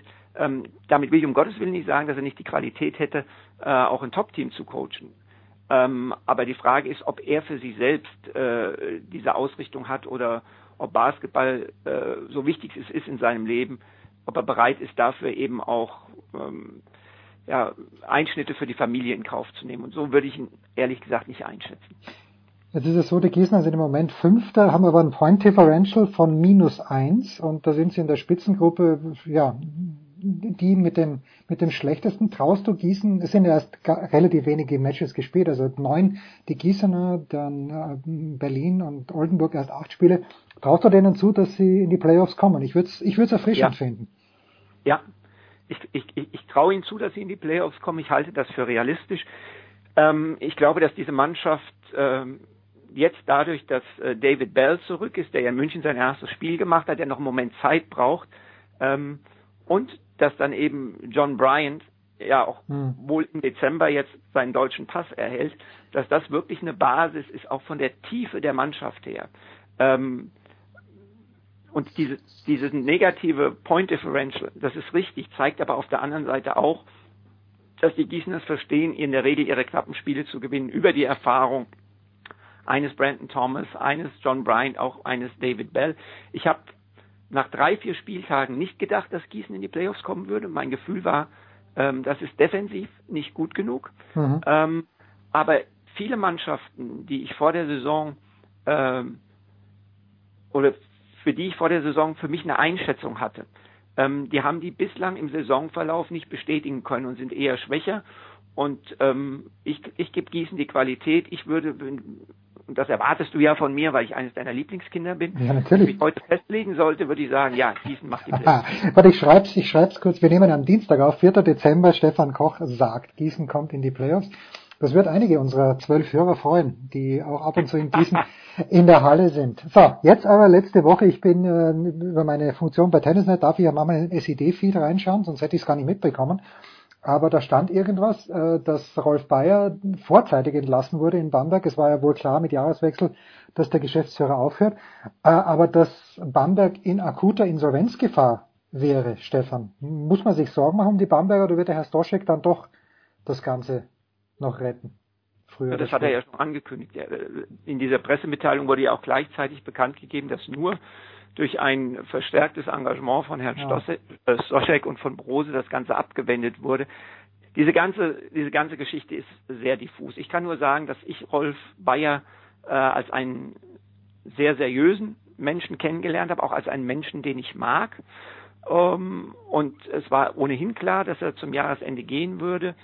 Ähm, und was, wie das jetzt abgelaufen ist, was passiert ist, ähm, das wirkt so ein bisschen, man muss das sagen, als ob äh, er eher im Nachhinein noch diskreditiert werden soll. Aber da ich keinen wirklichen Einblick habe in die Bücher äh, und was passiert ist, äh, soll man damit vorsichtig sein. Auf jeden Fall glaube ich, ähm, ist das schon eher dünnes Eis, auf äh, das sich der Club äh, da begeben hat. Und wir müssen mal schauen, ob das hält.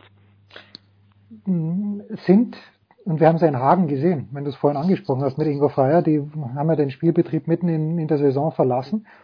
Das, also das kann ich mir in Bamberg nicht vorstellen. Ich, ja, nie, ich, ich, ich wollte sagen, sind eigentlich viele Clubs deines, deiner Einschätzung nach so auf Kante genäht oder sind, sind das in der Easy Credit BBL, ist das die Ausnahme? Ich glaube, dass in der ich, ich glaube auch nicht, dass Bamberg auf Kante genäht ist. Ich, ich, ich, ich sage, wie ich es denke. Ich glaube, dass ähm, diese Aussage, wir standen kurz vor der Insolvenz, dass die sehr unüberlegt getroffen worden ist. Weil okay. eigentlich hast du in der BBL eine Pflicht, wenn du diese Gefahr siehst, die Liga und Dr. Stefan Holz umgehend zu informieren. Mhm. Das ist im Bamberger Fall nicht geschehen. Und ich glaube, dieser Begriff wurde ganz bewusst eingefügt, um äh, Rolf Bayer nochmal nachzutreten, zusätzlich einen reinzudrücken, mhm. ohne dass das, glaube ich, so vermute ich es zumindest, wirklich äh, so eng gestanden hat. Denn es gibt ja in Bamberg, das dürfen wir ja nicht vergessen, auch einen Aufsichtsrat, in dem meines Wissens nach ähm, Herr Stoschek sogar der Vorsitzende ist. Ähm, und zurück zur Frage, ob viele Clubs ähm, diese Probleme in der Liga haben? Ich glaube nein. Ich glaube, dass, dass die Liga mit dem Lizenzierungsverfahren und mit allen dazu eingeführten Schritten ähm, das relativ gut im Griff hat. Und äh, wenn ich das vergleiche mit Situationen im europäischen Ausland, glaube ich sogar, dass die BBL in diesem Bereich äh, Vorzeigefunktion einnehmen kann. Ja. Und deswegen ist John Bryant nicht nur zurückgekommen, sondern wird auch Deutscher. Und wenn uns das jemand gesagt hätte damals, als er von Ulm nach München gekommen ist, dass der John, das Big John Bryant mal Deutscher wird, fantastisch. Der große Stefan Koch, ich freue mich immer sehr. Wir machen eine kurze Pause in der Big Show 385. Danke sehr, Stefan. Kurze Pause. Gerne, Jens.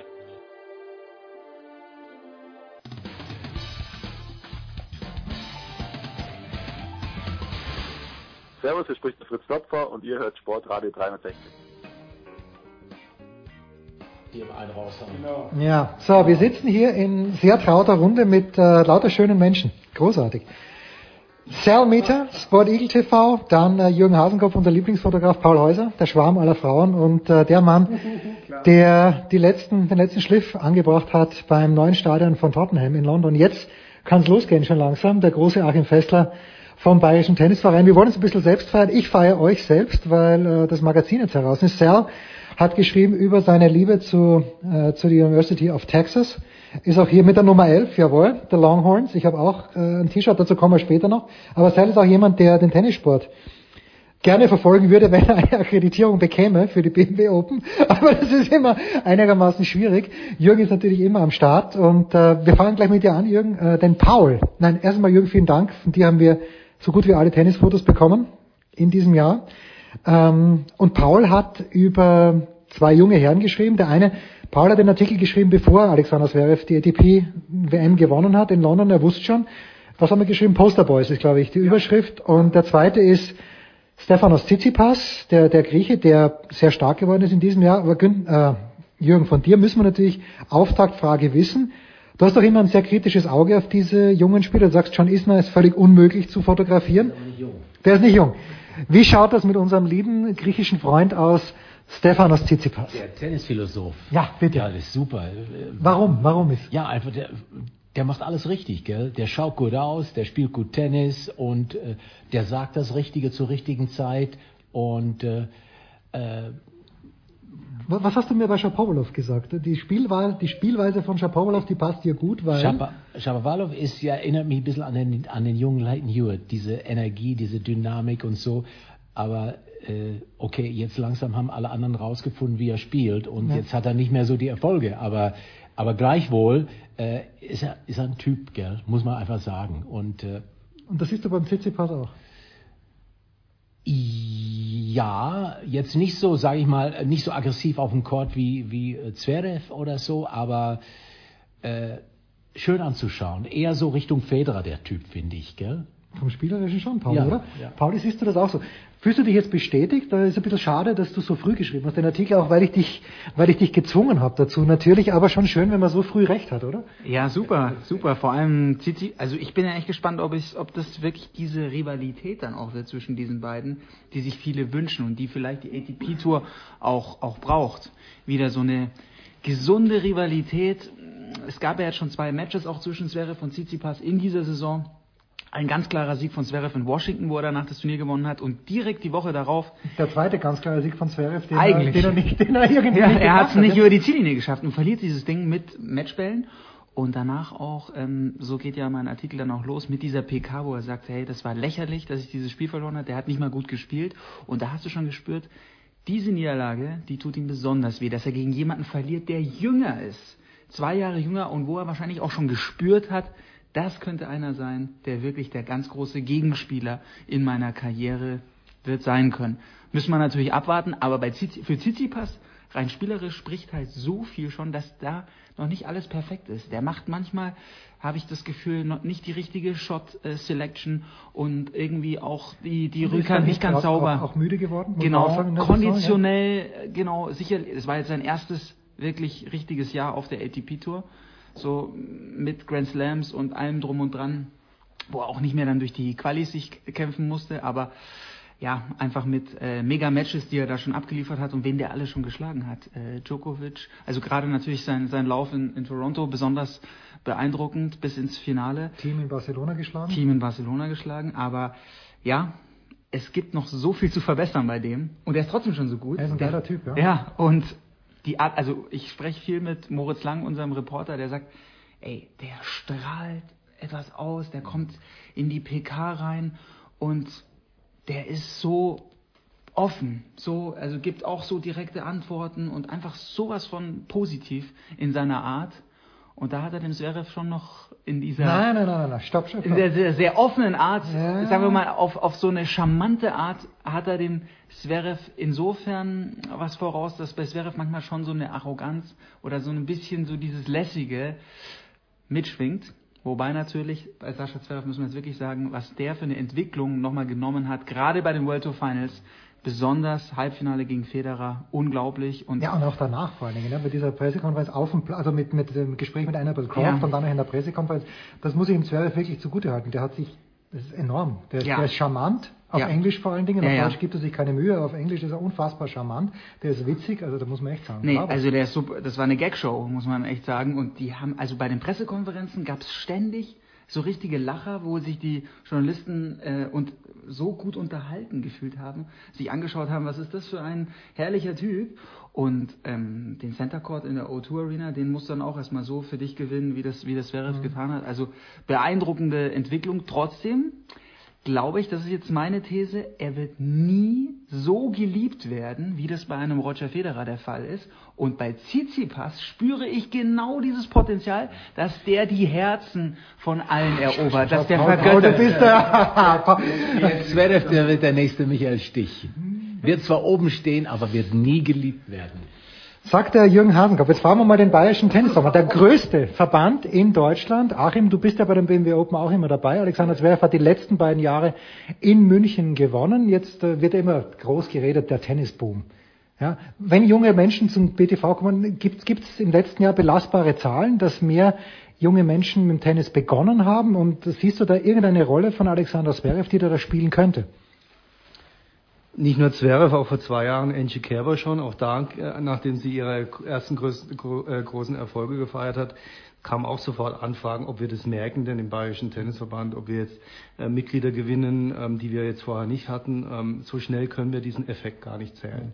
Das ist klar. Also diese Entwicklung dauert dann wahrscheinlich über Jahre, vielleicht sogar Jahrzehnte. Was wir merken, ist, dass der Abwärtstrend gestoppt ist. Also wir haben keine negative Entwicklung mehr, wie in den letzten zehn Jahren, wo wir von 330.000 Mitgliedern auf 300.000 jetzt äh, ähm, zusammengeschrumpft sind auch von 2200 Vereinen auf 2000 ungefähr im Moment.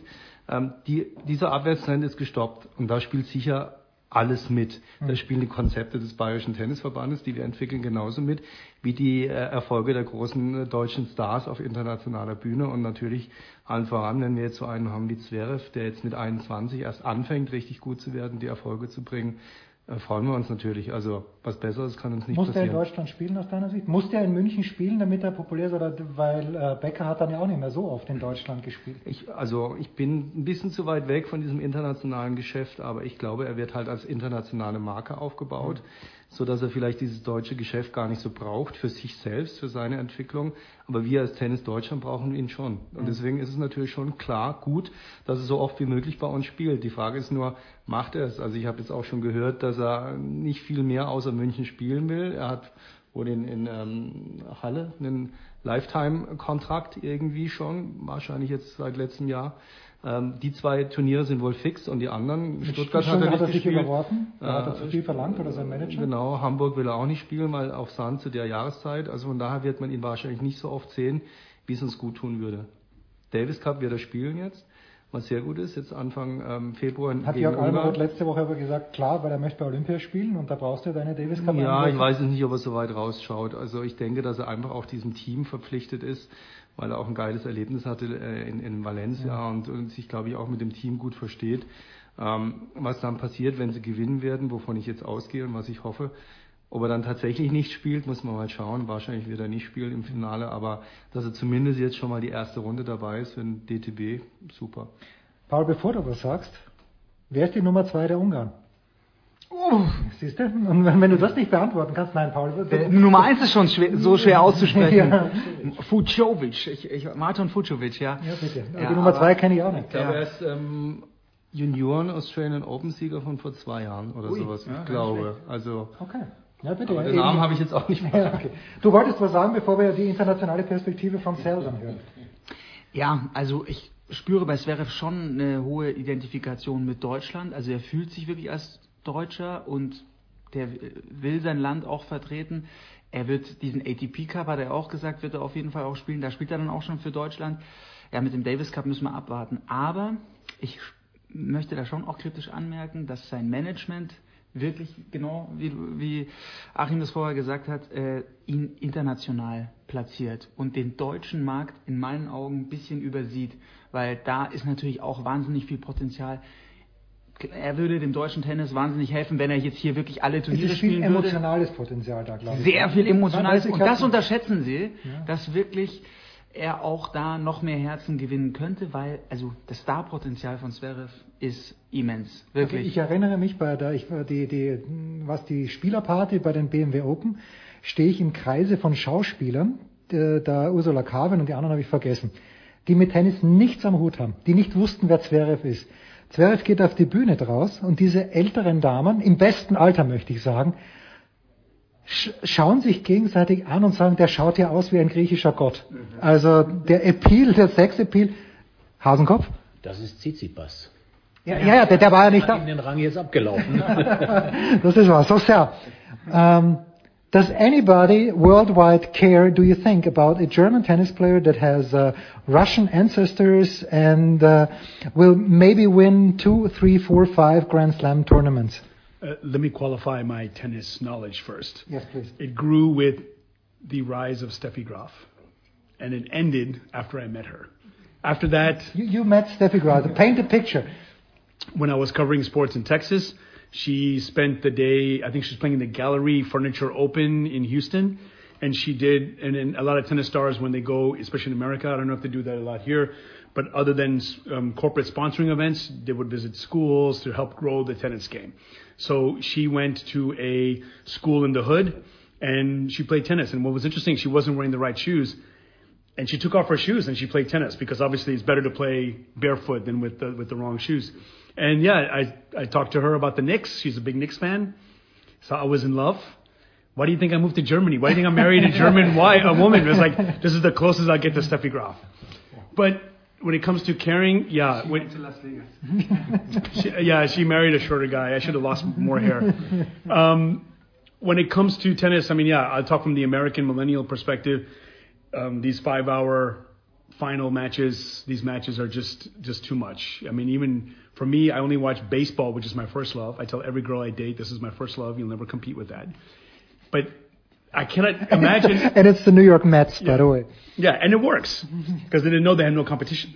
But anyway, um, I only watch baseball during the playoffs. But so when you think about it, okay, I can understand watching a five-hour finale the whole time. But then when I see ESPN or any of any of the networks saying a classic, it's like, well, every match up to that point was five hours. Every match with Nadal and Federer was five hours. How could you discern what's a classic and what's not? Hmm. So in that respect, but yeah, a German with Russian, I think it doesn't matter where that person's from. I think that as a sports fan, if I'm watching a game, if I'm watching a, an event, I will connect with that star, like you were talking about, the, the, the appeal of a person's personality. If that person comes off funny, uh, personable, arrogant, people are going to hate them or like them. And they think that's what separates now between uh, someone who wins all these titles versus someone who, I mean, think about Anna Kournikova. How many titles did she win? None. N- zero. But Singles. But yeah, the, the doubles she won a lot with uh, Martina Hingis, I think. yeah, but I think I think singles is where you you know like with Serena where you hold the, the appeal. But um, if you ask who's the number two player from Hungary, was it Ungarn? Yes. Yeah, it's like if you were to ask me other than Serena Williams, who who who beat her, I'll still always say Okay, Anna name, name the top 10 women in the WTA rankings. Let's go. Okay, so Serena. No. Ah. Is it Angie? yeah, she's number two. She's number two. Yes. There's uh, There's that Italian who beat no no wait no no who, who was the one who beat uh, Serena in the final? The uh, the, the Hawaiian. Yeah, She's uh, the Japanese. Japan, yeah. yeah, Jap- Japanese. Okay, we'll stop right here. Yeah, just yeah, yeah. Don't- don't embarrass me. because uh, there, there's only No. one American. There's at least one American. Listen, for me, women's tennis. Sloan, aber Sloan, Sloan is- Ah, Madison, Madison. Is Madison? Oh, no, no, and, and, and who's the um, and who's the um the the the the, ne- the niece of the uh, Boston sports writer? What's his name? I don't know. Uh, anyway, but yeah, for me, it starts and stops with Serena. I said Graf, but you know Serena took it over, and now she's and of course it's Venus. So um, yeah, for me, it's just watching maybe just uh, with the corner of my eye looking at the grand the Grand Slam. There was a time where I used to watch e- all the the clay events up to the French Open, and then the always the topic how quickly the players switch from clay to grass, getting ready for Wimbledon. That for me was the high point. and then my experience with tennis living in Flushing, New York, was that there was always traffic going into Shea Stadium to watch my Mets because everyone was coming to watch tennis. Of course, I regret it now not ever going to the uh, the Arthur Ashe uh, Tennis Center. But maybe one day I'll get to watch it. But for now, the BMW Open, if they if they will accept me, I will come watch it. That will never happen. äh, aber wenn wenn wenn es über fünf Stunden spricht, äh, das vielleicht noch eine kleine zum Abschluss irgendwo, Achim. Es werden ja bei den bei den Next Gen Masters da in Mailand werden neue Formate probiert. Jetzt gibt's wieder so ein, so ein Fast Tennis Turnier in Australien, aber man, man sträubt sich ja gegen. Ich bin ja auch jemand, der sagt, das Davis Cup Finale, das neue, da kann ich mich nicht damit anfreunden und Sätze nur bis vier kann ich mich auch damit anfreunden. Passiert da irgendwas wenigstens im Jugendbereich, wo was anderes ausprobiert wird? Sehr gute Frage, weil wir haben jetzt äh, übermorgen den Verbandstag des Bayerischen Tennisverbandes vor der Brust. ja. Da gibt es einen Antrag eines Vereins, der möchte, dass die U12-Spiele, also Bambini, Mhm. noch kurze Sätze spielen und mit No-Ad. Die Frage ist dann immer, ist sowas dann auch LK-konform, also können die Leistungsklassen-Systeme da auch angewendet werden oder nicht? Ähm, Deutscher Tennisbund hat uns schon zugesichert, dass wir dann trotzdem eine LK vergeben können, auch, auch für diese, diese Matches. Das heißt also, es ist der Anfang gemacht jetzt mit diesem Antrag. Jetzt bin ich mal gespannt, ob der Antrag durchgehen wird. Da müssen ja die ähm, BTV-Mitgliedsvereine drüber stimmen, weil es eine Änderung der Wettspielreform bedeutet. Aber wir versuchen dann im Jugendbereich, vielleicht kommt es auch bald mal im Seniorenbereich, mit diesen neuen Formaten zu arbeiten. Aber, Pauli, bis das oben ankommt, das werden ich nicht mehr erleben. Wahrscheinlich. Du vielleicht schon, bist der junge Bursch. Ah, ich glaube, du wirst es noch erleben. Also so, zumindest wir haben auch den Match-Tiebreak vor zwei, drei Jahren, Ja. nee, vor fünf Jahren schon eingeführt, gegen Sehr- große Widerstände. Sehr guter Hinweis. Und, ähm, in Wimbledon sind die langen Sätze, die ganz langen Sätze, Na ja, die Isner-Mahü-Matches jetzt auch gestorben. Ja, aber, aber weil wie, 12, wie viele 12 Matches sind in diesem. Jahr gewesen? Zwei. Ja, das wäre Federer genau. gegen Anderson gewesen und Anderson gegen Isner. Aber es passiert was im Tennis und also ich finde das, die, also was die ATP Tour macht, das muss man wirklich mal feiern. Also die Next Gen Finals, ich habe äh, da wieder fantastische Bilder gesehen und also es ist wirklich großartig. Also klar, dieses Fast Four, ich sehe es jetzt auch nicht bei Masters Turnieren, aber ich glaube schon, dass 500er, 250er Turniere, um das Ganze nochmal ein bisschen anders zu gestalten und sich auch da so ein bisschen zu positionieren, dass die darüber nachdenken werden. Das kam wahnsinnig gut an, das war ein super Finale. Da haben wir wieder unseren Tsitsipas, der hat es gewonnen im Finale gegen Alex de Menor. Fast Four, es war super spannend. Die sind aber auch schon am Zahnfleisch gegangen. Ja, alle das ging dort, richtig, alle das dort, ging ja. trotzdem richtig. Das ging trotzdem zwei Stunden. Ja, genau. Nur bis vier gespielt genau, wurde. aber du hast halt mehr Entscheidungen Ja. und finde ich also super spannend, dass da ein Verein so einen Antrag macht. Und ich glaube, das ist ähm, also ich glaube, Ten unter Tennis muss auch, dass er durchgeht. überlegen. Ich glaube auch, dass dieser Antrag, Super. Antrag am Samstag durchgehen wird, weil er vernünftig formuliert ist. Oft scheitern Anträge dadurch, äh, nur daran, dass sie schlecht formuliert Mhm. sind, nicht äh, inhaltlich oder an der Mhm. Ähm, der wird, glaube ich, durchgehen und das ist ähm, wirklich auch gut für die Kleinen, weil die spielen ihre Spiele Freitagnachmittags nach der Schule, fangen Mhm. um drei an. Spielen dann, die kriegen ja auch die Bälle nicht richtig tot, muss man ja auch sehen. Die haben ewig lange Ballwechsel, sind dann um elf wieder zu Hause nachts, sind völlig am Ende. Manche müssen von denen dann auch noch U14 spielen am nächsten Tag. Deswegen ist es genau der richtige Weg. Und bei den Senioren meines Erachtens, wo man ja schon von den Sechser auf die Vierermannschaften gegangen ist, um auch Spielzeit zu verkürzen, wird es auch bald kommen. Und wie du auch sagst, du hast öfter Entscheidungen, du hast schnelle Entscheidungen. Ähm, was die Spannung der Matches anbelangt, tut es keinen Abbruch. Und gerade bei den jungen und bei den alten, älteren Spielern, ich sage jetzt mal Ü50, Ü60, Ü50 vielleicht noch nicht, aber Ü60 ist es vielleicht auch eine konditionelle Geschichte, auch eine gesundheitliche Ja. Geschichte. Insofern bin ich zuversichtlich, weil ich da auch eher Freund von diesen neuen Formaten bin, dass sich da was verändern wird. Nicht im aktiven Bereich. Also da wird nicht so schnell was kommen, glaube ich. Also Damen-Herren-Bereich. Und da denk ans Doppel. Beim Doppel hat es jetzt auch, äh, das ging auch dann plötzlich ratzfatz und dann ist da ähm, No Ad äh, durchgesetzt worden und ja, Match Tiebreak nach ganz äh, ehrlich, Satzausgleich. Das hat mir ja. jetzt beim ATP-Final nicht gepasst. Ganz ehrlich. Beim Beim ATP-Final hätte finde ich es auch schwierig. Gesehen. Genau, d- guter Punkt. Da finde ich es auch auf dem höchsten Level, finde ich dann so eine Entscheidung zu krass. Das ist dann zu viel Lotterie. Aber bei, bei Turnieren, wo du auch ein bisschen was ausprobieren kannst, wo du auch dann ein bisschen zusätzlichen Spannungsfaktor reinbringen kannst, äh, sind natürlich Chancen auch immer für die Underdogs, weil ich glaube, je länger du gehst, desto mehr setzt sich natürlich die, die Klasse durch. Ja, also ich, ich finde langfristig, der Tennissport muss sich generell was überlegen. Sie haben es jetzt schon geschafft, auch diese jungen Posterboys, Ja, die, die wieder, nachkommen, da schließt sich der Kreis. genau, die sehr gut äh, zu positionieren und die zu inszenieren. Ja, trotzdem wird natürlich nach Roger Raffa, das muss man auch sagen, wird erstmal äh, ein Loch geben. Das ist schon klar. Aber mit dem Tsitsipas und dem Sascha Zverev geht was. Mind und Kyrgios und Konsorten. Ja, da sind schon ein paar mehr, die, die noch was reißen können. Gell? Also mein Favorite-Spieler ist bis heute noch nicht erwähnt worden, der Kyrgios. Gell?